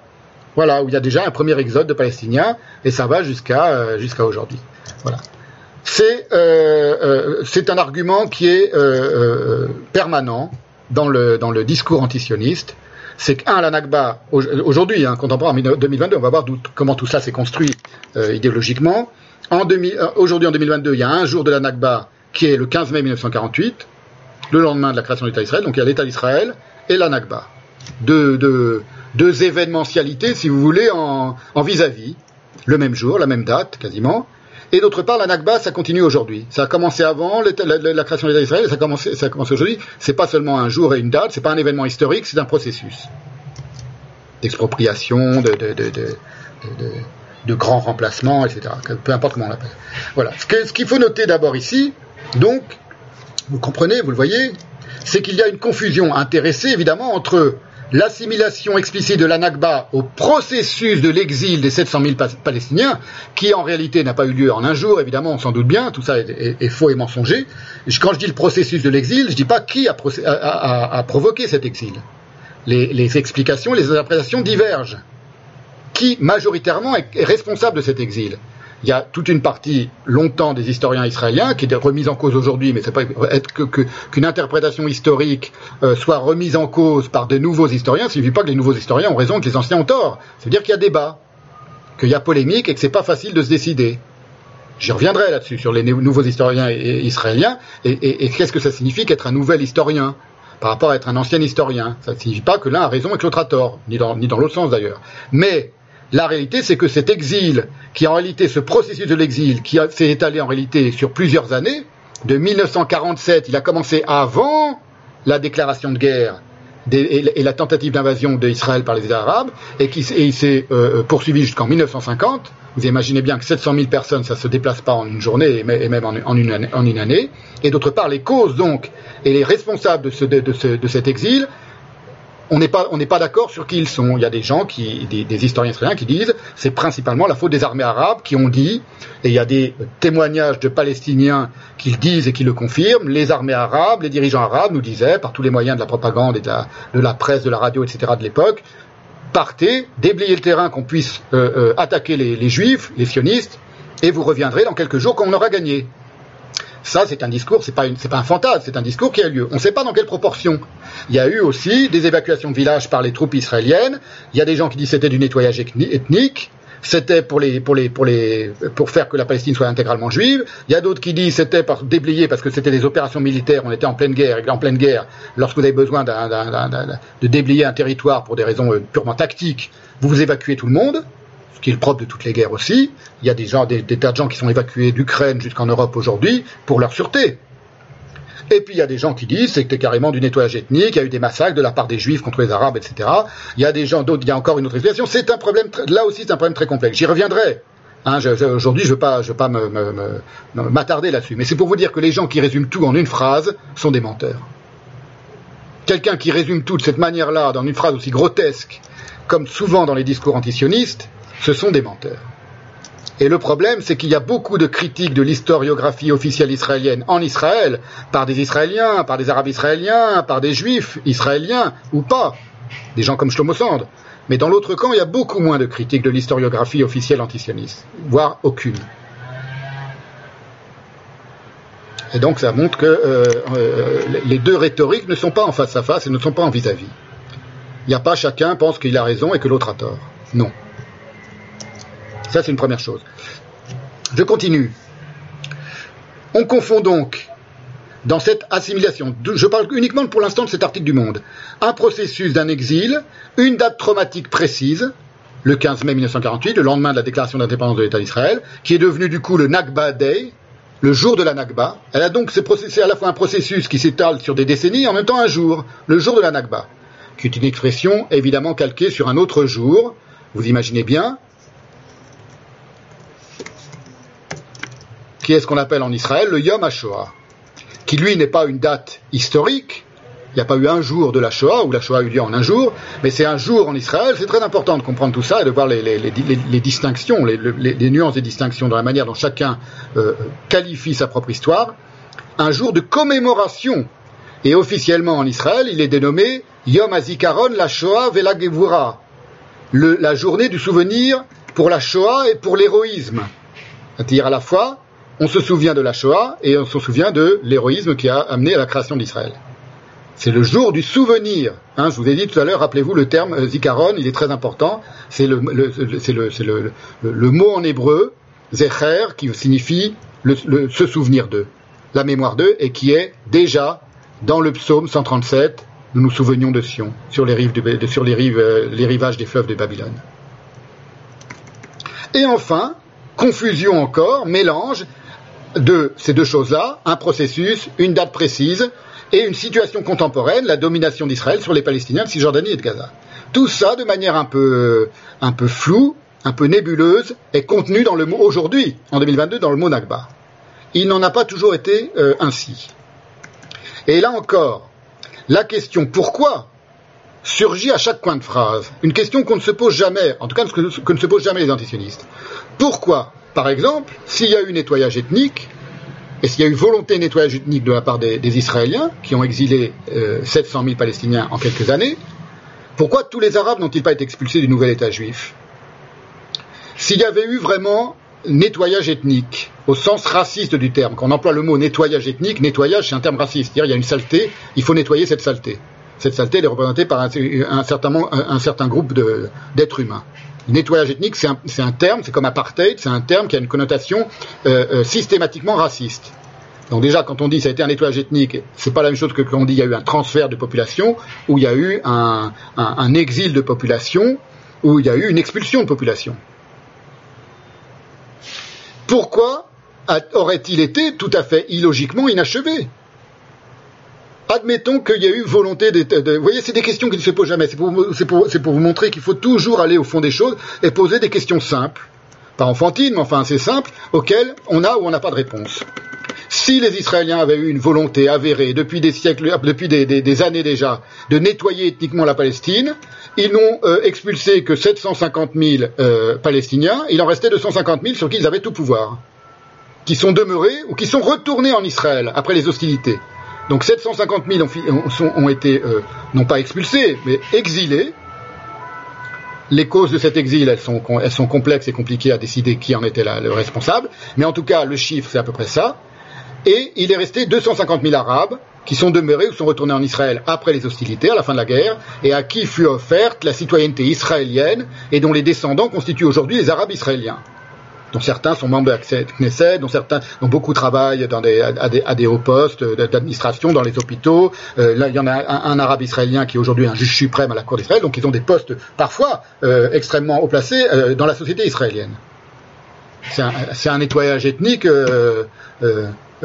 souillonné, si j'ose dire. C'est-à-dire, si ces gens sont des, sont des génocidaires, les juifs, contre les arabes, et veulent nettoyer ethniquement, alors qu'ils ont tout le pouvoir, c'est pas qu'ils ont perdu, ils ont gagné la guerre. Pourquoi ils n'ont pas fini leur nettoyage ethnique? Comment vous l'expliquez? Ils ne l'expliquent pas. Il n'y a pas d'explication. Ils n'en parlent jamais. Tout ce qu'ils vont vous dire, c'est que oui, aussi, c'est des citoyens de seconde zone, les Arabes israéliens, ils sont maltraités, patati patata. Voilà, mais on n'explique pas pourquoi un, nettoyage ethnique entrepris pendant un certain moment et dans, le cas d'un triomphe euh, euh, absolu et imprévu contre une, population adverse n'est pas terminé. Ça n'existe pas. Si personne n'avait fait perdre la guerre à Hitler, il aurait terminé la destruction des Juifs d'Europe. Si personne n'avait, n'avait, euh, euh, ne s'était euh, interposé contre les Turcs, il n'y aurait plus aucun Arménien de cette région-là en vie aujourd'hui. Vous comprenez, il faut poser des bonnes questions, c'est important. Je vous rappelle ce que dit Wikipédia à propos des Arabes israéliens. Donc ceux qui n'ont pas été exilés, expulsés. Voilà. Il faut, il faut questionner aussi pourquoi eux n'ont pas subi le même sort que les autres.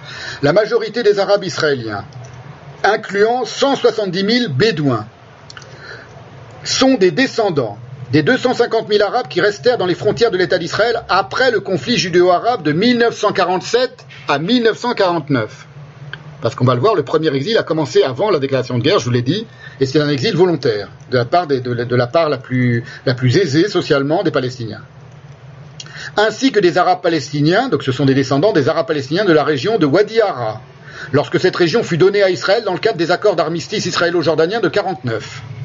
200 000 Arabes supplémentaires de la bande de Gaza et de Cisjordanie furent autorisés à immigrer en Israël dans le cadre de regroupements familiaux et obtinrent la citoyenneté israélienne. Pourquoi? Comment on explique ça dans le contexte d'un nettoyage ethnique? C'est invraisemblable. Donc il n'y a pas eu de nettoyage ethnique. Le mot ne correspond pas. La Nakba, ça c'est dans l'article Wikipédia, dans l'étude Wikipédia qui s'appelle euh, Arabe israélien, consacré aux Arabes israéliens. Voilà, lisez-le en entier, hein, ce sont des articles toujours très intéressants. La Nakba évoque donc un processus, l'exil d'une partie des Arabes de Palestine, dont les causes directes sont l'objet d'intenses polémiques et de débats parmi les historiens qui s'écharpent, y compris, je vous l'ai dit, entre historiens israéliens. Soit c'est un nettoyage ethnique, selon certains, donc je vous l'ai dit, c'est une expression objectivement raciste. Planifié et concerté ce nettoyage par les dirigeants sionistes et les combattants juifs, selon certains, et dans ce cas, je vous le dis, dans le cas où l'on admet la version la plus officielle des antisionistes, lesquels n'ont pas, comme en Israël, de nouveaux historiens favorables à la version du camp adverse, voilà, c'est quelque chose qu'admet par exemple euh, Jihan Sfer, que je vous ai cité déjà tout à l'heure, j'ai beaucoup vous cité aujourd'hui, cette euh, historienne euh, spécialiste du, Liban. Dans son euh, étude historiographie palestinienne, elle conclut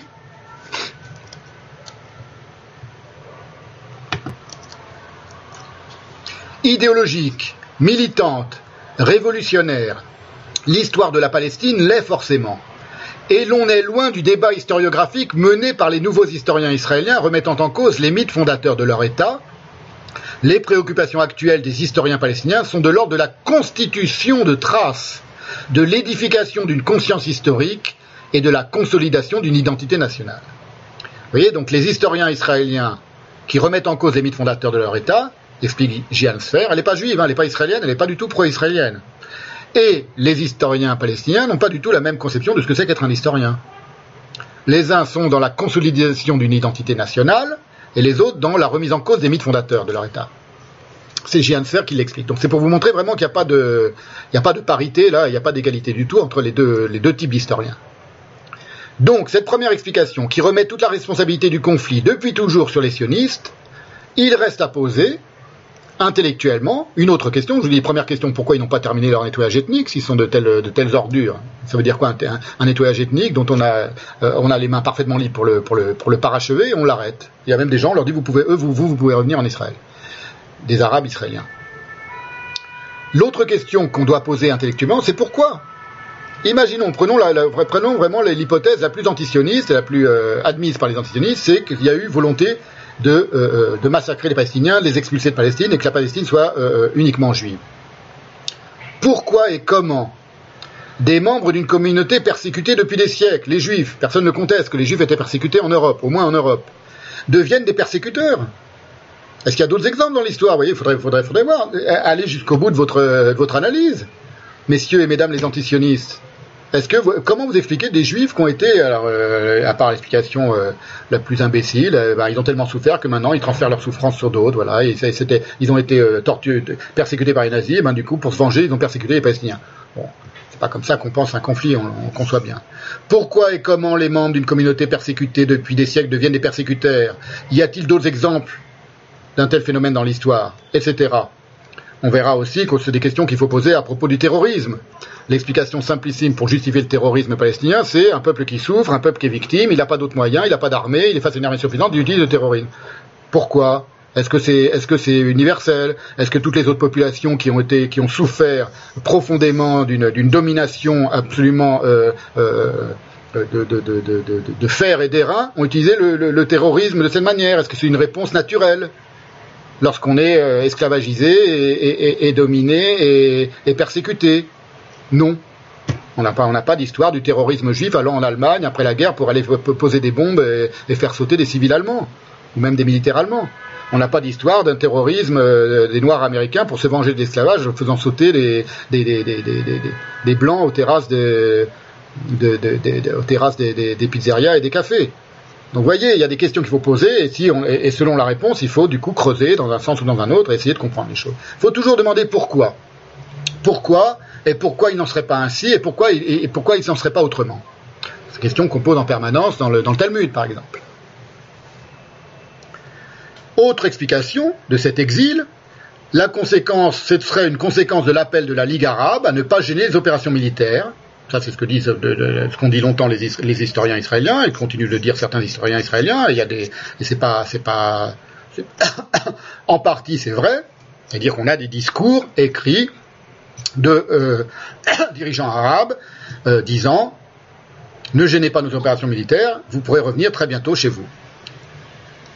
Il y a des, des, des, oui, enfin bon. Et puis une autre explication, la fuite par terreur des combats ce qui, ce qui est classique dans le cas des guerres, c'est-à-dire des gens qui fuient parce qu'il y a des, combats, des bombardements et qui ont peur et qui fuient et qu'une fois que, le, que, la guerre est terminée, ils ne peuvent plus rentrer chez eux parce que les, territoires ont été, euh, ont été conquis par l'une des deux armées où ils habitaient et qui font partie de l'armée vaincue. Enfin, de la, oui, ils sont, dans le camp des vaincus. Et euh, euh, quatrième explication, l'effondrement de la société civile palestinienne du jour au lendemain la société civile palestinienne, tout a tout s'écroulé, l'économie, la justice, enfin tout ce qui régulait la vie quotidienne des Palestiniens de temps, évidemment, a sombré dans la guerre. voilà, donc il y a toujours des, euh, des, interprétations et des, explications divergentes des causes de cet exil des Palestiniens. Si vous voulez avoir un pareil, euh, une vision assez, un tableau très bien résumé des positions respectives des historiens sur cet exode, des Palestiniens de 1948. Vous allez sur Wikipédia, l'article Exode palestinien de 48, pour toutes les dates et les chiffres, et, pour les différentes aussi euh, interprétations de cet exil et de cet exode. Alors j'y reviendrai en détail, plus en détail, une autre fois, ainsi que sur le fameux plan militaire d'Alet. Dalet, c'est la lettre D en hébreu. C'est un plan militaire de 48, euh, de l'armée israélienne, qui pour les Israéliens est un plan de préparation militaire face à l'offensive arabe à venir, selon certains historiens israéliens. C'était un plan de préparation militaire face à l'offensive arabe à venir, donc de déplacement des populations en préparation d'une offensive arabe, pour ne pas gêner les opérations des, militaires israéliens. Et pour les autres, c'est un programme de nettoyage ethnique. C'est par exemple le terme, les termes employés par l'historien, ce qu'on appelle le nouvel historien israélien, Ilan Papé. Voilà. Et des tas d'autres euh, historiens euh, euh, qui critiquent l'interprétation usuelle israélienne. Mais l'interprétation usuelle d'un plan de préparation, le plan d'Alet, plan de préparation militaire face à l'offensive arabe à venir, c'est le, point de vue de Yoav Gelber, de Benny Morris, autre, grand écrivain euh, de, la période euh, israélien, juif en tout cas, et même Henri Laurence, qui lui n'est pas juif et n'est pas pro-israélien, et c'est un lauréat du prix Mahmoud Darwish en 2021, et il n'est pas du tout soupçonnable de favoritisme sioniste. Voilà. Je vous lis pas encore toutes ces analyses, mais euh, j'y reviendrai peut-être, mais Henri Laurence admet, lui, que on ne peut pas parler de nettoyage ethnique et de plan de nettoyage ethnique de la part des sionistes, que c'est faux. Voilà. Et voici un autre avis maintenant toujours sur ce moment précis et sur la Nakba, par un historien qui s'appelle Ephraim Karch, euh, euh, euh, historien israélien, lui, dont Daniel Pipes rend compte d'un essai qui s'appelle La Palestine trahie. Daniel Pipes est un, journaliste qui est pro-israélien, pro-sioniste et qui a un site très intéressant avec de nombreuses analyses très, très détaillées, très circonstanciées, très argumentées, en anglais et en, et en français. Il y a un article assez récent, il raconte qu'il a été un jour, euh, il était en France, il a voulu, il a vu euh, dans, un endroit, je sais plus où, à une conférence ou dans un, endroit public Zemmour, qu'il a voulu aller euh, discuter avec Zemmour et lui serrer la main, et que Zemmour a été très condescendant avec lui, Daniel Pipes, et, il en conclut que Zemmour est un imbécile et il a raison. Voilà, donc voilà ce qu'écrit Ephraim Karch, pour montrer encore comment les Israéliens, certains historiens israéliens, envisage ce fameux exil qualifié de Nakba euh, des, Palestiniens lors de la création de l'État d'Israël. Selon Ephraim Karch, il n'y avait rien d'inéluctable au sujet de la confrontation entre juifs et palestiniens, sans parler du conflit israélo-arabe. il est intéressant cet avis parce que lui dit on aurait pu ne pas faire la guerre. Les Palestiniens ont été entraînés dans une guerre, et les civils ont été entraînés dans une guerre dont ils ne voulaient pas. Ils auraient pu s'entendre avec les juifs, ils étaient au point de s'entendre avec les juifs. Alors là, c'est encore une autre voie qui est très intéressante. Et pour lui, excusez-moi, pour qui, donc pour euh, euh, Ephraim Karch, les responsabilités du, désastre incombent exclusivement aux leaders arabes, contre le sentiment plus accommodant des populations arabes même. Voilà ce qu'il écrit.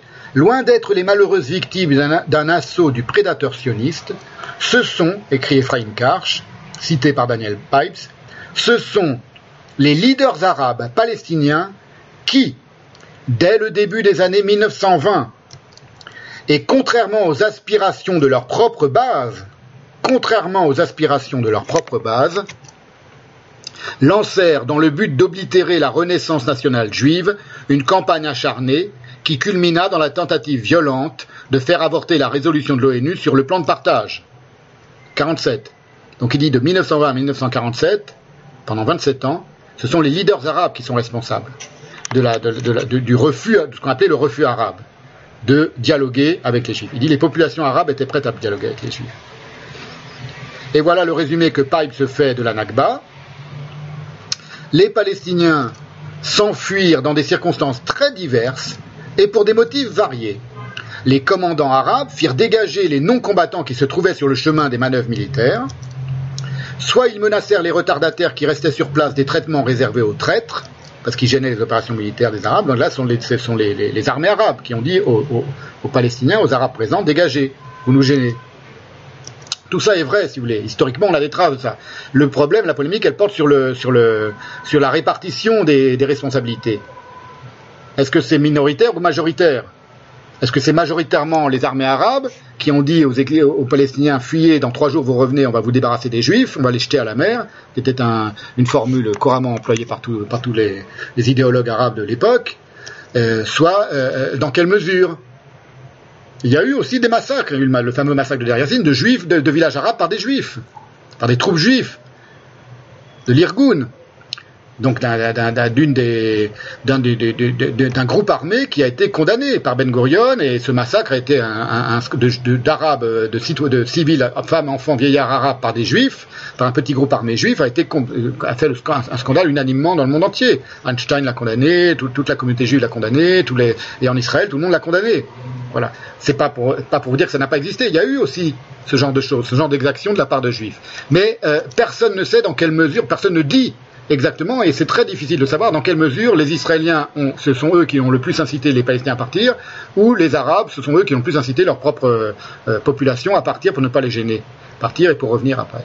Voilà. Lorsque vous avez résumé en une phrase, dans un article du Monde, journal, journal censément euh, sérieux et informé, le 15 mai 48, 700 000 Palestiniens sont évacués, et exilés et, et et mise au dehors de leur lieu par les troupes sionistes, c'est un mensonge. Parce que ça, c'est pas du tout comme ça que ça s'est passé.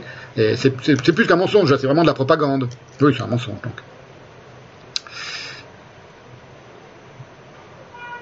Soit ils menacèrent les retardataires qui restaient sur place des traitements réservés aux traites, soit, donc toujours les armées arabes, ils demandèrent que les villages soient évacués pour améliorer leur position sur le champ de bataille, soit ils promirent un retour en toute sécurité dans un délai de quelques jours, Certaines communautés préférèrent fuir plutôt que de signer une trêve avec les sionistes. Selon les termes du maire de Jaffa, ouvrez les guillemets, voilà ce qu'a écrit, ce dit à ce moment-là le maire de Jaffa, qui était un maire arabe, donc palestinien. La destruction de Jaffa ne me pose pas de problème si nous obtenons la destruction de Tel Aviv.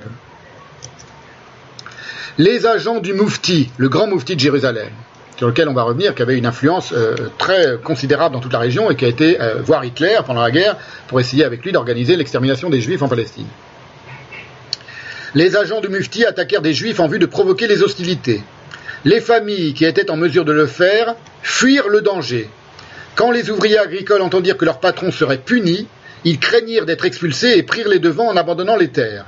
D'âpres luttes intestines en travers les plans, le manque de nourriture et d'autres biens de première nécessité se propagea, des services tels que le pompage de l'eau furent abandonnés, quand on dit toute la société civile israélienne s'écroule, c'est ça aussi.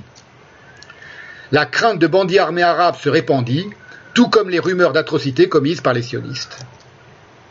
Fin de la citation de Daniel Bach. C'est une interprétation et une euh, euh, euh, vision des causes principales de l'exil des Palestiniens. Et chacun des éléments de cette, argumentation est vrai en soi. Ce, je vous le redis, ce que l'on ne sait pas, c'est dans quelle mesure. Est-ce que ça a été décisif dans l'exil des 700 000 Palestiniens ou pas?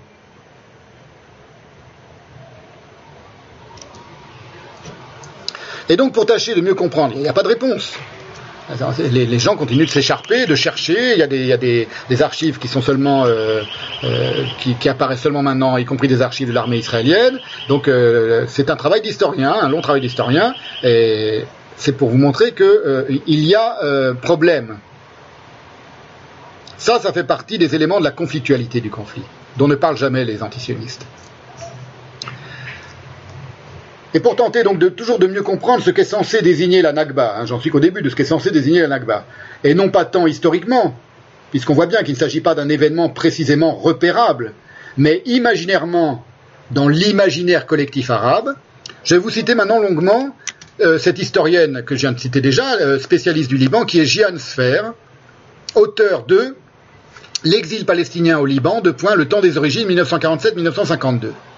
C'est un, livre dont on peut trouver le texte euh, en, PDF parce qu'elle a aussi republié ailleurs, euh, euh, je sais plus où, sur un site universitaire. Est-ce que j'ai la, j'ai couverture? Je crois. Je vous la montre. Alors c'est un texte très intéressant. J'aime beaucoup la citer aujourd'hui et je viens de faire parce que elle laisse beaucoup la parole au récit euh, elle fait une analyse très, assez objective. Bon, il y a des choses qu'elle ne dit pas toujours, qu'elle ne voit pas toujours, plus exactement, et, et aussi des, automatismes de son raisonnement dont elle ne perçoit pas sont, que ce sont des automatismes. Euh, bon, c'est propre des historiens quand même, mais c'est pas c'est pas c'est pas seulement euh, un défaut qui, lui est propre. Euh, voilà, je vous montre la couverture. C'est paru aux éditions Cartala parce que j'ai beaucoup l'utiliser maintenant, ce texte. Et euh, ce qui est très intéressant, c'est qu'elle a été euh, beaucoup euh, interrogée les, des, des, des, des, gens, des Palestiniens dans les camps palestiniens au Liban, et, elle a fait surgir des, souvenirs familiaux. Il y a peu de traces écrites, évidemment, de cette époque-là, du côté palestinien. Il y a beaucoup de souvenirs familiaux. Donc, elle les laisse parler. Donc, on entend ce que les gens ont à dire sur leur, expérience familiale, telle qu'ils s'en souviennent et tels qu'ils ils se souviennent des récits de l'expérience. Hein, c'est jamais euh, objectif, évidemment. Je ne veux pas dire que c'est faux, c'est vrai, c'est une forme de vérité, mais c'est une vérité euh, de l'histoire familiale. Et, d'ailleurs, euh, on voit par, parfois la, faute n'incombe pas de la part des récits familiaux aux, juifs ou aux sionistes, toujours, pas toujours.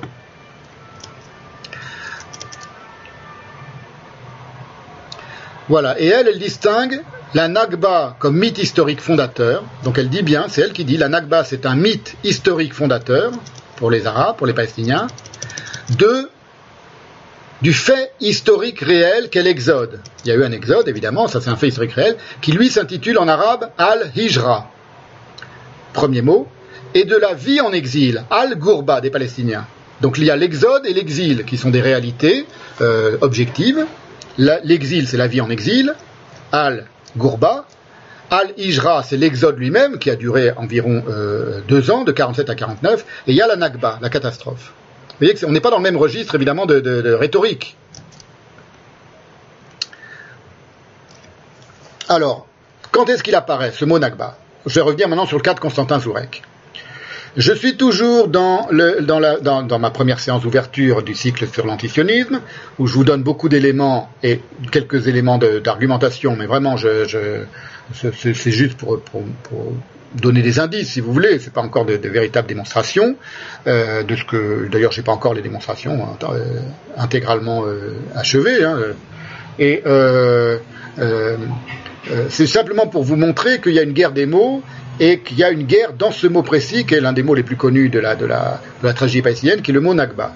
Voilà. C'est simplement, je suis en train de décortiquer un exemple que je suis en train de vous donner de ce que c'est qu'une guerre des mots.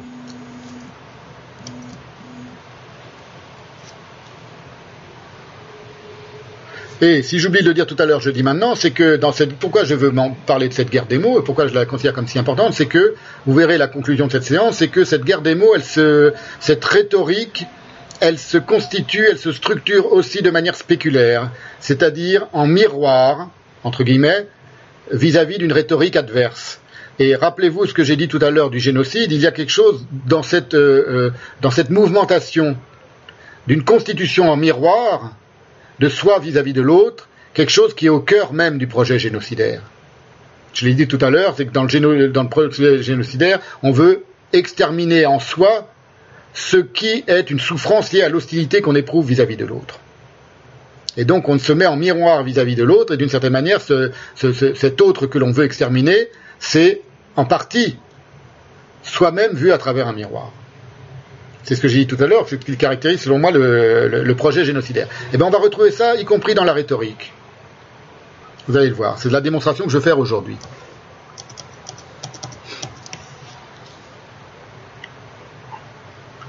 Ce mot Nakba, il apparaît pour la première fois, je vous l'ai dit tout à l'heure, dans le pamphlet de l'historien syrien orthodoxe, c'est important. C'est un, arabe euh, non musulman, il est grec orthodoxe, enfin de religion. Constantin, il s'appelle Constantin d'ailleurs, Zourek, en août 1948, alors que la première guerre israélo-arabe vient de commencer depuis trois mois seulement, et qu'elle se poursuivra jusqu'au 20 juillet 1949, pendant un an encore. Mais dès trois mois, et que l'exil des Palestiniens qui a commencé euh, par une première vague de réfugiés volontaires, dès 1947, donc antérieurement à l'écriture de ce, au déclenchement de la guerre et antérieurement à l'écriture de ce pamphlet, on va examiner pourquoi et comment, lui aussi, il n'est pas du tout achevé. Le jour où il écrit son pamphlet La catastrophe, il n'y a pas eu encore 700, 800 000 Palestiniens qui savent qu'ils ne reviendront plus jamais en Palestine, qu'ils ont perdu l'accès à la Palestine. Hein, personne ne peut le deviner encore, personne ne peut le savoir, puisque personne ne sait même comment va tourner la guerre. Et donc l'immense majorité des réfugiés sont persuadés qu'ils reviendront bientôt en Palestine, après la défaite des Juifs. Et euh, les historiens euh, précise que c'était souvent le, cas. Après les guerres, les déplacés revenaient. Ils fuyaient les, zones de combat, ils revenaient après les zones de combat, comme, souvent ailleurs, comme dans d'autres territoires. Donc il était, légitime pour eux, en 48, de penser qu'ils allaient revenir bientôt. On leur avait dit peut-être dans quelques jours, c'était peut-être pas quelques jours, c'était peut-être quelques mois, mais longtemps, pendant plusieurs mois, voire plusieurs années, ils ont pensé qu'ils allaient un jour pouvoir revenir euh, dans, leur, euh, dans leur maison et dans leur, dans leur, dans, leurs lieux euh, ancestraux en Palestine. Donc lorsque lui, il écrit la catastrophe, c'est une interprétation d'emblée, que c'est une catastrophe irrémédiable. Personne ne pouvait deviner que c'était irrémédiable, et c'est toujours pas irrémédiable d'ailleurs. Mais vous voyez, c'est pour vous dire vraiment, faut, il faut vraiment être précis avec les choses, et que les dates servent à quelque chose aussi. Voilà ce que dit Wikipédia. De décembre 1947, toujours à propos de l'exil palestinien, de décembre 1947 à janvier 1948, environ 70 000 Arabes. Pourquoi décembre 1947 Voilà, je vous explique pourquoi cette date est importante. C'est que le 30 novembre 1947, donc quelques mois avant la naissance d'Israël et avant la guerre euh, concrète, ouverte entre Israël et les pays arabes, et les armées arabes, il y a la déclaration, le, vote à l'ONU du plan de partage de 1947 qui partage la Palestine en un État juif, un État arabe, les juifs l'acceptent, les arabes le, refusent. Et le lendemain éclate une première guerre civile, puisque la, Palestine est encore sous mandat britannique pendant quelques mois. Et c'est au moment du début de cette guerre civile qu'une catégorie de premiers Palestiniens vont, partir vers le Liban, s'exiler vers le Liban, et en réalité ce sont les plus riches, et Gian Sfer, je vais vous la citer tout à l'heure, dit que c'était comme des touristes, c'est-à-dire ils partaient en vacances, ils attendent que ça se calme dans le pays, et on reviendra après. Donc il y a déjà une première vague d'exilés volontaires, parmi les classes les plus aisées, qui fuient les premiers combats de la guerre civile, avant même que les armées arabes ou les armées israéliennes dégagent les villages et disent laissez-nous euh, euh, faire nos opérations tranquilles. C'est ce qu'écrit Wikipédia. De décembre 1947 à janvier 1948, environ 70 000 Arabes fuient les agglomérations. Fin mars, le total des réfugiés se monte à environ 100 000. Donc il y a déjà 100 000 réfugiés avant même le début de la guerre israélo-arabe. La guerre militaire, il y a une guerre civile, mais pas encore une guerre militaire. Ces gens constituent la première vague, celle-là principalement volontaire, des réfugiés palestiniens du conflit. Parmi ceux-ci, on trouve principalement les membres des classes moyennes et supérieures, dont la plupart des familles des représentants du Haut Comité arabe ou des dirigeants locaux. Partent également les étrangers arabes installés en Palestine. Tous espèrent certainement retourner en Palestine une fois les hostilités terminées. Et Jian Sfer carrément écrit Ces exilés originaires de grandes villes de la Palestine mandataire sont perçus comme de riches touristes. 100 000 premiers exilés volontaires. Et puis l'exil des Palestiniens se poursuit en 1948, pendant la guerre, avec en partie, mais c'est important de comprendre, parce que je vous le redis, les causes de l'exil sont âprement discutées par les historiens, l'idée que la victoire arabe, en partie, c'est pas, pas toute l'explication, mais en partie l'idée que la victoire arabe est corrélativement la défaite juive. C'est pas une victoire, c'est pas une victoire dans le vide. C'est pas on, on réoccupe un territoire et puis il se passe plus rien. On a gagné, on est là, il se passe plus rien. Ça veut dire qu'il y a quelqu'un qui est vaincu et qui va subir le sort des vaincus. Les Palestiniens subissent le sort des vaincus encore aujourd'hui dans la guerre contre Israël. Voilà. Et ben, si la, victoire arabe, dans dans, l'imaginaire des, combattants, signifie la défaite juive. Permettra le retour au foyer, comme en témoigne par exemple le poète palestinien très connu Mahmoud Darwish. On avait, dit-il, à l'époque recommandé aux Palestiniens de quitter leur patrie pour ne point gêner le déroulement des opérations militaires arabes, qui devaient durer quelques jours et nous permettre de réintégrer rapidement nos maisons. Mes parents découvrirent bien vite que ces promesses n'étaient que rêves. Là, c'est le grand poète très connu, Mahmoud Darwish, qui le dit. Il en, fait une généralité. On nous avait dit les armées arabes. Donc vous voyez, lui par exemple, il confirme le récit assez euh, majoritaire de la plupart des historiens sérieux israéliens sur la question. Et l'historien israélien Yoav Gelber, confirme que les réfugiés étaient convaincus de leur rapatriement à la fin des hostilités, ce qui était d'usage lors des guerres du Moyen-Orient. Vous voyez, je vous donne des arguments, vraiment, moi je, n'exprime jamais les choses euh, en l'air, qu'en 1948, personne ne pouvait deviner, lorsqu'on parle de catastrophe, c'est une vue de l'esprit de la part de Constantin Zourek. Et on va voir pourquoi il a eu cette vue de l'esprit. Mais en tout cas, c'est une vue de l'esprit. C'est pas du tout une réalité. C'est pas du tout une réalité ni historique, ni démographique, ni, euh, ni existentielle encore. Il faut avoir à l'esprit tous ces éléments subjectifs, parce que personne, lors de l'été 1948, lorsqu'il écrit son pamphlet, Constantin Zorek ne pouvait deviner l'avenir, pour comprendre la signification de ce qu'il appelle lui la signification de la catastrophe. Même dans son titre, il dit je vais vous donner la signification de la catastrophe. Je vais interpréter ce que c'est que la Nakba, qui publie dès le mois d'août 48. Et Jian Sfer l'explique très clairement. Et voilà ce qu'elle dit. Qu'est-ce qui s'est passé dans la tête de Constantin Zourek Zourek interprète l'échec des Arabes en Palestine comme un désastre, Nakba, dans tous les sens du terme, et la plus éprouvante période de l'histoire que les Arabes aient connue. Fin des guillemets. Ça, c'est Zourek qui parle. Vous voyez déjà le type, euh, on a une défaite militaire entre des armées arabes et des armées juives. Lui, il dit c'est la plus importante défaite. L'Empire ottoman vient d'être démantelé quelques décennies auparavant, quand même.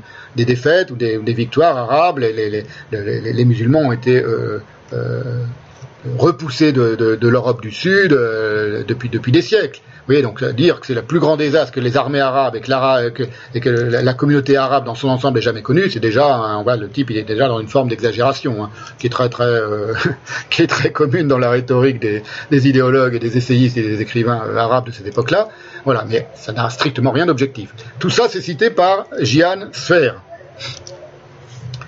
qui se traduit, et il écrit, non seulement par une dépossession matérielle, c'est lui qui donne la signification de ce qu'il appelle la Nakba, mais aussi par une défaite morale et la perte de confiance des Arabes dans leur gouvernement, gouvernement au pluriel, plus grave encore, leur doute en leur propre capacité de former une nation, Oumma en arabe. Il écrit en arabe, hein, Oumma. Et un peu plus loin, il écrit, toujours cité par Giansfer, le désespoir moral devient plus important que toutes les pertes physiques. Je souligne, écoutez bien, la Nakba, c'est le désespoir moral qui devient plus important que toutes les pertes physiques. Et la question que, que je vais demander et à laquelle j'ai tâché de répondre, c'est le désespoir moral, pourquoi? Plus important que toutes les pertes physiques, pourquoi? Pourquoi parle-t-il de, désespoir moral plus important que toutes les pertes physiques? Et elle continue, fin de la citation de Constantin Zourac, Gian Sfer continue, c'est donc une défaite militaire, mais surtout morale et psychique, infligée non seulement au peuple palestinien, mais aussi aux Arabes incapables de se constituer en nation unifiée, en Oumma. Elle, interprète très bien, elle, explicite un peu ce qu'a voulu dire euh, euh, Zurek. Pour Zurek, les sionistes ont, ouvrir les guillemets, une vision du passé et de l'avenir, fermez les guillemets, alors que les Arabes, ouvrez les guillemets, vivent toujours dans les rêves du passé et se droguent à sa gloire poussiéreuse. Donc Zurek fait un vis-à-vis en miroir, une fois de plus, il dit les Juifs, eux, ils ont une vision du passé et de l'avenir, et nous, nous n'avons que des visions d'autres passés. C'est pour ça qu'ils nous ont vaincus.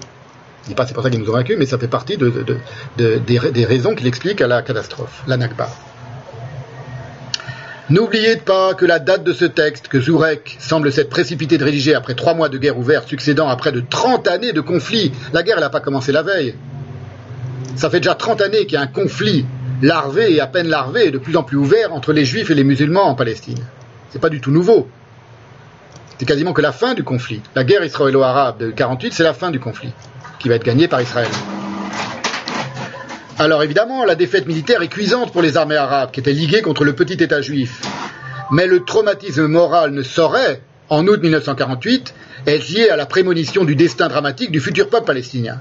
C'est tout simplement pas envisageable. Personne ne pouvait deviner à l'été 48 ce qu'allait être le, destin du peuple palestinien pour les 50 années à venir. Oui, donc il parle de quelque chose, mais on ne sait pas exactement de quoi il parle. Il y a un désastre, il y a une catastrophe, psychique, dit-il, beaucoup plus que, que matériel. C'est lui qui le dit, hein.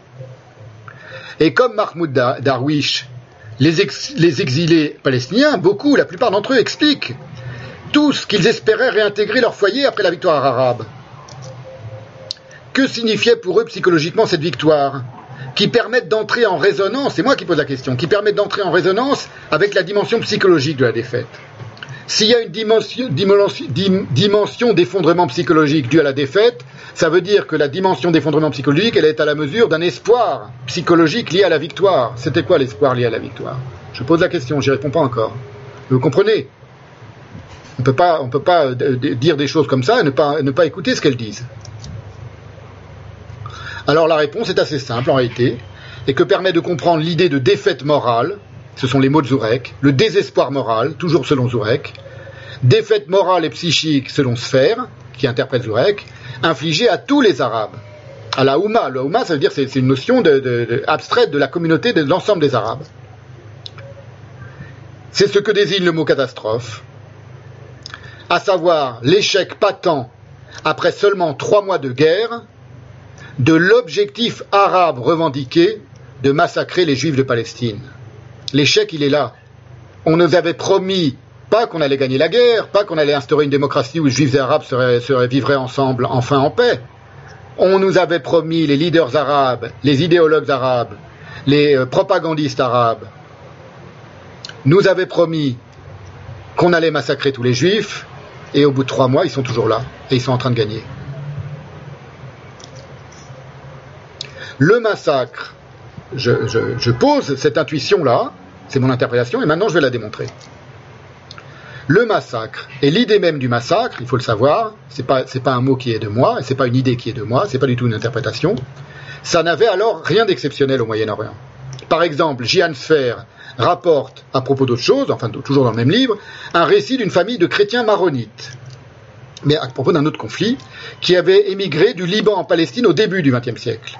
Et ils avaient émigré du Liban en Palestine parce que le père, euh, le grand-père maronite, chrétien maronite, avait euh, euh, participé à ce qu'on appelait la guerre des montagnes à la fin du XIXe siècle et qu'il avait massacré, il le disait lui-même, des Druzes.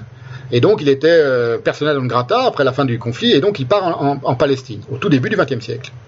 Voilà le récit de, cette famille. Soraya, Soraya H, pardon, son nom de famille c'est H, avec un point, maronite originaire de Der al-Kamar, est née à Haïfa en 1911. Donc la fille, cette femme, est née à Haïfa, Palestine, sous mandat, euh, mandat britannique, euh, non, pardon, Palestine ottomane, en 1911. Donc sous la, sous la domination des Turcs, de l'Empire ottoman. Elle raconte l'histoire de sa famille dans le mont Carmel, telle que sa mère la lui a transmise. Mon grand-père, dit-elle, a dû fuir la montagne libanaise parce qu'il avait participé au massacre au pluriel. Il avait tué beaucoup de druzes. On dit qu'il s'était confectionné un collier d'oreilles. Quand il est arrivé en Palestine, il s'est installé avec ma grand-mère à Haïfa, etc., etc. Voyez, ce sont dans les mots mêmes des récits familiaux quelque chose d'assez commun, l'idée du massacre. J'y reviendrai dans d'autres séances, mais c'est pour vous dire que c'est pas une, pas une injure, c'est pas une invective. Dire vous appelez une guerre un massacre, c'est une guerre entre des armées égales. Non. Il y avait du massacre, il y a du massacre dans l'imaginaire musulman, dans l'imaginaire, là c'est pas seulement musulman, parce que c'est des, chrétiens maronites. Dans cet imaginaire arabe-là, c'est pas le seul évidemment, imaginaire au monde où il y a du massacre. Mais le massacre, il a une, place, et une place importante. on verra que dans ça a des sources coraniques même. Ça a des sources à la fois dans le Coran et dans les hadiths, l'idée du massacre. Et c'est pas nécessairement. Euh, euh, il faut bien comprendre. Lorsque je dis que l'idée du massacre elle est présente, par exemple, dans le Coran, ça ne veut pas dire que pour un musulman, le massacre c'est quelque chose nécessairement de mauvais. Ça peut être une forme de rédemption de son ennemi, comme l'est le martyr pour le musulman. Tout est envisageable, mais il y a ce que l'on appelle objectivement du massacre et du massacre de civils. Massacre, ça veut dire, c'est pas une guerre, hein, c'est massacre, c'est on prend un village avec des femmes, des enfants, des, des vieillards, et parfois aussi des combattants mêlés, et on massacre tout le monde. C'est pas un génocide là, hein, on est d'accord. Là, on parle bien du, mot massacre. Pour vous dire que le mot, le mot massacre et l'idée du massacre et le fait du massacre est quelque chose qui est assez coutumier. Dans cette région-là, entre autres. Évidemment, c'est pas la seule région au monde. Hein, on est à la, Seconde Guerre mondiale, c'est un massacre à grande échelle, et c'est la Première Guerre mondiale, la Seconde Guerre mondiale, etc.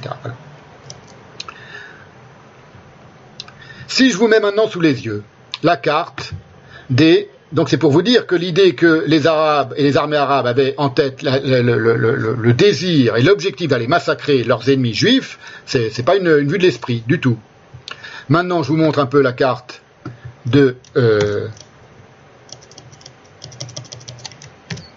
de ce qui s'est passé euh, entre le 15 mai et le 10 juin 1948, donc les mouvements des armées de cette guerre. Je vous montre ça très rapidement, vous allez tout de suite comprendre. Voilà, il y a les, les flèches rouges, ce sont les armées arabes, les armées et, les troupes de la Ligue arabe, plus exactement, qui euh, conjointement euh, ont envahi et traversé les frontières. Le lendemain de la déclaration d'indépendance, c'est-à-dire ce que, les Arabes appellent maintenant, ce que les Palestiniens appellent maintenant la Nakba, la catastrophe. La catastrophe, ça commence comme ça, c'est-à-dire des flèches rouges et des armées arabes qui vont et qui se, ruent sur l'intérieur du nouvel État d'Israël pour essayer d'aller massacrer les Juifs. ça, c'était ça le rêve qui s'est écroulé. Hein, je vous détaille pas la carte, mais vous voyez, vous pouvez la retrouver sur, Wikipédia et l'étudier comme vous voulez. Ça, c'est de, l'histoire. On est dans l'histoire. C'est-à-dire, il y a des armées arabes qui envahissent, qui traversent les frontières et qui envahissent, venant du Liban. Il y a cinq armées euh, principalement, venant d'Égypte, venant de Syrie, venant de Liban, euh, venant d'Irak, euh, venant de Jordanie, qui tout ensemble, le même jour, se, se, regroupent pour se, et, envahissent et déclarent la guerre à Israël. Vous avez vu tout à l'heure dans la dans la déclaration d'indépendance d'État d'Israël que Ben Gurion proposait la paix à tous ses adversaires. Voilà. Donc cette carte des attaques invasives des armées arabes attaque invasive, le lendemain de la création d'Israël, euh, manifeste cet aspect de guerre euh, totale et génocidaire du projet arabe. Voilà. Je vais vous en donner un autre signe de cet aspect génocidaire, massacrant mais génocidaire. C'est un des emblèmes, d'un des, éléments importants de la Ligue arabe. Ce n'est pas l'armée d'un pays. C'était l'emblème de ce qu'on appelle euh, l'armée du salut arabe ou l'armée de libération arabe, qui faisait partie de la Ligue arabe et qui donc a participé à cette invasion de tous les côtés d'Israël. Euh, le voilà cet emblème, vous allez tout de suite comprendre.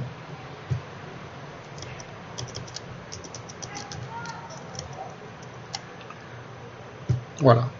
Ça, c'est l'emblème d'époque de euh, l'ALA, l'armée de libération arabe, qui est un des, un des mouvements ayant participé à cette guerre d'invasion le 15 mai 1948, donc le jour de la, de. Vous voyez, vous voyez le projet ouvertement euh, génocidaire euh, exprimé en un, en un dessin. Hein, c'est clair, c'est net. Vous avez l'étoile de David et vous avez la dague mahométane, poignard mahométan qui, transperce le bouclier de David dans son cœur. Voilà. Ça, c'est clair et net. C'est-à-dire quand les Juifs voyaient ça, évidemment, on était en 48, euh, deux, trois ans après la Shoah, ils, comprenaient ce que ça voulait dire dans l'imaginaire de, de, ces gens-là, dans l'imaginaire des troupes arabes et dans l'imaginaire des Arabes. Ça n'est que le début je, vais vous, citer des, discours proprement génocidaires de l'époque. C'est pour vous montrer que euh, ce qui est le désastre des uns, c'est en réalité l'échec de, de, leur propre génocide, de leur propre projet génocidaire, à eux ou à leurs leaders, et dans leur imaginaire. Cette guerre d'invasion d'Israël, tous les Israéliens le savent, tous les historiens israéliens le disent, c'était une guerre proprement génocidaire, qui se voulait génocidaire, qui se déclarait génocidaire. C'est ça qu'ils ont appelé ensuite la Nakba. C'est ça que Constantin Zourek appelle la Nakba, sur un mode psychologique. Il déprime que le génocide n'ait pas eu lieu. Lui, Constantin Zourek.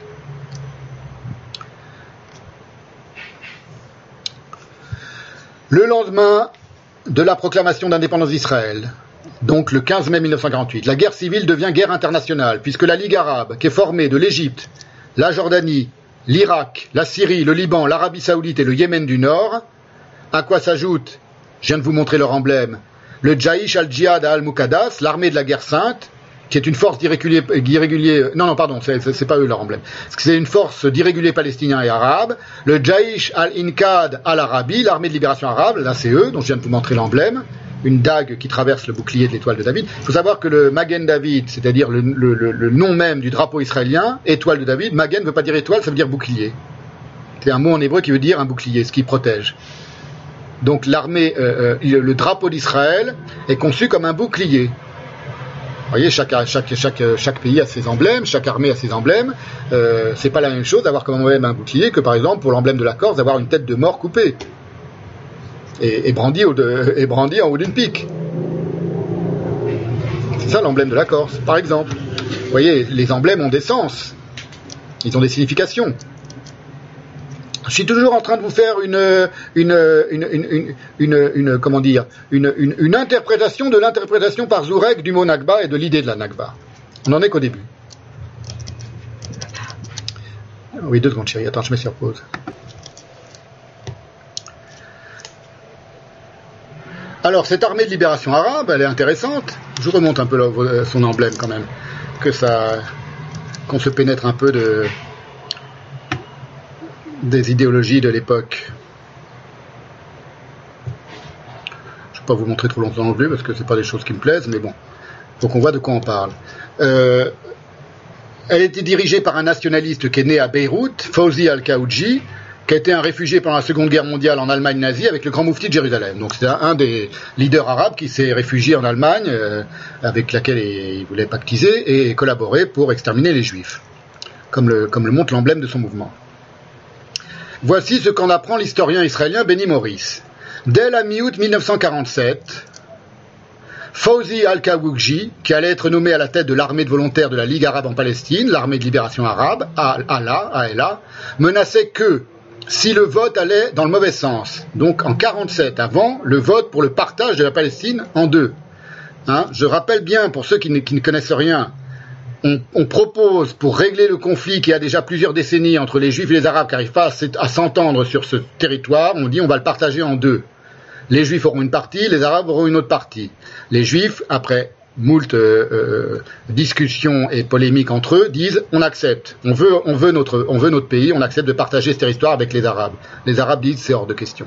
Lui, il fait partie de ceux qui ont dit c'est hors de question, et vous allez voir comment il va justifier son refus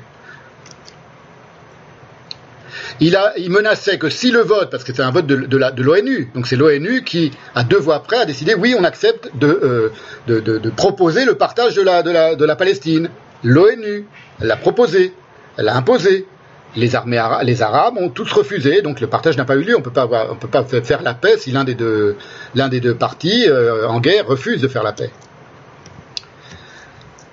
faut dire les choses de manière simple, vous voyez, parce que c'est des, choses qui sont euh, qui sont pas toujours sues et, qui pour les Juifs est, évidemment euh, très importantes. C'est-à-dire qu'ils avaient face à eux depuis euh, au moins 47, mais depuis avant, un refus, un mur d'airain de refus de pactiser, de faire la paix, de s'entendre, de dialoguer de partager ce territoire que deux populations réclamaient ensemble.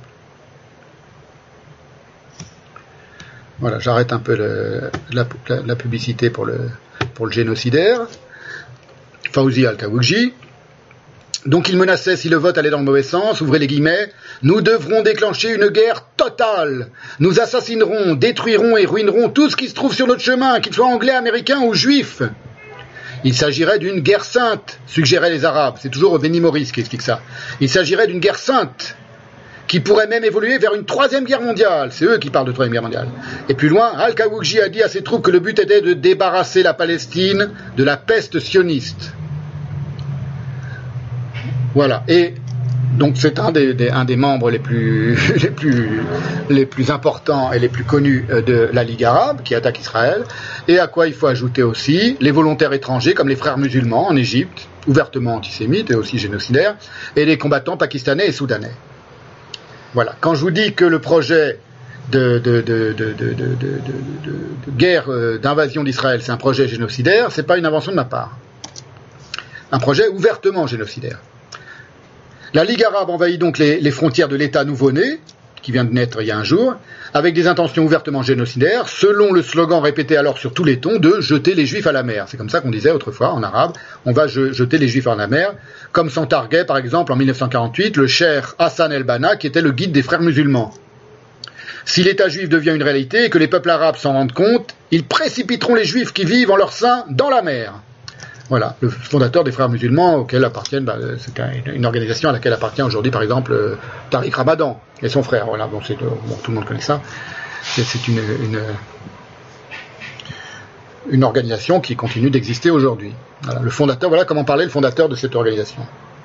Et en 66 encore, le Syrien Hafez al-Assad, donc le, le, président syrien, euh, disait Nous ne demanderons et n'accepterons jamais la paix. C'était un an avant la guerre des six jours. Nous ne demanderons et n'accepterons jamais la paix. Nous n'accepterons que la guerre et la restauration de la terre usurpée. Nous avons résolu d'arroser cette terre de notre sang, de vous chasser, agresseurs, et de vous jeter définitivement à la mer. Alors, que ces intentions, c'est des propos qui reviennent tout le temps dans les discours de propagande arabe. Vous voyez, hein, ça commence en 47 et ça va jusqu'en jusqu'en 66. Que ces intentions fussent seulement des exagérations rhétoriques, ou qu'elles fussent sincères. Admettons même que ces gens-là parlaient beaucoup, mais qu'ils ne l'auraient jamais fait on ne sait pas ce qui sera passé, puisque heureusement ça n'a pas eu lieu. Ça n'a aucune importance. Vous imaginez bien qu'en 1948, et ni après, les Juifs n'étaient pas d'humeur à prendre l'idée de leur extermination à la légère. C'est-à-dire que pour les Juifs, c'était très sérieux. Personne ne peut dire si les Arabes avaient vaincu, enfin bon, on peut, le deviner, qu'est-ce qui serait passé pour les populations juives. Je dis personne ne peut le dire, c'est facile à deviner, ça aurait été un massacre et un génocide évidemment. Mais, pour les juifs de cette époque, et même encore pour les juifs d'aujourd'hui, c'est pas, pas du tout euh, une plaisanterie, c'est pas une blague. Ils venaient de se faire exterminer concrètement. Donc lorsqu'ils voient les armées arabes envahir leurs frontières le lendemain d'une déclaration à laquelle on, propose la paix à tous les pays arabes, là c'est le point de vue juif maintenant que je vous donne, le point de vue israélien, euh, objectivement euh, israélien si vous voulez.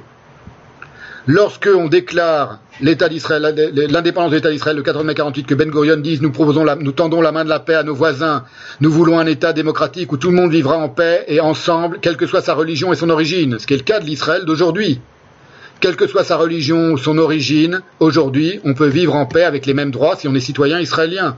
On a le droit de prier à la mosquée. Si vous allez en Israël, vous allez entendre l'appel du muezzin euh, plusieurs fois par jour, comme dans n'importe quel pays arabe. L'arabe est, une des deux langues officielles d'Israël. Tous les panneaux sont en arabe et en hébreu, il faut le savoir. Ce sont des réalités, ça. Des réalités sociales euh, en Israël. Il n'y a aucun autre pays au monde musulman où les juifs ont autant de droits que les arabes. Vous voyez, il faut savoir ce genre de choses. Pour les Juifs, ils proposent ça, ils font un État qui est, ce sont des gens qui ont été persécutés. Bon, il y a cet État, il, se, il, se, construit après un long conflit avec les populations locales, avec une partie des populations locales, les Arabes, mais peu importe. Le lendemain, je dis peu importe, c'est-à-dire que eux proposent la paix. Après l'échec d'un plan de partage où ils proposaient de partager ce territoire disputé entre deux, refusé par les Arabes, accepté par les Juifs, refusé par les Arabes. Les armées arabes les envahissent avec des discours génocidaires. Vous imaginez bien que ça porte pas à la rigolade. c'est tout, c'est tout ce que je veux dire. Voilà. Et donc euh, ça, ne justifie rien, ça ne justifie pas Deriassine, ni les massacres qu'il y a eu ou les massacres qu'il y a pu y avoir, ni les exactions de l'armée euh, de l'armée israélienne, s'il y en a eu.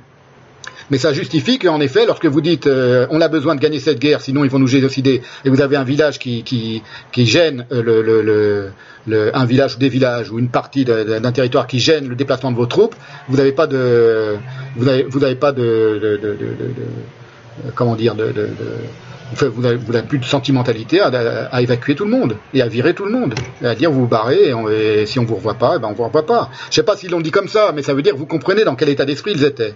C'est pas pour justifier. C'est pour dire qu'on n'a pas le même état d'esprit d'un Constantin Zourek qui dit je suis déprimé parce que euh, c'est une catastrophe parce que les juifs, sont en train de gagner, alors qu'il n'en a aucune preuve, et l'état d'esprit des juifs qui, euh, voient des génocidaires en, train d'essayer de les massacrer, ayant la volonté ouvertement affirmée de les massacrer. On ne fait pas de sentimentalisme dans ces cas-là, c'est dans le cas de toutes les guerres. Hein.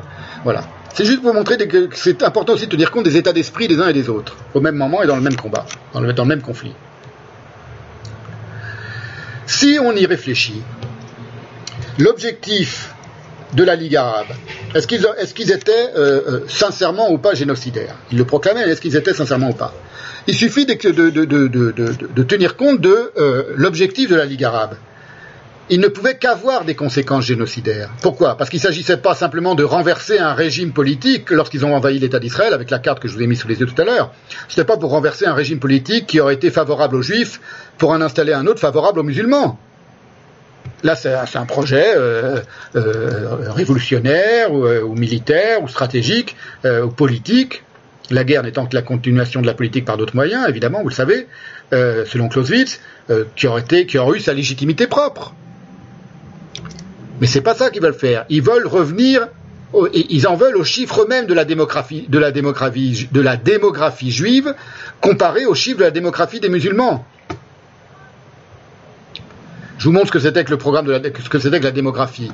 C'est-à-dire qu'ils voulaient qu'on en revienne à la démocratie, à la démographie d'avant. Il y avait trop de juifs en Palestine pour la, pour la Ligue arabe. Je vous le prouve, enfin je vous le montre. C'est pas, tout ça, c'est pas secret non plus. Hein. Là, vraiment, c'est, voilà. On a, en 1922, on a une proportion en Palestine de 11% de juifs et de 78% de, musulmans et de 10% de chrétiens. Il y a à peu près autant de chrétiens de, juifs. 83 000 euh, euh, juifs, 71 000 chrétiens, etc.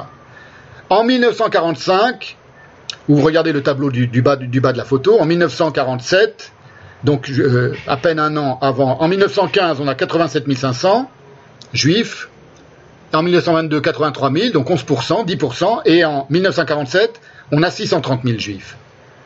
C'est-à-dire plus de 30, euh, quasiment la moitié.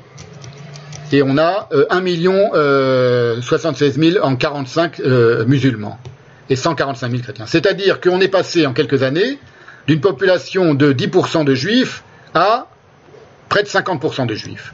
Or, que dit la Ligue arabe? Elle dit on veut revenir à l'état d'avant 1920. Ça veut dire ce que ça veut dire. Ça veut dire on veut revenir à l'époque où il y avait que 10% de juifs en Palestine. Ils disent pas on va faire la paix avec les juifs qui sont maintenant en Palestine. Ils disent on veut revenir à un chiffre démographique. Ils nous ont envahis. Il y a 50% de juifs, il n'y en avait que 10%, on veut revenir aux 10% de juifs. Voilà. Comment vous faites quand vous devez passer de 50% à 10% Avec des propos ouvertement génocidaires. Voyez, c'est pour vous dire qu'il n'y a pas que, c'est pas, pas seulement du délire, du délire rhétorique, de la propagande. Il y avait aussi quelque chose de politiquement euh, cohérent dans l'idée du massacre des juifs et du génocide des juifs dans l'esprit des armées arabes, des armées de la Ligue arabe. Le programme de la Ligue arabe se résumait à retourner par la force des armes à la situation qui précède la déclaration Balfour de 1917, lorsqu'il n'y avait encore que 10% de juifs en Palestine.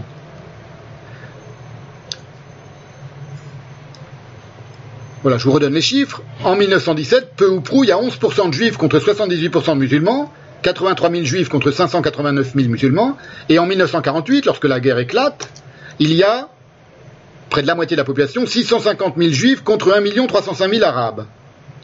Pour la Ligue arabe et pour les arabes de Palestine, qui avaient exigé et obtenu depuis des années, n'oubliez pas que les Britanniques limitassent l'immigration juive, y compris pendant la Shoah et pendant toute la Seconde Guerre mondiale. Ils ont obtenu l'embargo et, l'impossibilité pour les juifs de venir se réfugier en, Palestine. C'était un demi-million de juifs de trop. Il y avait dans leur, dans leur objectif déclaré un demi-million, 500 000 juifs de trop lorsque vous tenez des discours génocidaires et que vous avez dans, euh, dans votre calculatrice 500 000 juifs de trop, on sait ce qu'ils vont devenir les 500 000 juifs si vous gagnez la guerre. Que voulaient les Palestiniens demande Yoav Gelber dans Palestine 48.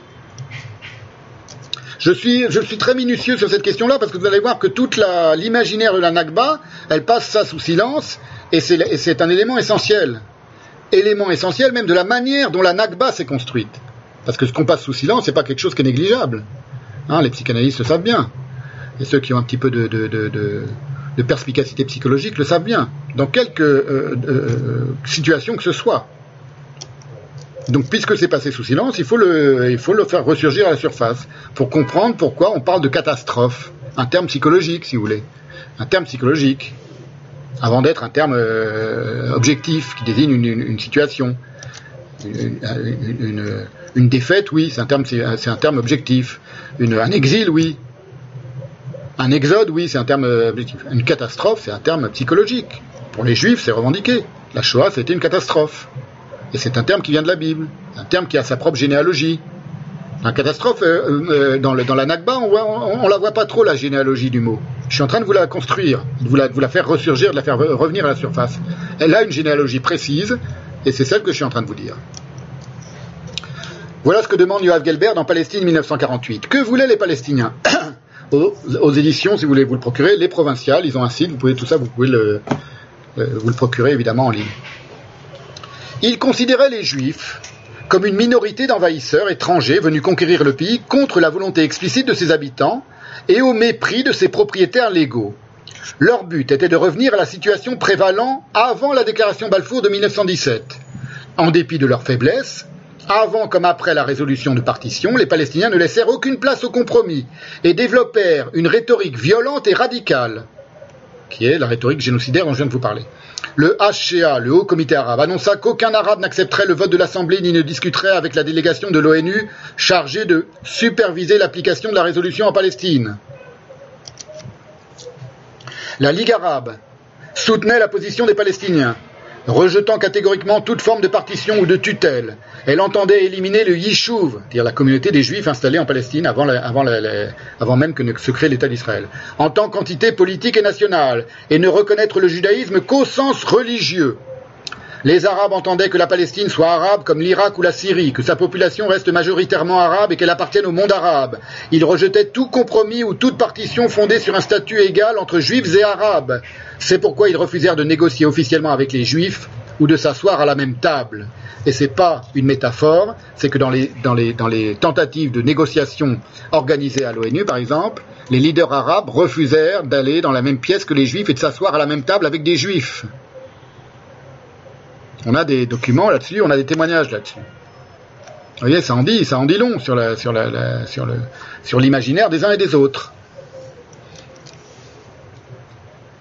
Voilà, cette interprétation de la Nakba, donc, de la part euh, de Zourek, comme sentiment intime d'une déception, un désespoir, je le cite à nouveau, un désespoir moral plus important que toutes les pertes physiques, qu'il faut associer ce sentiment au sentiment d'humiliation, entre guillemets, si souvent invoqué par les idéologues arabes, et on verra dans les séances ultérieures que cette humiliation tenait au fait d'avoir été vaincu par des juifs, pas d'avoir été vaincu, d'avoir été vaincu par des juifs, ce qui était pour un, musulman traditionnellement insupportable, c'est ce qu'ils appellent eux l'humiliation, elle confirme que la catastrophe, la Nakba, consiste à avoir échoué là où les juifs ont réussi.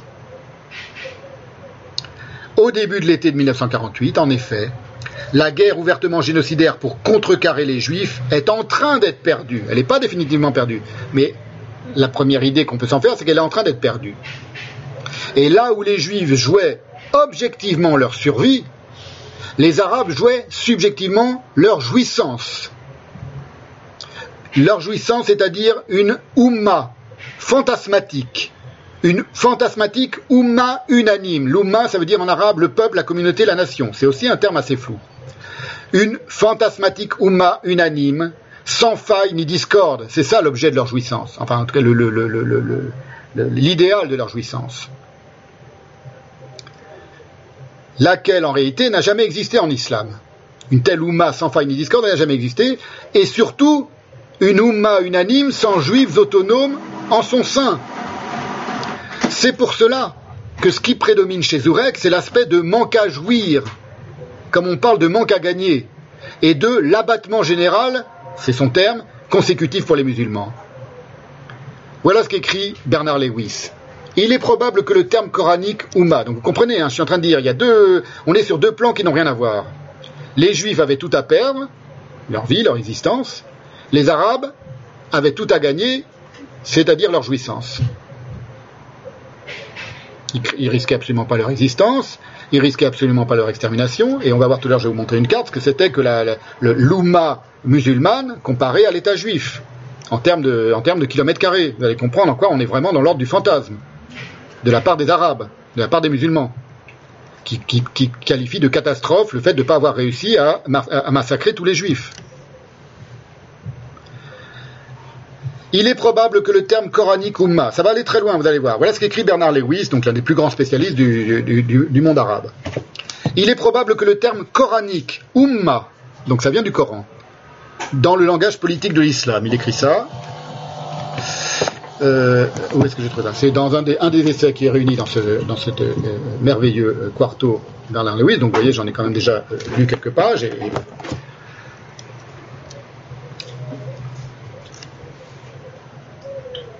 C'est dans le chapitre Métaphore et allusion, le langage politique de l'islam, métaphore et allusion, chapitre métaphore. Il est probable que le terme coranique umma, le peuple ou la communauté, que d'aucuns ont rapproché de l'arabe um, la mère, est en fait un mot emprunté soit à l'hébreu, soit à l'araméen. Qu'est-ce que ça signifie? Ça signifie, j'allais dire sans vouloir faire trop de psychanalyse sauvage, si, on va faire un peu de psychanalyse sauvage. Il y a dans l'impitoyable et séculaire refus arabe, de séculaire, hein, c'est-à-dire qu'on peut considérer aujourd'hui que la situation à Gaza et la situation en Cisjordanie, elle est le fruit, on peut aussi le, dire comme ça, hein, c'est un point de vue, c'est le mien, elle est le fruit d'un séculaire refus arabe de pactiser avec les juifs. De partager avec les juifs J'y reviendrai, hein, tout ça, parce que sur le refus, ce qu'on appelle le refus arabe, c'est une expression qu'emploie tout le temps euh, euh, Ben Soussan, c'est-à-dire que les sionistes, du début du XXe siècle jusqu'à 48, ils sont, je vous l'ai dit tout à l'heure, ils sont confrontés à un, mur du refus arabe, de tout, dialogue, de, tout, de toute entente, de tout partage, de, de, toute pacification du conflit. Ce minuscule bout de, de bout de terre, donc il veut le refus arabe de partager ce minuscule bout de terre. Et je, je, vous montre quelque chose qui est très important à comprendre ce que c'est que la Ummah, concrètement, géographiquement, par rapport au, territoire qui était en, conflit. Vous avez sous les yeux, considéré par les Arabes eux-mêmes, la, la musulmane, la nation musulmane, c'est toute cette partie en vert clair et en vert foncé. Vert foncé, c'est le Moyen-Orient, le vert clair, c'est les autres pays arabes, voyez. Et vous avez en bleu la Palestine. avec en rouge, c'est quoi? En rouge, c'est euh, la bande de Gaza et la, et la, la qu'on appelle aujourd'hui la Cisjordanie, que les Juifs appellent la Judée-Samarie. Vous voyez quand même le, côté un peu délirant de l'histoire.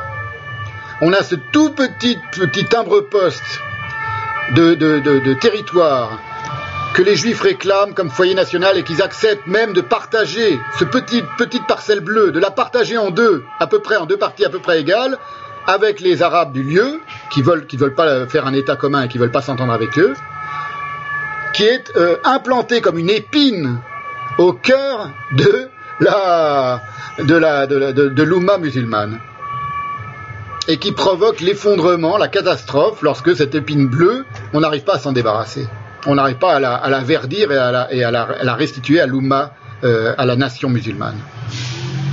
Vous voyez, en termes, en termes euh, comment dire, euh, simplement géographiques, c'est dément. C'est dément. Il n'y a pas d'autre. Les Juifs n'ont rien, aucun autre endroit où ils ont leur propre souveraineté au monde, à part ce tout petit État. Ils n'en réclament aucun autre. S'il y a bien quelque chose qui est, qui est étranger intégralement au sionisme, c'est l'impérialisme. Le colonialisme, ça se discute. Mais l'impérialisme, ça ne se discute pas. C'est Eretz Israël qui est le, pays des Juifs. C'est pas, euh, pas la Mauritanie, c'est pas l'Algérie, c'est pas, pas l'Égypte.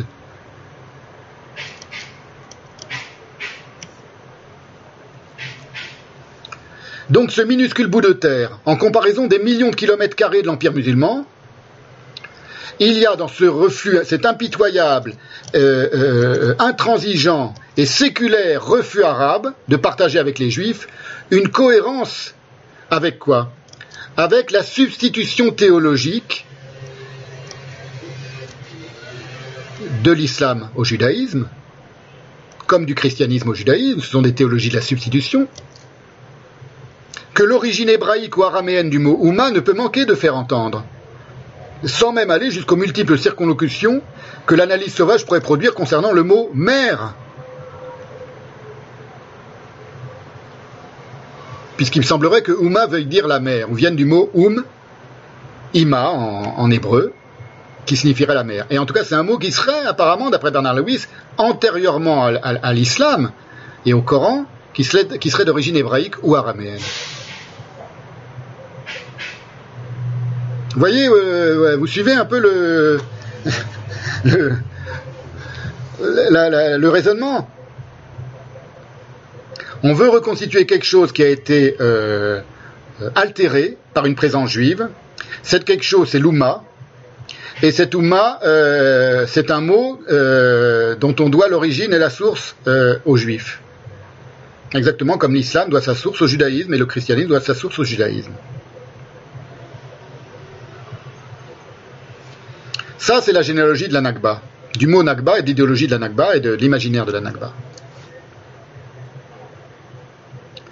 Et dans le chapitre corps politique, du même essai de, Bernard Lewis, Lewis stipule que si le mot qui est donc pré-islamique, a pu revêtir différentes acceptions, comme celui de communauté, par exemple, et de différentes variantes, variantes au sein même du Coran, dans la littérature arabe classique, dit-il, le mot Ouma est fréquemment employé dans un sens à la fois religieux et ethnique. Et alors il faut se souvenir que Zourek n'est pas musulman. Il est orthodoxe et que dès lors, sous sa plume, l'invocation du mot Ouma est indissociablement ethnique et politique. Il ne peut pas être religieuse. Un peu comme s'il condensait les termes arabité et arabisme en un seul mot. Puisque lui, il, se considère comme étant, il, est, dévasté par la, qu'il considère comme l'impossibilité par la victoire juive de, réaliser l'Oumma. Donc lui, il, se considère comme partie prenante, alors qu'il est orthodoxe. Et les Arabes chrétiens se considéraient comme partie prenante de, de l'Oumma. Ce que s'explique Lewis aussi. L'Ouma, c'est pas uniquement euh, religieux. Ça peut être religieux, ça peut être aussi euh, euh, ethnique. Et puisque la défaite contre les Juifs a manifesté, selon Zurek toujours, la fragilité de cette Ouma, la vulnérabilité de cette cohésion ethnopolitique des Arabes, que leur divergence aurait affaibli, parce que, évidemment, pour Zurek, il est inadmissible d'imaginer qu'un juif soit meilleur combattant qu'un musulman. C'est donc leur divergence à eux qui les ont affaiblis. C'est pas qu'ils nous sont supérieurs, qu'ils sont de meilleurs soldats. D'où le commentaire de Jian Sfer, du texte dans la signification de la Nakba de, de Zurek, Jean Sfer commente C'est donc une défaite militaire, mais surtout morale et psychique, infligée non seulement au peuple palestinien, mais aussi aux Arabes, incapables de se constituer en nation unifiée, entre parenthèses, Ummah. Alors, pour insister encore sur les non-dits de la complainte de Zurek. Voici l'analyse qu'en fait Jian Sfer, avec trois aspects fondamentaux, on va les examiner un par un. Ce sera la, dernière partie de cette séance. Trois aspects fondamentaux de cette définition sont à retenir. Le premier, c'est Jian, euh, Sfer qui parle, de Zurek. Le premier est d'ordre psychique. Il concerne la notion de désastre, impliquant la soudaineté de l'événement et l'étendue de son impact sur un peuple anéanti par son ampleur. Elle parle de ce qui se passe dans la tête de Zureg, la signification qui donne au mot catastrophe. C'est la fuite, la perte de la terre, la défaite, la prise de conscience du non-retour qui se traduisent par un abattement général. Tout ça, c'est dans la tête de Zurek, mais on est à l'été 48. Hein, donc il n'y a pas d'abattement général dû à la, prise de conscience du non-retour, ou alors c'est imaginaire. C'est possible qu'il y ait eu cette prise de conscience chez la plupart des, des Arabes exilés. Mais on n'est que trois mois après le début de la guerre. Et ça contredit d'autres témoignages qui disent pendant plusieurs mois, on a attendu de revenir en, Palestine. Deuxièmement, le deuxième aspect, dit-elle, est d'ordre géographique. Deux points.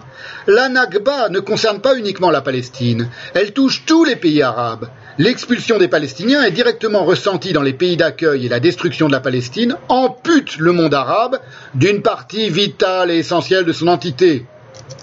Une partie vitale et essentielle de son entité. C'est ça dont elle parle, la petite partie bleue. Voilà.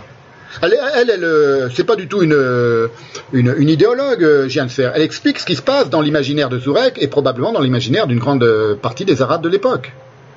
C'est insupportable. Vous voyez, c'est pas, pas moi qui le dis, hein, c'est elle ampute le monde arabe d'une partie vitale et essentielle de son entité. Enfin, le troisième volet est politique. Deux points. C'est l'échec du nationalisme arabe face à la, réussite du projet. Écoutez bien les mots qu'elle emploie. Face à la réussite du projet. La Nakba est intimement liée à la création de l'État d'Israël. Deux points. Les deux événements naissent en même temps. On a vu que ce n'était pas exactement vrai. Ce pas deux événements qui naissent en même temps. Ils se développeront en miroir les deux événements, la Nakba et la création de l'État d'Israël, naissent en même temps, ils se développeront en miroir. Je ne commente pas encore, je reviens à la première partie de son argumentation. Je commence donc par le premier aspect d'ordre psychique de cette catastrophe, celle d'un peuple anéanti par son ampleur, comme dit Giansfer. On remarquera que l'idée d'un peuple anéanti par l'ampleur d'une catastrophe, prise à la lettre, ça s'applique quand même davantage et bien davantage aux juifs victimes de la Shoah qu'aux arabes déplacés. Un peuple anéanti par l'ampleur d'une catastrophe, c'est pas euh, ça, ça, concrètement, ça désigne pas 700 euh, 000 déplacés qui vont d'un endroit à un autre d'un territoire, anéanti par l'ampleur d'une catastrophe. C'est très exactement une phrase qui s'applique aux Juifs, anéanti par l'ampleur de la catastrophe de la Shoah, anéanti moralement, psychiquement, et qui reflète si l'on se fonde sur les propos des idéologues arabes de l'époque même, d'un manque à jouir génocidaire. Je l'ai expliqué en long, en large, en travers. Ce fantasme génocidaire, s'il n'est plus explicitement énoncé par les idéologues pro-palestiniens, du moins en Occident, parce que dans les pays arabes ou en Iran, on a moins de pudeur à l'exprimer, il persiste entre les lignes des slogans antisionistes contemporains. Comme dans le chant, par exemple, j'en avais parlé lors d'une séance précédente, Khaybar, Khaybar, Ya Yaoud, Yaïsh, Muhammad, Safa Yaoud, Khaybar, Khaybar, ô juifs, l'armée de Mahomet va revenir qui fait référence à un chant entonné en permanence euh, dans, les, manifestations pro-palestiniennes aujourd'hui, hein, euh, en ce moment, hein, c'est dans les temps modernes. Et je vous le mets sous les yeux un tweet qui, l'explique.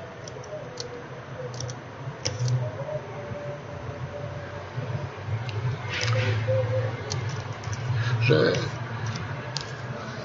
qui est un chant qui est inspiré par la victoire de Mahomet sur les Juifs de l'oasis de Khaybar et, leur, massacre en 628 par Mahomet, par les troupes de, par les armées de Mahomet. Vous voyez, c'est devenu un slogan euh, antisioniste et pro-palestinien euh, très, très célèbre. Khaybar, Khaybar. Ô Juifs, elle l'a mal écrit, c'est pas O AUX, c'est Ô vous les Juifs, l'armée de Mahomet va revenir.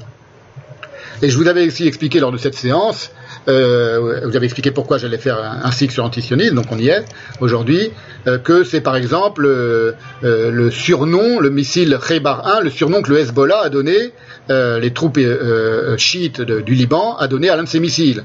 Tandis que l'Iran a aussi nommé un fusil d'assaut, le Khaybar KH 2002. Donc Khaybar, c'est un massacre de juifs dans l'imaginaire musulman, et c'est le nom d'un slogan et de slogan. Voilà, un massacre par Mohamed de juifs. On voit donc que cet imaginaire massacrant, je, le redis, je réexplique, comme on parle d'une humeur massacrante, il n'est pas dissimulé dans le discours antisioniste commun d'aujourd'hui. Il n'est plus dissimulé, c'est-à-dire, je vous en montre la généalogie, mais maintenant je vous montre jusqu'où ça va. C'est-à-dire, c'est en permanence dans les discours antisionistes aujourd'hui. Lorsqu'on entonne un chant Khaybar, Khaybar, ô juifs, l'armée de Mohamed revenir, ça veut dire on va vous massacrer comme Mohamed va vous massacrer, ça veut rien dire d'autre. Et tous les, Arabes et tous les musulmans qui parlent arabe et qui connaissent ce chant et qui connaissent cette civilisation le comprennent comme ça. Donc ce fantasme génocidaire, il n'a pas disparu du tout. Même chose avec un slogan antisioniste qui semble beaucoup plus bénin et qui est très commun et qui est entonné dans toutes les manifestations pro-palestiniennes. Tout le monde le connaît si vous vous intéressez un petit peu à la politique euh, contemporaine et à l'histoire du conflit israélo-palestinien. Et le voici. C'est de la rivière à la mer, la Palestine sera libre. Sera libre. From the river to the sea, Palestine will be, Palestine will be free. Voilà. Qui signifie concrètement que du Jourdain à la Méditerranée, quand on dit from the river to the sea, tous les, tous les Israéliens, tous les Juifs et tous les Arabes et tous les Palestiniens comprennent très bien que ça signifie du Jourdain jusqu'à la Méditerranée, c'est-à-dire sur toute l'étendue de l'Israël contemporain, la Palestine sera free, libre en anglais. Or, il y a une double acception du mot en anglais qui n'est pas du tout accidentelle. Free peut signifier libérer, la Palestine sera libérée de la servitude qui, même du seul point de vue antisioniste, s'exerce dans la seule Cisjordanie occupée. Donc c'est très étrange. Si on dit la Palestine sera libérée du Jourdain jusqu'à la mer, alors que le Jourdain jusqu'à la mer, ça veut dire la, Cisjordanie plus l'État d'Israël. Mais si l'État d'Israël sera libéré, de quelle servitude on parle? Puisque les Arabes sont libres en Israël. Évidemment que pour les, Palestiniens, un arabe israélien, il n'est pas libre. Parce qu'il n'a pas la domination, il n'est pas, il pas la tête du gouvernement. Mais, ça peut aussi sous-entendre, et parce qu'il y a une double, double, acception dans le mot anglais, alors je sais que le, slogan existe aussi en arabe, on va voir, en arabe, euh, les, les, acceptions génocidaires sont, euh, sont patentes, euh, ça peut vouloir dire aussi free from Jews, c'est-à-dire on sera débarrassé. Il y a deux acceptions, enfin au moins deux acceptions dans le mot. Ça peut vouloir dire gratuit aussi d'ailleurs. La Palestine sera débarrassée. On ne dit pas de qui Du Jourdain jusqu'à la mer, c'est-à-dire sur tout l'État d'Israël. Si Jordanie jusqu'à l'État d'Israël, la Palestine sera débarrassée.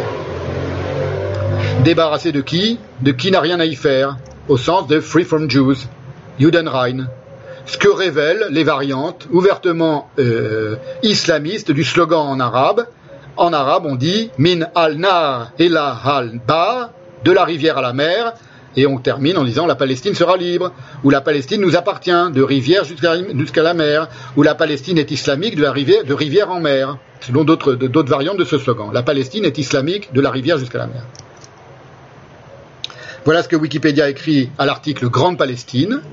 Les érudits islamiques affirment également que le Mahdi, prophète, déclarera également le slogan selon le format suivant, de points, Jérusalem est arabe musulmane, arabe trait d'union musulmane, et la Palestine, du fleuve à la mer, est arabe musulmane. Ce qui nous amène à la seconde partie de l'analyse de Gian Sfer sur la mythologie liée à la Elle dit le deuxième aspect est d'ordre géographique. La ne concerne pas uniquement la Palestine, elle touche tous les pays arabes.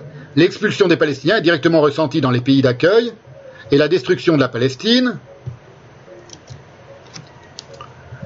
ampute le monde arabe d'une partie vitale et essentielle de son entité.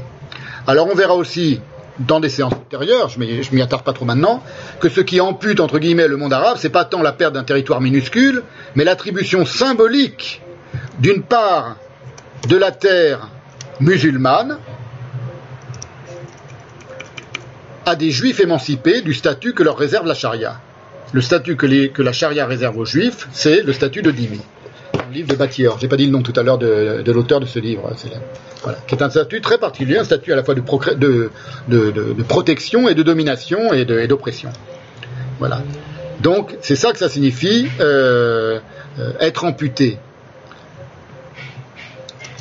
être amputé d'une partie qui est occupée par des juifs qui ne sont pas des juifs, c'est pas comme un ghetto, c'est pas comme un Mella, comme on appelait les ghettos dans les pays musulmans.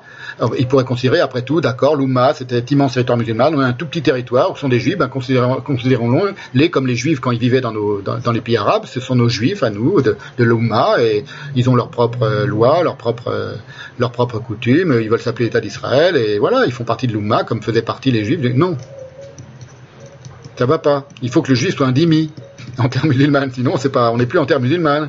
Si le juif a le, droit, de vote, a le droit de s'habiller comme un musulman, etc., a le droit de pas. On verra tout ça en détail. Enfin, dernier argument de sphère qui révèle, très intéressant parce qu'il révèle un travers de l'imaginaire antisioniste dont les tenants théologiques ne doivent pas être négligés, qui est la substitution du statut de l'adversaire qu'on rencontre aussi dans la, doctrine catholique du verrou Israël, hein, où l'Église est le verrou Israël, le vrai Israël, donc il se substitue au faux Israël, donc aux Juifs, et la construction imaginaire d'un événement en miroir, dit-elle. Expression très intéressante. Elle-même admet que les deux événements, dit-elle, se construisent en miroir. Voilà ce qu'elle écrit, je vous, le, je vous le relis. Le troisième volet est politique. C'est l'échec du nationalisme arabe face à la réussite du projet sioniste. La Nakba, est intimement lié à la création de l'État d'Israël. Deux points. Les deux événements naissent en même temps, ils se développeront en miroir. Eh bien, cette dernière phrase est objectivement fausse. Jian Fer ne fait que reprendre ici, mais sans la relativiser, l'idée d'une rivalité entre juifs et arabes à la source des deux nationalismes. Et cette idée, elle n'est pas d'elle. Elle l'a trouvée chez un intellectuel syrien chrétien qui s'appelle Naguib Azouri, dans un décès de 1905, 1905 qu'elle cite elle-même, qui est intitulé Le réveil de la nation arabe.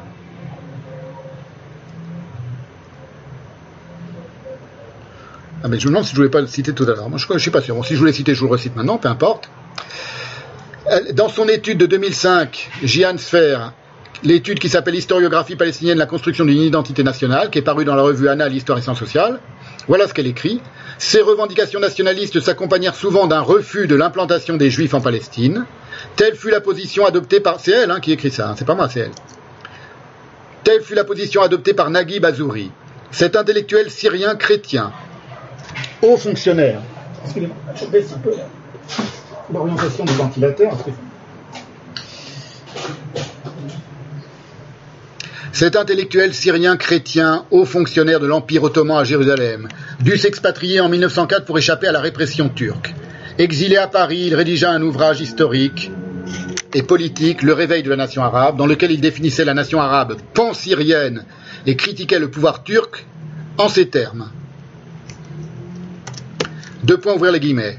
Voilà ce qu'écrivait Naguib Azouri en 1905 dans Le réveil de la nation arabe. Deux phénomènes importants de même nature et pourtant opposés. C'est là que naît, c'est un des, indices de la naissance de cette rivalité en miroir chez les musulmans, pour les musulmans, pour les arabes, avec le nationalisme juif. Deux phénomènes importants, de même nature et pourtant opposés, se manifestent en ce moment dans la Turquie d'Asie. Ce sont le réveil de la nation arabe et l'effort latent des juifs pour reconstituer, pour reconstituer sur une très large échelle l'ancienne monarchie d'Israël. Ces deux mouvements sont destinés à se combattre continuellement jusqu'à ce que l'un d'eux l'emporte sur l'autre. Du résultat de cette lutte dépendra le sort du monde entier. On est en 1905. Or, cette conception d'une gigantomachie originelle entre juifs et arabes, elle est purement fantasmatique. Elle est purement fantasmatique de la part des arabes, au sens où le projectionniste, et c'était même un des reproches principaux qu'on lui a fait, et justifié, fut un temps complètement aveugle à la présence arabe en Palestine, on connaît le slogan sioniste qui était une terre, une terre, sans peuple pour un peuple sans terre. Les Juifs ont mis un certain temps avant de comprendre qu'il y avait déjà des Arabes sur, cette, euh, sur cette terre. Et en 1905, on est en plein au moment de la constitution du sionisme où il n'est pas question du tout de questions arabes. Parce qu'ils imaginent même pas qu'il y a des Arabes, ça leur vient pas à l'esprit. Ils sont en train de penser comment on va créer un foyer national juif. Donc il n'y a pas de, structuration spéculaire entre le nationalisme arabe et le nationalisme juif qui vont du coup devoir se combattre parce qu'ils sont euh, antagonistes pas du point de vue des juifs. C'est ce qu'il aurait reproché même aux sionistes, et à raison. C'est qu'ils ont mis un certain temps avant de comprendre qu'il allait falloir euh, dialoguer et pactiser et, trouver une solution pour, euh, pour occuper le même territoire qu'un peuple qui est, déjà là depuis quelques, siècles aussi, et qui s'appelle les Arabes de Palestine. Il a fallu attendre. Donc c'est pour vous dire, les, juifs, les premiers sionistes étaient complètement euh, euh, aveugles aux revendications nationalistes naissantes des musulmans. Donc ce que dit euh, Naguib Azouri est faux. C'est une construction complètement imaginaire. En miroir, justement, en effet. C'est ce que confirme euh, euh dans son analyse. Mais c'est pas vrai que les deux, nationalistes se sont construits en miroir, se sont construits en miroir. L'un s'est construit en miroir de l'autre le nationalisme arabe s'est construit fantasmatiquement en miroir du nationalisme juif. C'est dans ce sens-là que ça a eu lieu, uniquement. ça, a des répercussions dans, toute l'élaboration du discours et de, l'idéologie antisioniste, jusqu'à la Nakba d'aujourd'hui. 14 mai 1918, 15 mai 1948, 15 mai 1948. La Nakba, Yom Nakba, le, Yom, le jour de l'indépendance et évidemment le Yom HaShoah, comme j'ai, comme j'ai fini de le démontrer maintenant. Il a fallu attendre principalement Jabotinsky, Zev Jabotinsky, où est-ce que j'ai son... qui était l'un des plus lucides là-dessus. Hein, je vous ai cité le passage de son, de son journal, je crois, sur, le, sur les jeunes nationalistes arabes. Donc très vite, lui, il comprend qu'il y a des nationalistes arabes qui vont, qui vont, qui, sont très nobles, qui sont très dignes et qui vont s'opposer, dit-il, à nous. Il est un des rares à l'avoir vu. Il y a certains autres juifs très, rares, mais qui ont vu qu'il y avait des Arabes, qu'il allait y avoir un problème avec les Arabes et qu'il fallait trouver une solution à un problème et pas du tout une solution génocidaire. C'est pas, pas le langage des juifs et c'est pas la, la, la, volonté des juifs, c'est pas l'imaginaire des juifs, y compris au début du XXe siècle. Il y avait certains qui étaient dans, l'ordre d'un, euh, comme je l'ai dit au début de la séance, d'un paternalisme occidental typique, y compris impérialiste, comme Herzl, par exemple, qui avaient des visées comme ça, ou qui avaient une idéologie qui, qui participait typiquement de leur époque mais euh, c'est pas du tout la majorité des, sionistes, du discours sioniste, du tout. C'est un discours égalitaire, un discours. Euh, on verra, c'est très compliqué. Hein, enfin, il y a beaucoup de mouvements, mais il n'y a pas de mouvement génocidaire du tout, jamais. Il n'y a pas d'idée de supplanter les Arabes. Euh, il y a beaucoup de, sionistes juifs qui étaient pour un dialogue et une, paix avec notre frère arabe, notre cousin sémite, etc., qui était presque à la, limite de la débilité quand, quand ça a commencé à chauffer entre les tribus arabes ou enfin entre certains villages et les premiers kibbutznikim. Il y, a, certains sont, sont euh, jusqu'à la, Shoah quasiment ont cru qu'on allait pouvoir s'entendre avec les Arabes. Jabotinsky très vite a dit on ne pourra pas s'entendre avec les Arabes, pas parce qu'ils sont, des méchants antisémites, mais parce qu'ils ont, ils ont leurs revendications nationalistes et ils vont s'opposer à nous. Donc il n'y a jamais eu du côté juif un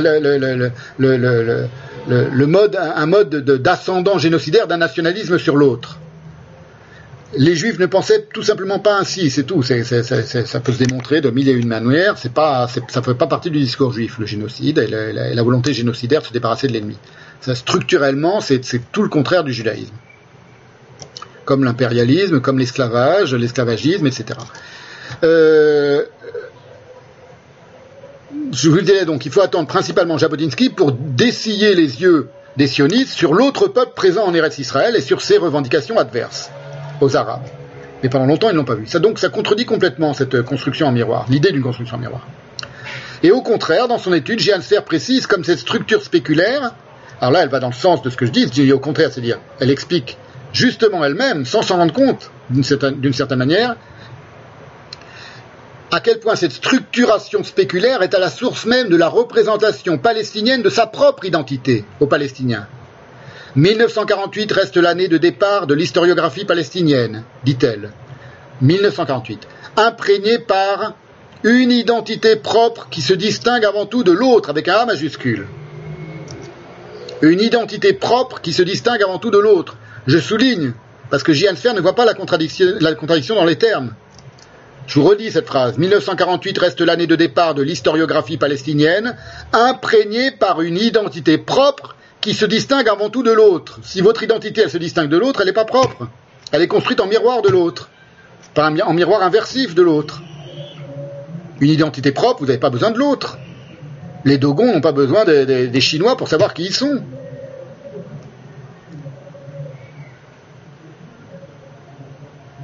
Les chrétiens ont besoin des juifs pour savoir qui ils sont. Les juifs n'ont pas besoin des chrétiens pour savoir qui ils sont. Les musulmans ont besoin des juifs pour savoir qui ils sont. En partie. Les juifs n'ont pas besoin des musulmans pour savoir qui ils sont. Le judaïsme préexiste à l'islam. C'est pas, pas des, questions de supériorité psychologique ou intellectuelle. C'est des questions de, généalogie. De droit d'aînesse. C'est tout simple. Et surtout, l'identité juive, elle se fait pas, elle se construit pas en partie. Il y a des juifs qui construisent leur, leur identité par rapport aux autres. Bien sûr. Pas les juifs, euh, les juifs pieux. Pas les juifs juifs depuis des, millénaires. Vous voyez, c'est, évidemment c'est une question complexe, on ne va pas la régler en, deux secondes.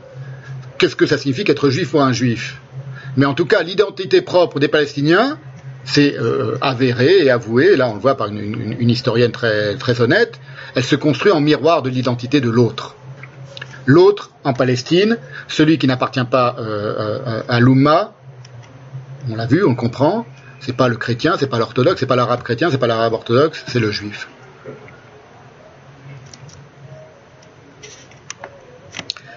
Et elle continue, une identité propre qui se distingue avant tout de l'autre, usurpateur de la terre natale, et de l'autre, l'autre autre, si j'ose dire, frère arabe, tour à tour hôte, compagnon d'armes, traître, ennemi ou allié selon les circonstances. Donc l'autre, c'est aussi l'autre arabe qui a trahi la cause palestinienne, par exemple en n'accueillant pas les réfugiés et en les laissant croupir dans des camps au Liban, par exemple. En tout cas, vous voyez que euh, cette euh, identité propre, elle est faite en fait de débris de spéculaires, de miroirs par rapport à d'autres. La rivalité en miroir des deux nationalismes, le juif et l'arabe, n'est donc vrai que pour le second, pour le nationalisme arabe. Cela se retrouve dans les diverses modulations de l'usage du mot Nakba par les Palestiniens au cours de la seconde moitié du XXe siècle, dont J. Sfer trace précisément les aléas, attends deux secondes chérie, jusqu'à une date précise, en 1998, où, si j'ose dire, le non-dit va prendre la parole sans prévenir. Donc elle va montrer la Nakba, ce que ça a signifié concrètement dans l'imaginaire collectif des, des, Palestiniens, depuis son invention, si j'ose dire, et son usage par Zourek, dont je viens de vous détailler tous les, tous les, sous-entendus et les non-dits euh, psychanalytiques quasiment, jusqu'à aujourd'hui.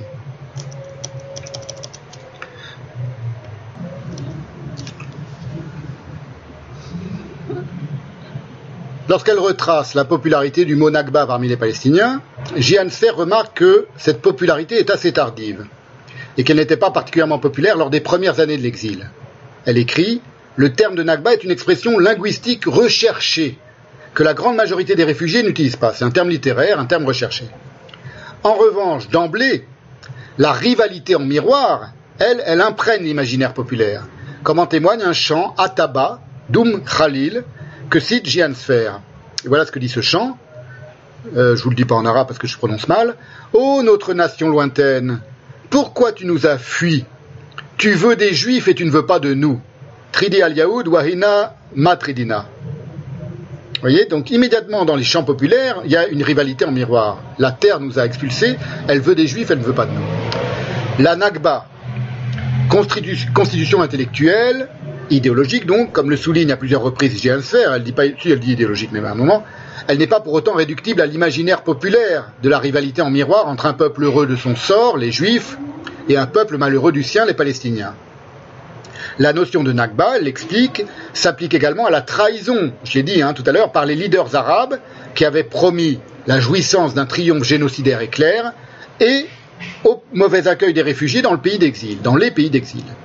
La Nakba, écrit Sfer, c'est l'exclusion du paradis, impliquant la perte de la dignité provoquée par la trahison des chefs arabes lors de la guerre de 1948 et l'humiliation ressentie lors de l'installation dans les pays hôtes donc il y a une humiliation propre, une humiliation euh, imaginaire et une humiliation propre, c'est lorsqu'ils ont été très mal accueillis dans les pays hôtes.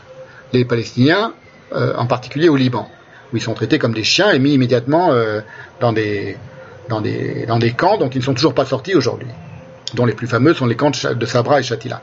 La défaite subie continue-t-elle par les armées arabes en 1948 la politique des pays hôtes exercée envers les réfugiés, notamment au Liban, et le contact avec la société d'accueil renforcent un sentiment d'exclusion et d'injustice. Alors, je passe rapidement sur l'occupation du terme idéologique Nakba durant plusieurs décennies, donc durant plusieurs décennies, plus personne ne va utiliser ce terme. Qui a été inventé, qui est un terme recherché littéraire, donc qui n'est pas du tout euh, répandu dans la population palestinienne. Au fil des ans, des guerres avec Israël et des défaites, la Nakba devient Naksa, défaite des armées arabes en 67. Puis Nakbat, les catastrophes au pluriel, pour désigner, dit-elle, dans la presse tous les malheurs du peuple palestinien, en général. Puis redevient Nakba. Pendant la première période de l'exil, de 1948 à 1965, historiens et intellectuels de l'époque nomment et définissent la Nakba, mais on est loin encore de la ritualisation et de l'institutionnalisation. Ce sont les historiens et les intellectuels qui nomment la Nakba, c'est pas le peuple. Et elle note encore que le terme Nakba disparaît avec la naissance de l'OLP en 64 au profit de la Tarwa, la révolution. Toujours donc par conséquent au gré des besoins d'une construction idéologique et mythologique. Voilà ce qu'elle écrit. Les récits d'héroïsme éclipsent ceux de la victimisation.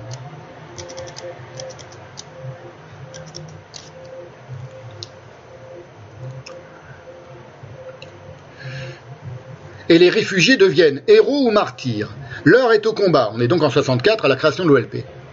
L'heure est au combat, à la construction nationale par le biais de la revendication de la terre et de la lutte contre Israël.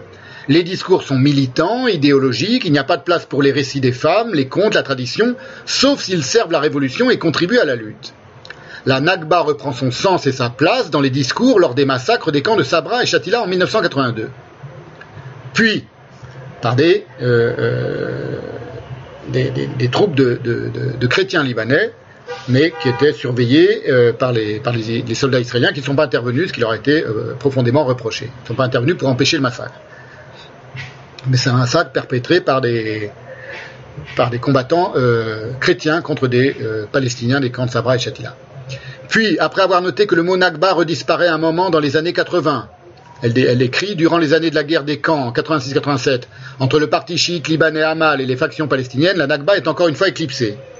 Elle signale sa réapparition lors de la célébration de l'anniversaire des 50 ans d'Israël, donc 48 plus 50, ça fait en 98, pour ne plus s'éclipser, devenant cette Nakba un signifiant majeur du malheur des Palestiniens jusqu'à aujourd'hui.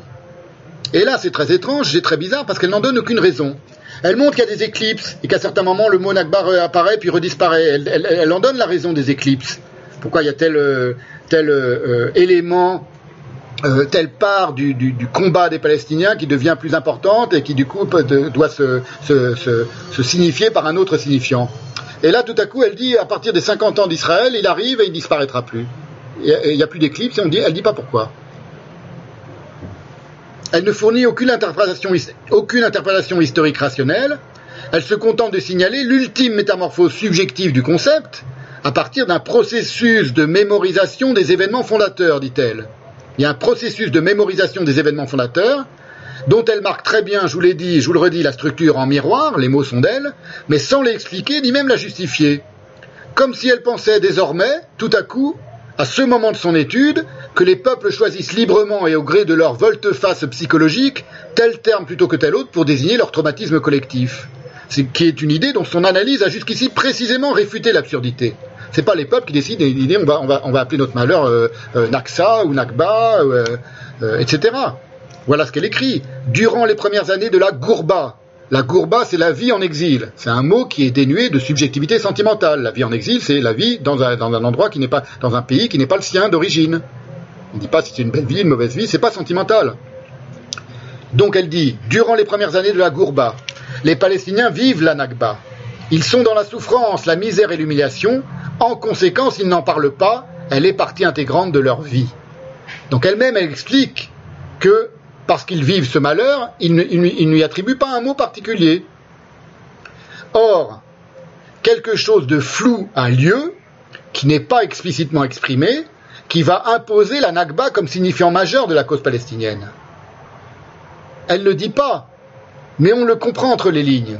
Il y a quelque chose qui a lieu et qui va imposer la Nakba, et elle ne dit pas ce qui, impose la Nakba. Le temps de la paix, entre guillemets, écrit-elle, postérieure à la signature à Washington en 93 de l'accord intérimaire entre Yitzhak Rabin et Yasser Arafat. Donc en 93, il y a un accord à Washington entre Yitzhak Rabin et Yasser Arafat. Fut également, donc c'est le temps de la paix, fut également une période de commémoration, celle du cinquantenaire de la création de l'État d'Israël et de l'expulsion de 1948. Il y a deux commémorations. les, les 50 ans d'État d'Israël, l'expulsion de 48 pour les Arabes. La célébration de ce double anniversaire engagea un processus de mémorisation des événements fondateurs d'un État pour les uns et de l'exil pour les autres. Donc elle reprend l'idée d'une célébration en miroir, mais tout à coup elle en donne plus de, d'explications. La célébration de cette date fondatrice d'une conscience nationale palestinienne est celle d'un événement où les Palestiniens sont sujets et non acteurs. La Nakba intégrée à l'histoire palestinienne, les Palestiniens se sont appropriés la date du 15 mai 48. Pourquoi? Et pourquoi à ce moment-là, dans les années 90 surtout? Pourquoi c'est à ce moment-là, en 98, quand Israël fête ses 50 ans, que tout à coup les Palestiniens se euh, réapproprient et s'approprient cette date précise? Jour de la proclamation de l'indépendance de l'État d'Israël, dit-elle, et de la débâcle des troupes arabes, et en ont fait la pierre de fondation de leur existence nationale. La Nagba, je souligne, écoutez bien, initialement désastre pour les troupes arabes engagées dans la guerre de 48, devint exclusivement celle de la destruction de la Palestine arabe et de l'exil de son peuple. C'est dans cette perspective que les chercheurs palestiniens ont analysé l'année 1948. Donc elle donne une date, tout à coup, une nouvelle date, 1998, les 50 ans de l'année d'Israël, où la Nakba prend tout à coup un, ultime statut qui n'a rien à voir avec son statut d'origine, la défaite des armées arabes, qui est l'immense catastrophe du peuple palestinien créée, cette catastrophe, par la naissance d'Israël le 14 mai 1948. Et elle ne donne pas de raison à l'imposition de cette ultime métamorphose du, signifié cette ultime fixation du signifié euh, euh, de la Nakba. Et du coup, l'imposition du, signifiant Nakba qui va devenir euh, planétaire et qui va devenir connu de tout le monde. Elle s'extirpe de l'interprétation proprement événementielle, Jeanne Fer, et tout à coup, elle cède abruptement la parole, dans son texte, à Paul Ricoeur, pour interpréter, plutôt qu'expliquer, l'emploi désormais massivement incontesté du mot Nakba en miroir de l'indépendance d'Israël. Voilà ce qu'elle écrit. Donc elle cite Ricoeur, ce que nous célébrons sous le titre d'événements fondateurs, au pluriel, écrit Paul Ricoeur, c'est Jeanne Sfer qui écrit ça, sont pour l'essentiel des actes violents, légitimés après coup par un état de droit précaire. Ce qui fut gloire pour les uns fut humiliation pour les autres. À la célébration d'un côté correspond de l'autre l'exécration. Et elle continue, d'où le trouble de l'auteur, elle parle de, Paul Ricoeur, continue euh, Jeanne Fer, devant, et elle le cite, l'inquiétant spectacle que donne le trop de mémoire ici, le trop d'oubli ailleurs. Fin de la citation de Ricoeur, fin de la citation de Gianfer, qui cite Ricoeur. Trop d'oubli, trop de mémoire. Étrange comme expression. De quoi parle donc ici euh, Ricoeur dans un texte qui est publié en 2000 hein, Je ne sais pas de quand il date, mais il est publié en 2000. Que Sphère, dans son texte de 2008, elle cite et qu'elle citait déjà dans son étude de 2005, intégralement cette, phrase de ce passage de Ricoeur. Et quel rapport avec le signifiant Nagba, dont on vient de constater hein, longuement, comme le signifié fut toujours fluctuant, flou et flottant entre les domaines de la psychologie subjective, de l'idéologie militante et de l'histoire diplomatique et militaire. 98. Qu'est-ce qui se passe? Eh bien, pour le comprendre, la Nagba devient la Nagba d'aujourd'hui.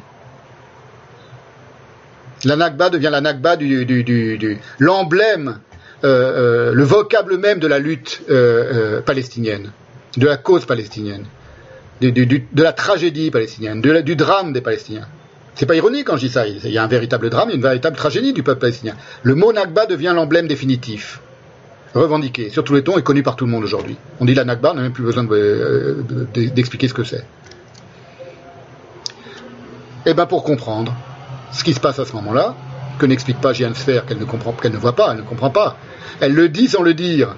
Elle le dit en permanence dans son livre, dans, son très bon, très bon texte, très intéressante étude, hein, que je vous cite depuis tout à l'heure, avec beaucoup d'objectivité. Mais il y a des choses qui sont dites entre les lignes de ce qu'elle dit et qu'elle n'entend pas elle-même.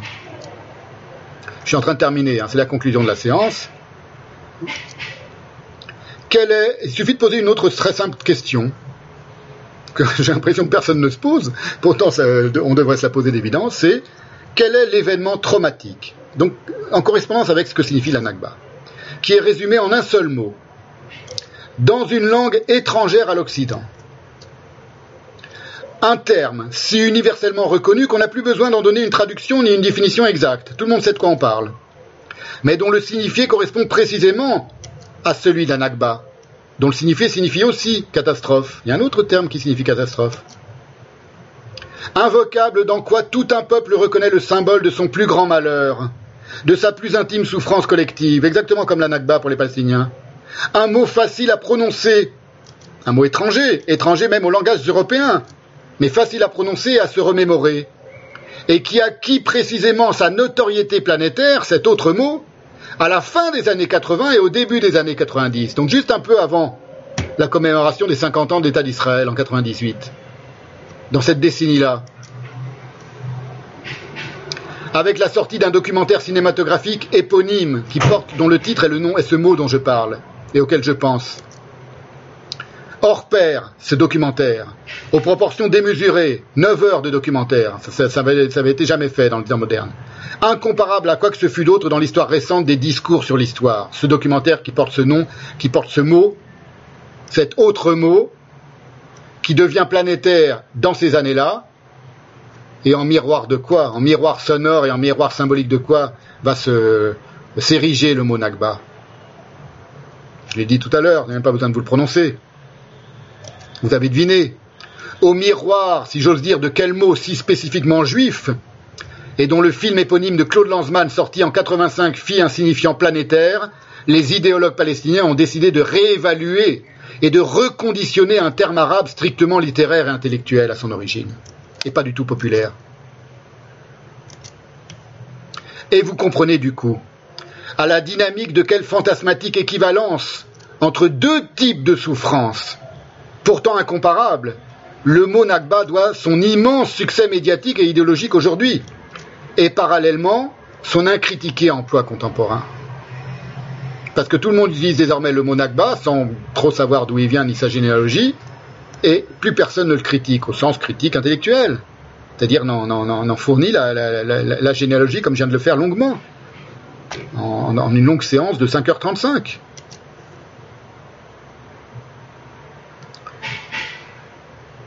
Voilà, je, pour conclure cette séance, vous avez compris donc, hein euh, c'est pas, peine que je vous résume tout ce que je viens de dire, c'est que euh, je vais le faire quand même, c'est que le mot Nakba, évidemment, c'est pas en miroir de, de la création de l'État d'Israël qui s'est construit. C'est en miroir de la Shoah, du mot Shoah. Ils avaient besoin d'un mot qui, qui éclipse le mot Shoah.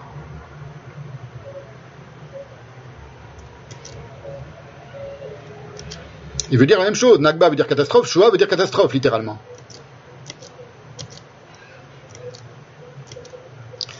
Voilà ce qu'écrit en conclusion. Hein. Je vous cite une dernière fois Fer, laquelle confirme un peu à son insu l'impossibilité pour un intellectuel arabe de dépasser l'idée même d'une rivalité en miroir. Voilà ce qu'elle écrit, je vous commente euh, euh, au fur et à mesure, c'est la fin, hein, je termine. Fixer les limites historiques et nationales d'un territoire, toujours disputé, engendre deux visions du passé complètement divergentes. Et dans les deux cas, les récits historiques sont partisans et ont une forte charge idéologique. Alors c'est inexact, au sens où l'historiographie sioniste est indissociable de l'historiographie juive, qui la précède et l'oriente, alors qu'il n'y a pas d'historiographie palestinienne avant le 19e siècle, avant le 20e siècle même. Donc il n'y a aucun rapport entre les deux, c'est pas vrai du tout. C'est pareil, toujours elle-même, elle, est, elle est soumise à cette conception en miroir des deux historiographies. L'historiographie sioniste, elle est la suite de l'historiographie juive. Elle a, un recul, une profondeur, ce que lui reproche même le, Zourek. Il dit ils ont, un, ils ont un passé, un avenir, et nous, on n'a qu'une fausse gloire poussiéreuse. Donc vous voyez, même lui le reconnaissait. Donc dire que les deux historiographies se, construisent en vis-à-vis l'une de l'autre, c'est faux. L'histoire est convoquée par chaque peuple, continue-t-elle, pour légitimer sa revendication à vivre sur ce territoire, et dans le même temps, elle participe à la construction d'une identité qui se confond avec ce territoire. Alors c'est pas vrai des juifs du tout, leur identité ne se confond pas avec ce territoire, parce que les juifs sont, pour le dire d'une manière un peu poétique, imbibés de temps, et leur identité, elle est, en relation avec cette Eretz Israël, cette petite portion de, la planète, mais elle n'est pas constituée par cette planète même.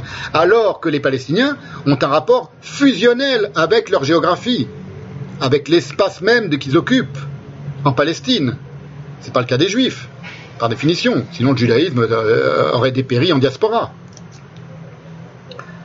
le peuple juif même aurait disparu, disparu en diaspora. S'il n'a pas disparu en diaspora, c'est que il n'est pas dans un rapport fusionnel avec cette terre. Il a un rapport spirituel et profondément intense. On, l'a vu dans le, dans le psaume 137, nostalgique, mais pas du tout fusionnel. Ça va être une question de débat entre les sionistes et antisionistes au sein même des juifs. C'est que les sionistes euh, religieux, les antisionistes religieux vont dire c'est pas la terre géographique d'Israël qui est important, c'est la Torah.